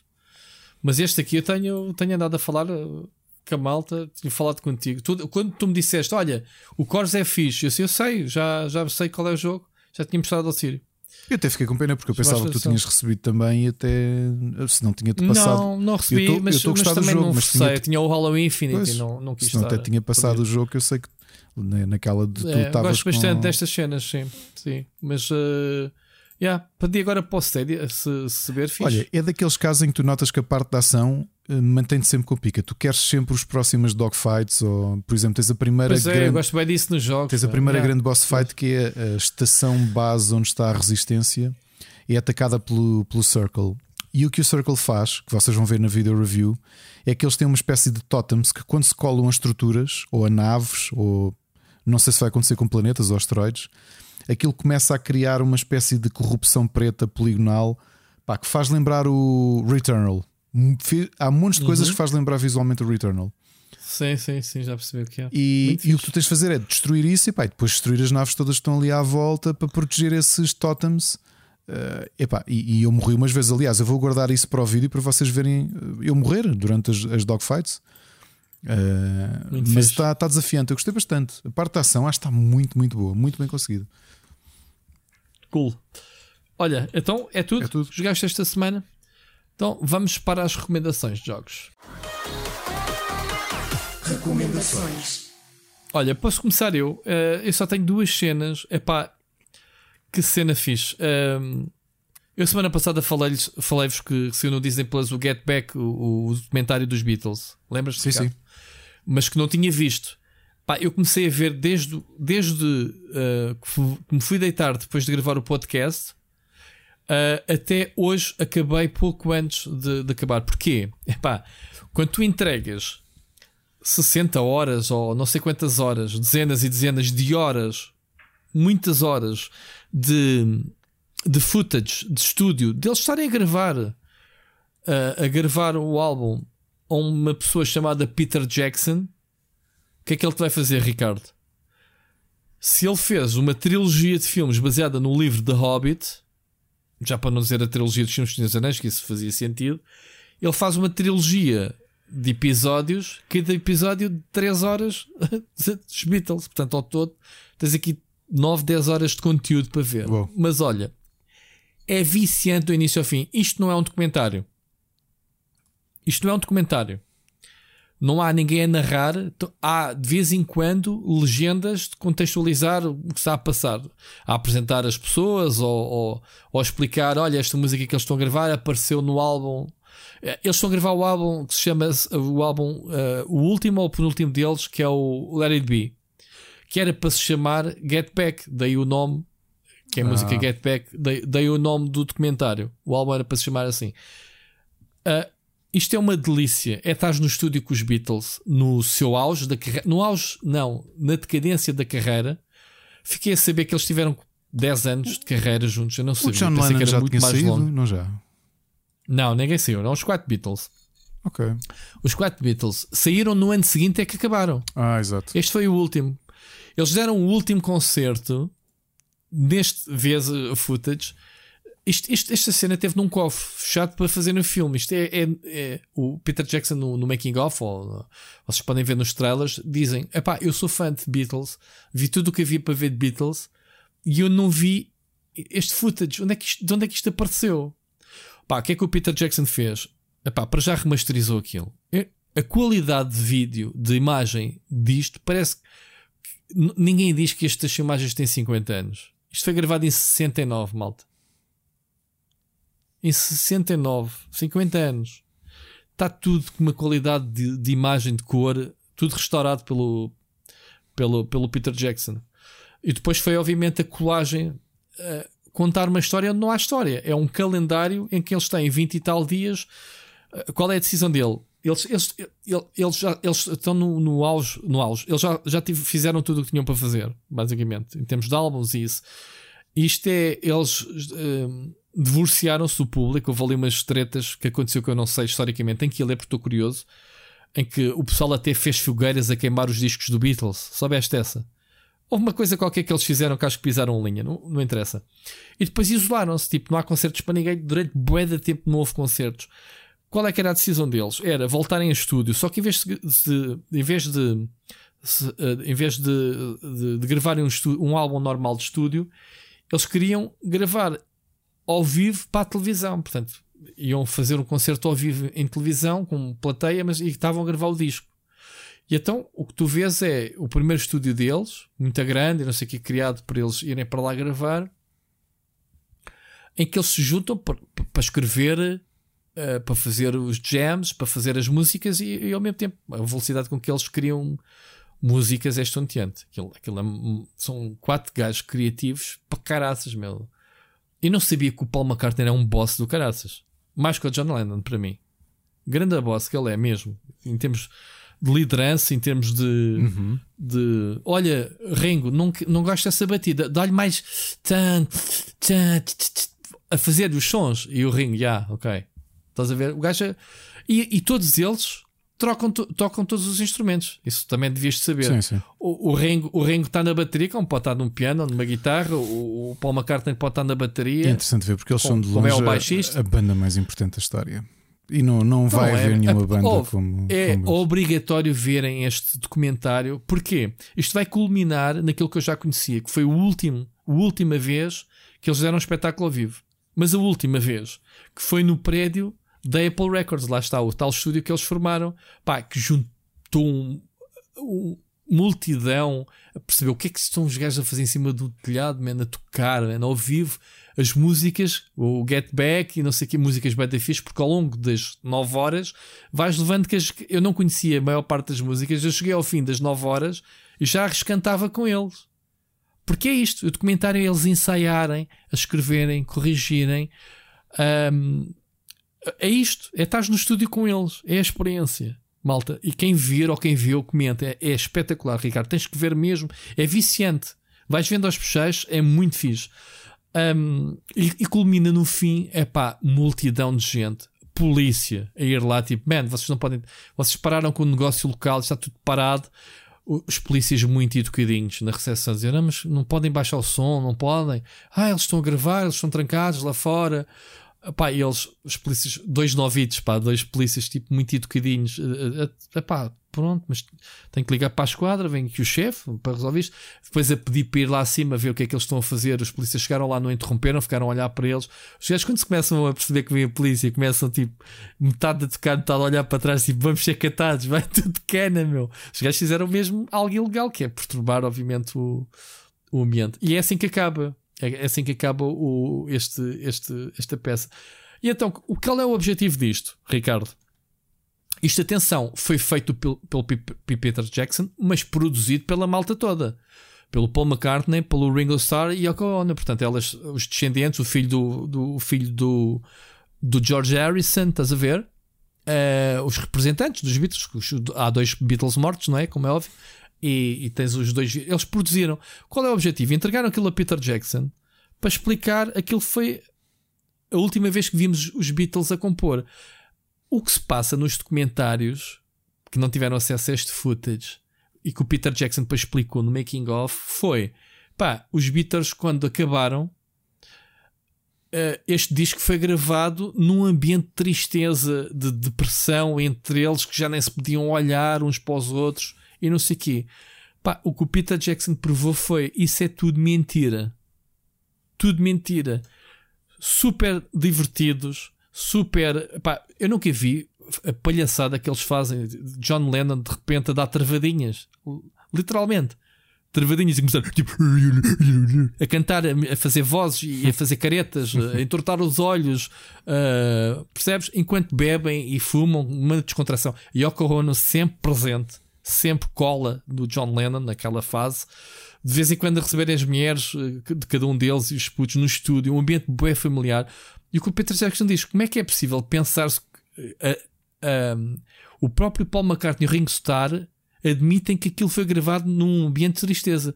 E assim, olha, vocês podem ter essa sensação, mas olha, está aqui as provas, as imagens demonstram que vocês estavam todos bem uns com os outros.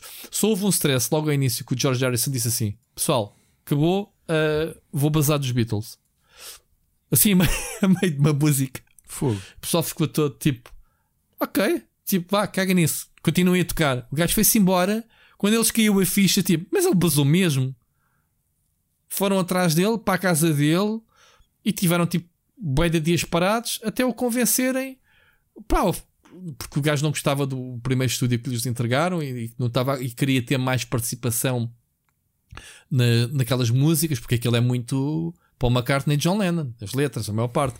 O eles são a grande força podia, do, podia, eles são a grande força era. Do, do, dos Sim, mas o George Harrison sempre se debateu que queria ter mais espaço de, de composição, tinha direito a uma música por álbum, ou alguma coisa assim que eu nunca problema, percebi bem. O problema dele é esse, tinha dois gigantes com estilos muito diferentes. Yeah. Aliás, grande parte do sucesso dos Beatles é precisamente isso, é por teres duas pessoas, dois génios musicais com visões yeah. completamente diferentes da música.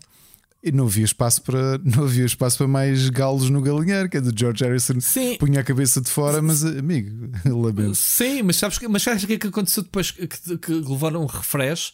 Eles precisavam de um piano e foram buscar um, um, pá, um tipo, uh, um afro-americano muito conhecido na altura, uh, jazz, ou o que é que era, que gravou o disco com eles e esteve sempre presente nas gravações, que deu um bom ambiente àquilo, que ajudou a criar uma cena fixe e, e, e diferente. É, é assim, Olha, eles os quatro são os Beatles. Era o chamado quinto Beatle. Uh, eles os quatro, sim. eles os quatro são, mas os Beatles historicamente e todos eles tocaram com muita, muita gente. Houve malta que substituiu um ao outro quando estavam doentes ou quando saíram Ah. temporariamente. ok. Mas claro que nós olhamos, Ok. é os Beatles são aqueles quatro.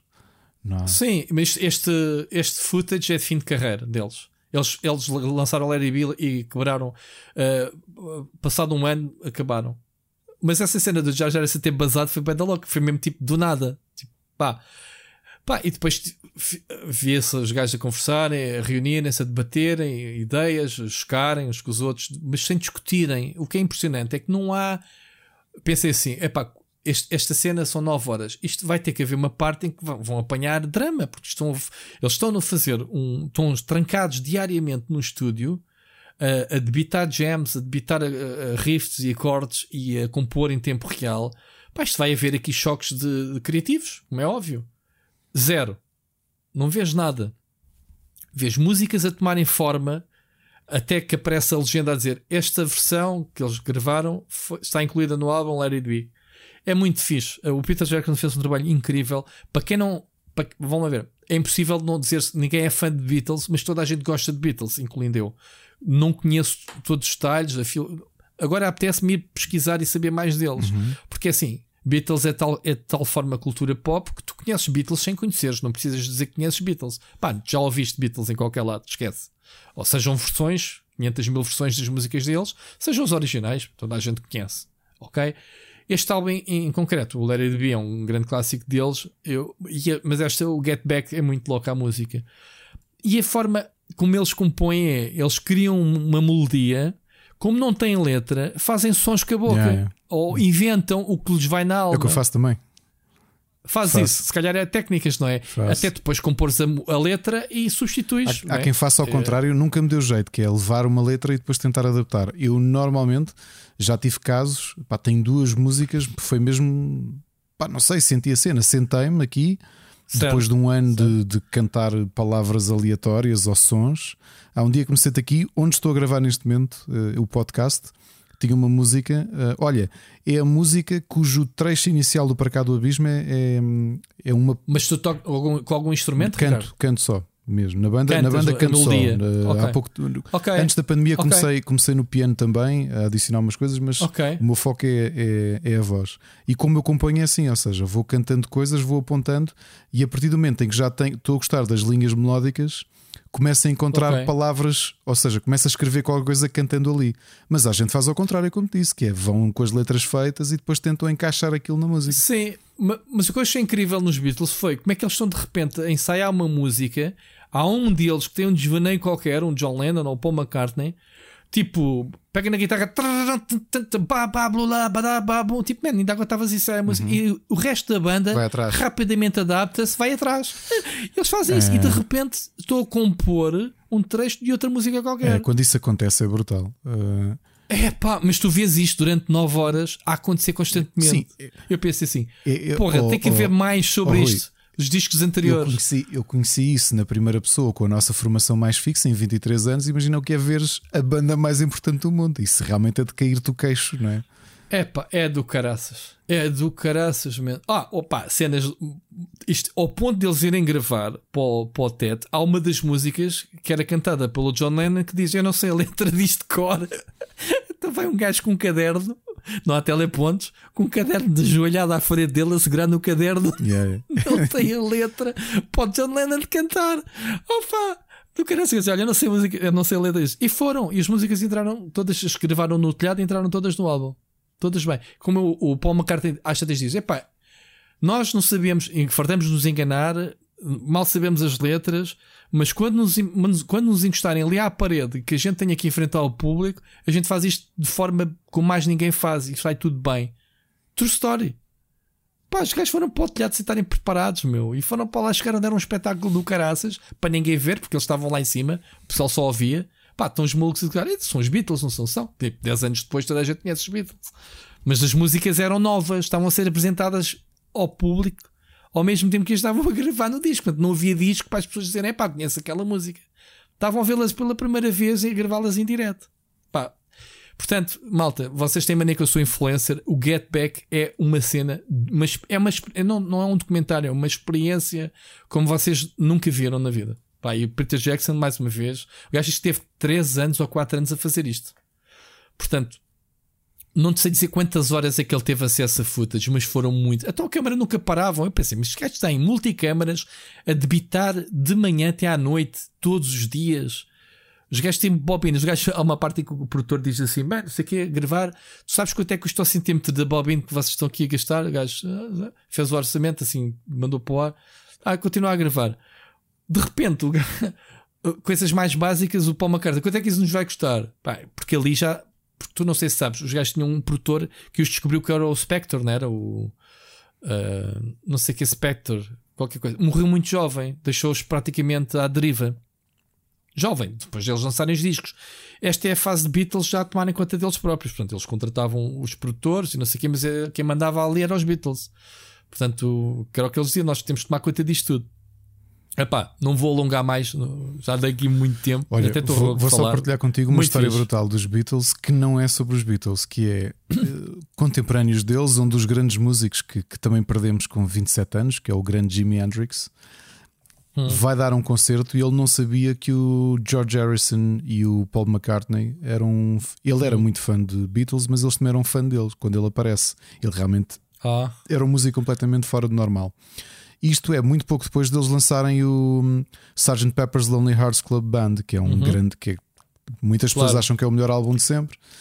É, o, em termos conceptuais, acho que sim, que foi. O, o Jimmy ouviu aquilo uma vez e quando ele tá, vai começar um concerto, uh, dizem-lhe que o Paul e o George tinham ido ver o concerto. Pá, então o gajo dá um sinal sem nunca ter treinado, terem um, ensaiado, tocaram a primeira música do Sgt. Pepper a abrir o concerto de surpresa. Ele deu sinal aos gajos e disse: Olha, está ali o McCartney e o Harrison.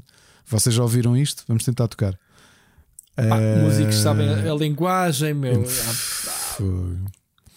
Houve lá, há um youtuber que eu sigo Qual? que toca piano. Ah, pensar que era, ias dizer o Rick Beato. Não, o gajo, a cena do gajo é reactions de pessoas. O gajo é para aqueles sites de não sei dizer. É que, é que entras num site e tens as câmaras a rodar a tua roleta, uhum. chat rolete. Uhum. O gajo vai para esses sites tocar piano e o pessoal pede-lhe uma música. E o gajo diz: Não conheço, mas pesquisa no YouTube, ouve uns segundos, desliga o telemóvel e a seguir está a tocar a música. Ou seja, o gajo tem memória auditiva. Tipo, há pessoal assim, meu. Há pessoal, o gajo toca qualquer música só de ouvir a primeira uhum. Mas toca-te como deve ser no piano, como se, como se tivesse ensaiado não sei quantas vezes. Pá, músicos Pá, são músicos. Eu acredito que seja uma linguagem, né? Vou, pois, eu, lá está. Eu, esse concerto não fui, mas o, na altura o baterista e o baixista da minha banda foram ver Maiden num concerto, porque também foi com o Blaze e eu não gostava do Blaze.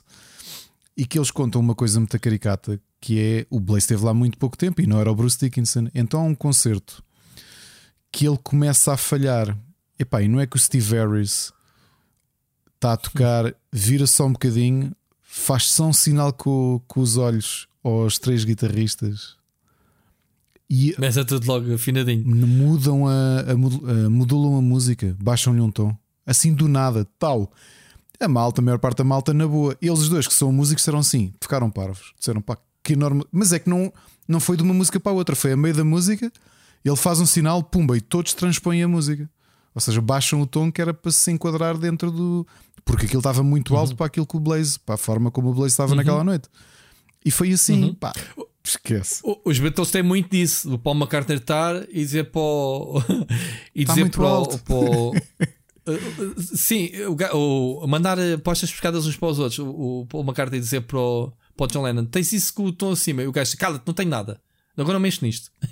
Ficar assim, agora não, não venhas chegar com essa história que eu tenho isto desafinado, não sei o quê. Mas o, o, o John Lennon é muito mariquinhas, picuinhas, tipo, ai, tenho, tenho, tenho frio, tenho os dedos gelados, não consigo tocar, ou, ou, ou ai, Uh, vou para casa que já. Pá, aproveitem agora se querem gravar alguma coisa que estou no meu auge, porque eu já, já vou começar a quebrar.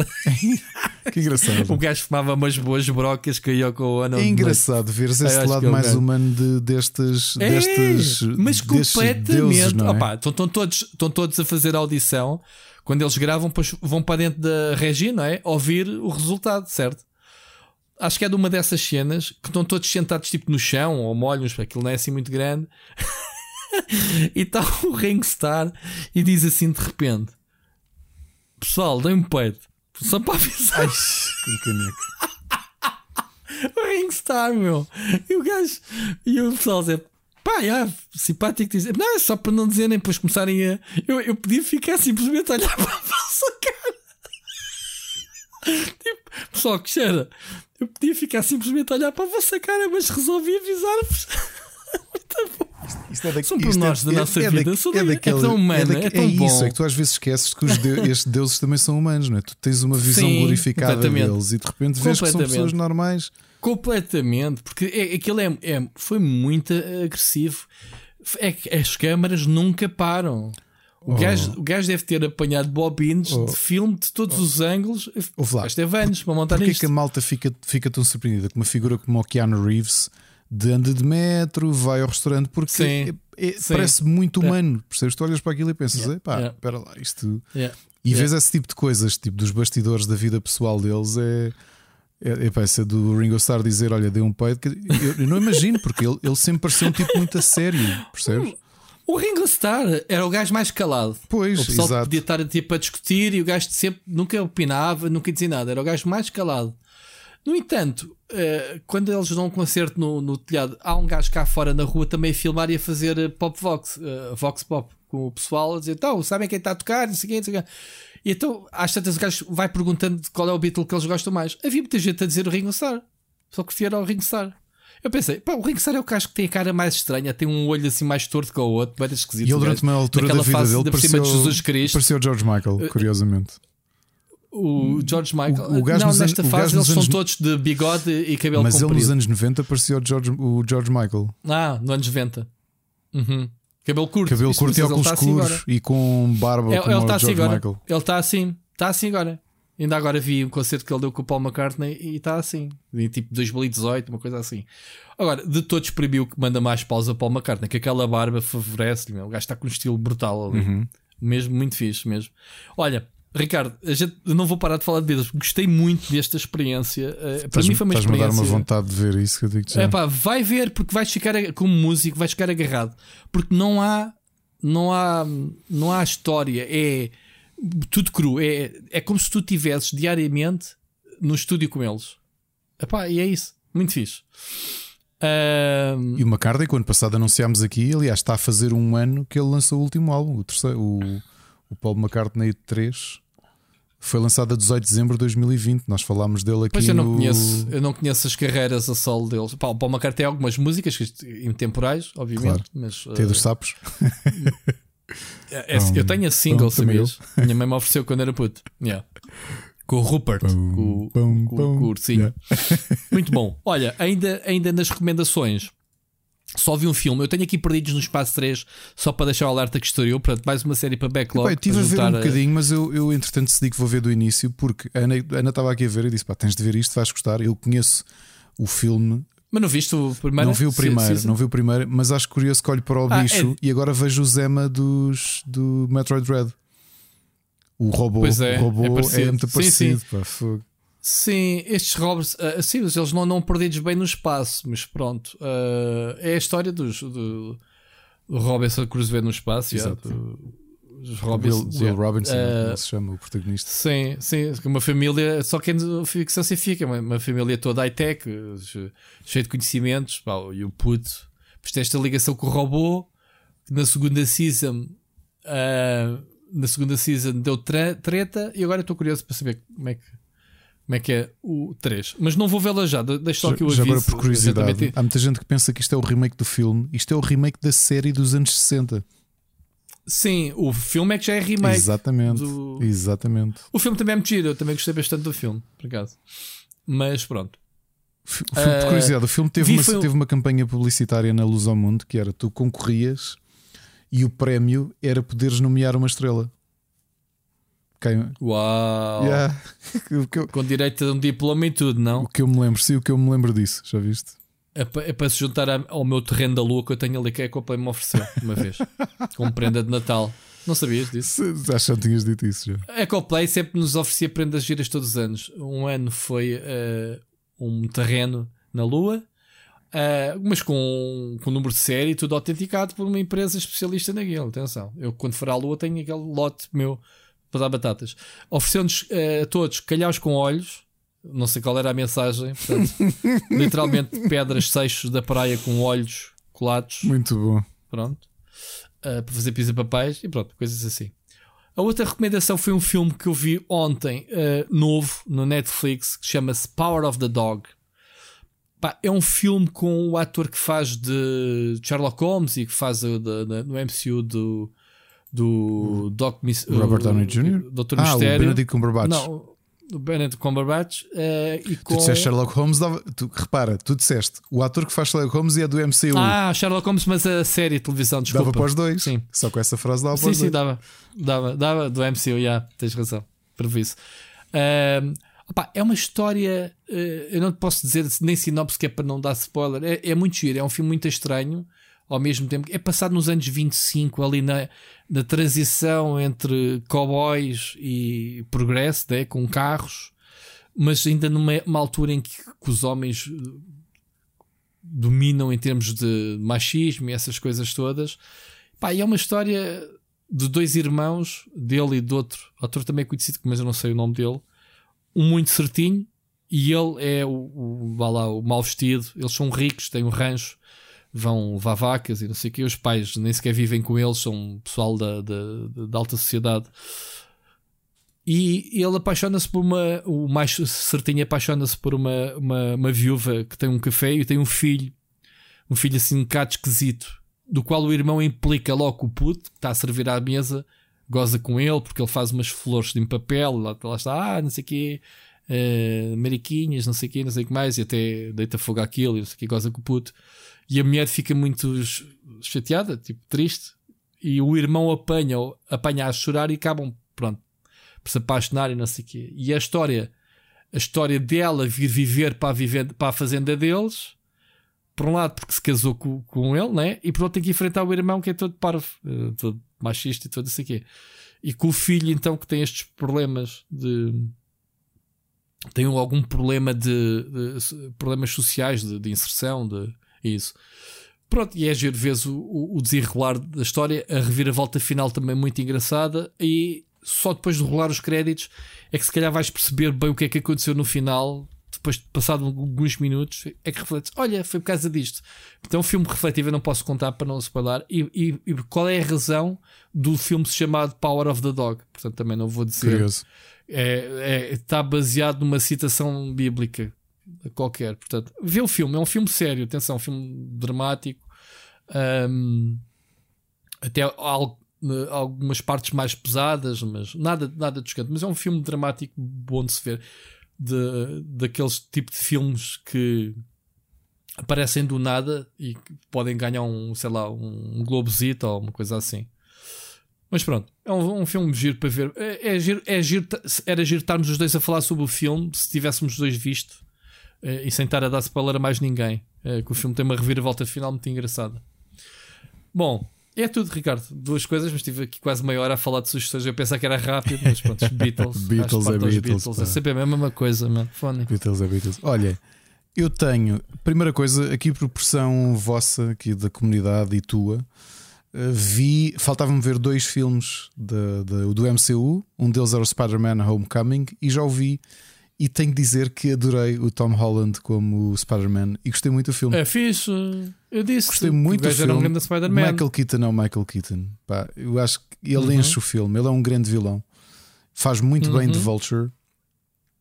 Gostei muito de ver o Tom Holland se bem, se bem que a imagem do Vulture da banda desenhada é um velho mais encarqueado é, e careca. É, é? Fizeram esta versão, eu acho que até foi melhor é. uh, com, este, uhum. com este look. Olha, gostei muito do filme. Estou agora ansioso para ver o Far From Home não é? que é com o, com o Mysterio. Uh, uhum. Comecei hoje a ver uh, o Harry Potter Hogwarts Tournament of Houses, que é um quiz show apresentado pela, pela Ellen Mirren. Sim. Muito interessante. Isso é bom. É interessante. Para quem gosta de Harry Potter, vão gostar porque aquilo é. Isso estava na Netflix também, não está? Está na HBO. Está na HBO. HBO, é, é, é ontem corri os serviços todos. É, tá, é pá, para quem gosta de, daqueles programas como nós gostávamos, tipo aqueles programas de, de, de conhecimento. conhecimento é? é? fixe, mas pronto, é só sobre Harry Potter e aquilo tem perguntas fáceis, mas tem perguntas muito difíceis e é interessante. Uh, e como agruparam aquilo por casas, que é uh, por cada episódio são Sim. duas casas, a ver quem é que passa, o, Ok. passa à frente no torneio. Os Silícios e os, Os, os Slytherins e né? os, Gry- os Gryffindor. Yeah. Gryffindor. yeah. Agora, o que é que vimos ontem de enfiada? A segunda parte e última do La Casa de Papel. Ok, cala-te que a minha filha já me veio toda maluca. Já viste, pai? Já viste? Não, Shhh, nem vi a primeira parte, nem a segunda. Eh, E Acho que então? acaba muito bem, sério. Gostaste? Sim, acaba muito bem. É? Sim, sim, sim. sim. Já foi anunciado o spin-off com o Berlim, É, o sabias? prequela. Sim, sim, sim, sim. E ainda bem. Hum. Acho que vai, vai ser fixe. Gostei da forma como fecharam. Sim, porque o o Berlim é daquelas personagens que morreu na primeira season, desculpem o spoiler, quem não viu, mas continua a aparecer em todas Sim, aparece até o último episódio. de uma forma muito engraçada. porquê. Pronto. Mas eu, eu gostei muito eh, o orçamento deste, desta, última, deste último assalto. Está over the top, né? Já, já tinhas dito. Esquece. E notas isso, os Pois. últimos fizeram cinco episódios daqui desta Já season. tinhas falado E da primeira parte, já- Esta já, já era bombado. vimos de enfiada porque tu ca- acabas num cliffhanger, que eu não vou dizer qual é, a metade da, da temporada, e depois é resolver variar. isto tudo. Epá, mas acho que acabam muito bem.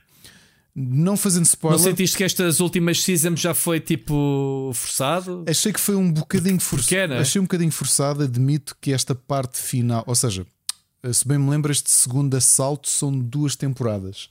Não gostei muito da primeira temporada, adorei esta quinta. Portanto, não gostei da quarta temporada, a quinta achei muito boa. Sim, sim. Porque a quarta é aquela Certo. cena a Prison Break é. E agora É. vão ter que fazer não sei E o agora quê. temos que ir lá salvar o gajo, não sei o quê. Essa Ok. parte não gostei. Agora, quando eles já lá estão dentro, eu acho que está espetacular. E esta última, aquilo é só reviravoltas atrás de reviravoltas. Muito fixe. Acho que fecham muito bem os personagens. Uh, e a, a história acaba ali. A história acaba. Acaba- e espero bem. Epá, se eles quiserem, inventam forma de voltarem, mas eu espero que não façam isso. Uh, façam Ah, uma já falaram que agora, agora vou para, o- para Berlim, se calhar para outras. Mas sabes que não é muito estranho porque tu nesta temporada tens uma, uma série de sequências de assaltos anteriores do Berlim a coisas high profile. E provavelmente aquilo Hum. como tinha aquilo é quase um teaser de, de- da série de prequela. Ok. Opa, vale muito a pena. Claro. Eu acho que é uma grande série, sinceramente. E gostava de ver. Acho que vou começar a, vou começar a ver agora. Estava a dizer, Ok. Ana, que eu gostava de saber o que é que é alguém que não esperou como nós, porque assim, eu não vou rever porque já sei tudo sobre a série, percebes? Perde a piada exatamente Ah, por pois. isso. Sim. É como sim, Prison sim, Break. sim. Eu ainda agora, se for ver a primeira temporada, sei exatamente o que é que. Sabes, Né? exatamente. É como eu. Pronto, não Yeah. vou rever porque este- estes heist movies e heist series, tu, a- quando sabes o, o resultado das coisas, pá, mataste logo a série toda, não vale a É pena. como o rever. sexto sentido, é um filme para veres uma vez na vida. Não vamos falar sobre Não. isso. Não vá- Ainda não viste, mas não. Vi há três anos. Sendo que fui, eu disse, eu fui spoilado, o filme estava no cinema. Cruzei-me com um amigo meu. Pois, porque eu nunca se esquece, porque é uma experiência única. Cruzei-me com um amigo meu, eu ia beber café e ele veio eu, sair eu do também fui cinema. vê-lo ao cinema. Diz tudo bem.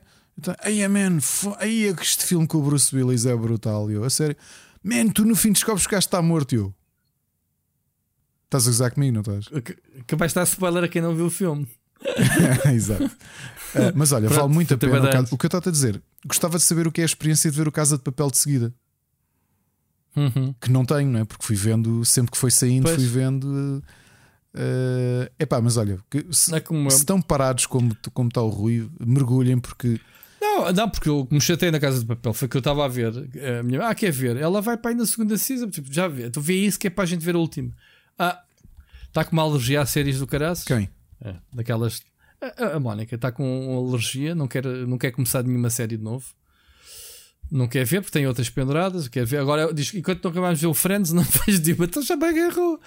Então estivemos a ver Friends, quer dizer, vamos na sexta temporada de 10, vê lá, já há uns anos, que- há meses que andamos a ver Friends, gostamos, mas pronto. Enfim, vou vendo as minhas séries. Também tenho o, o, o Arqueiro para ver, mas ainda não acabou. Ainda nem comecei. Pois, eu também não comecei ainda. Também não comecei. Ah, não vou ver.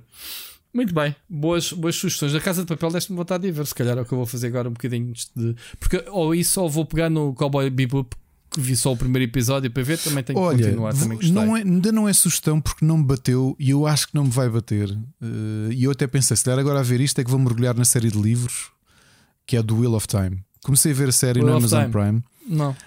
É bom. É pá, não me bateu nada, meu. Nada, nada. Estava a ver aquilo e eu, ah, ok, mais uma história com. Ai, temos de ir procurar, nasceu o escolhido, temos de ir procurar saber quem é. Eu, O Chosen Man. ah, já vi isto tantas vezes. Não.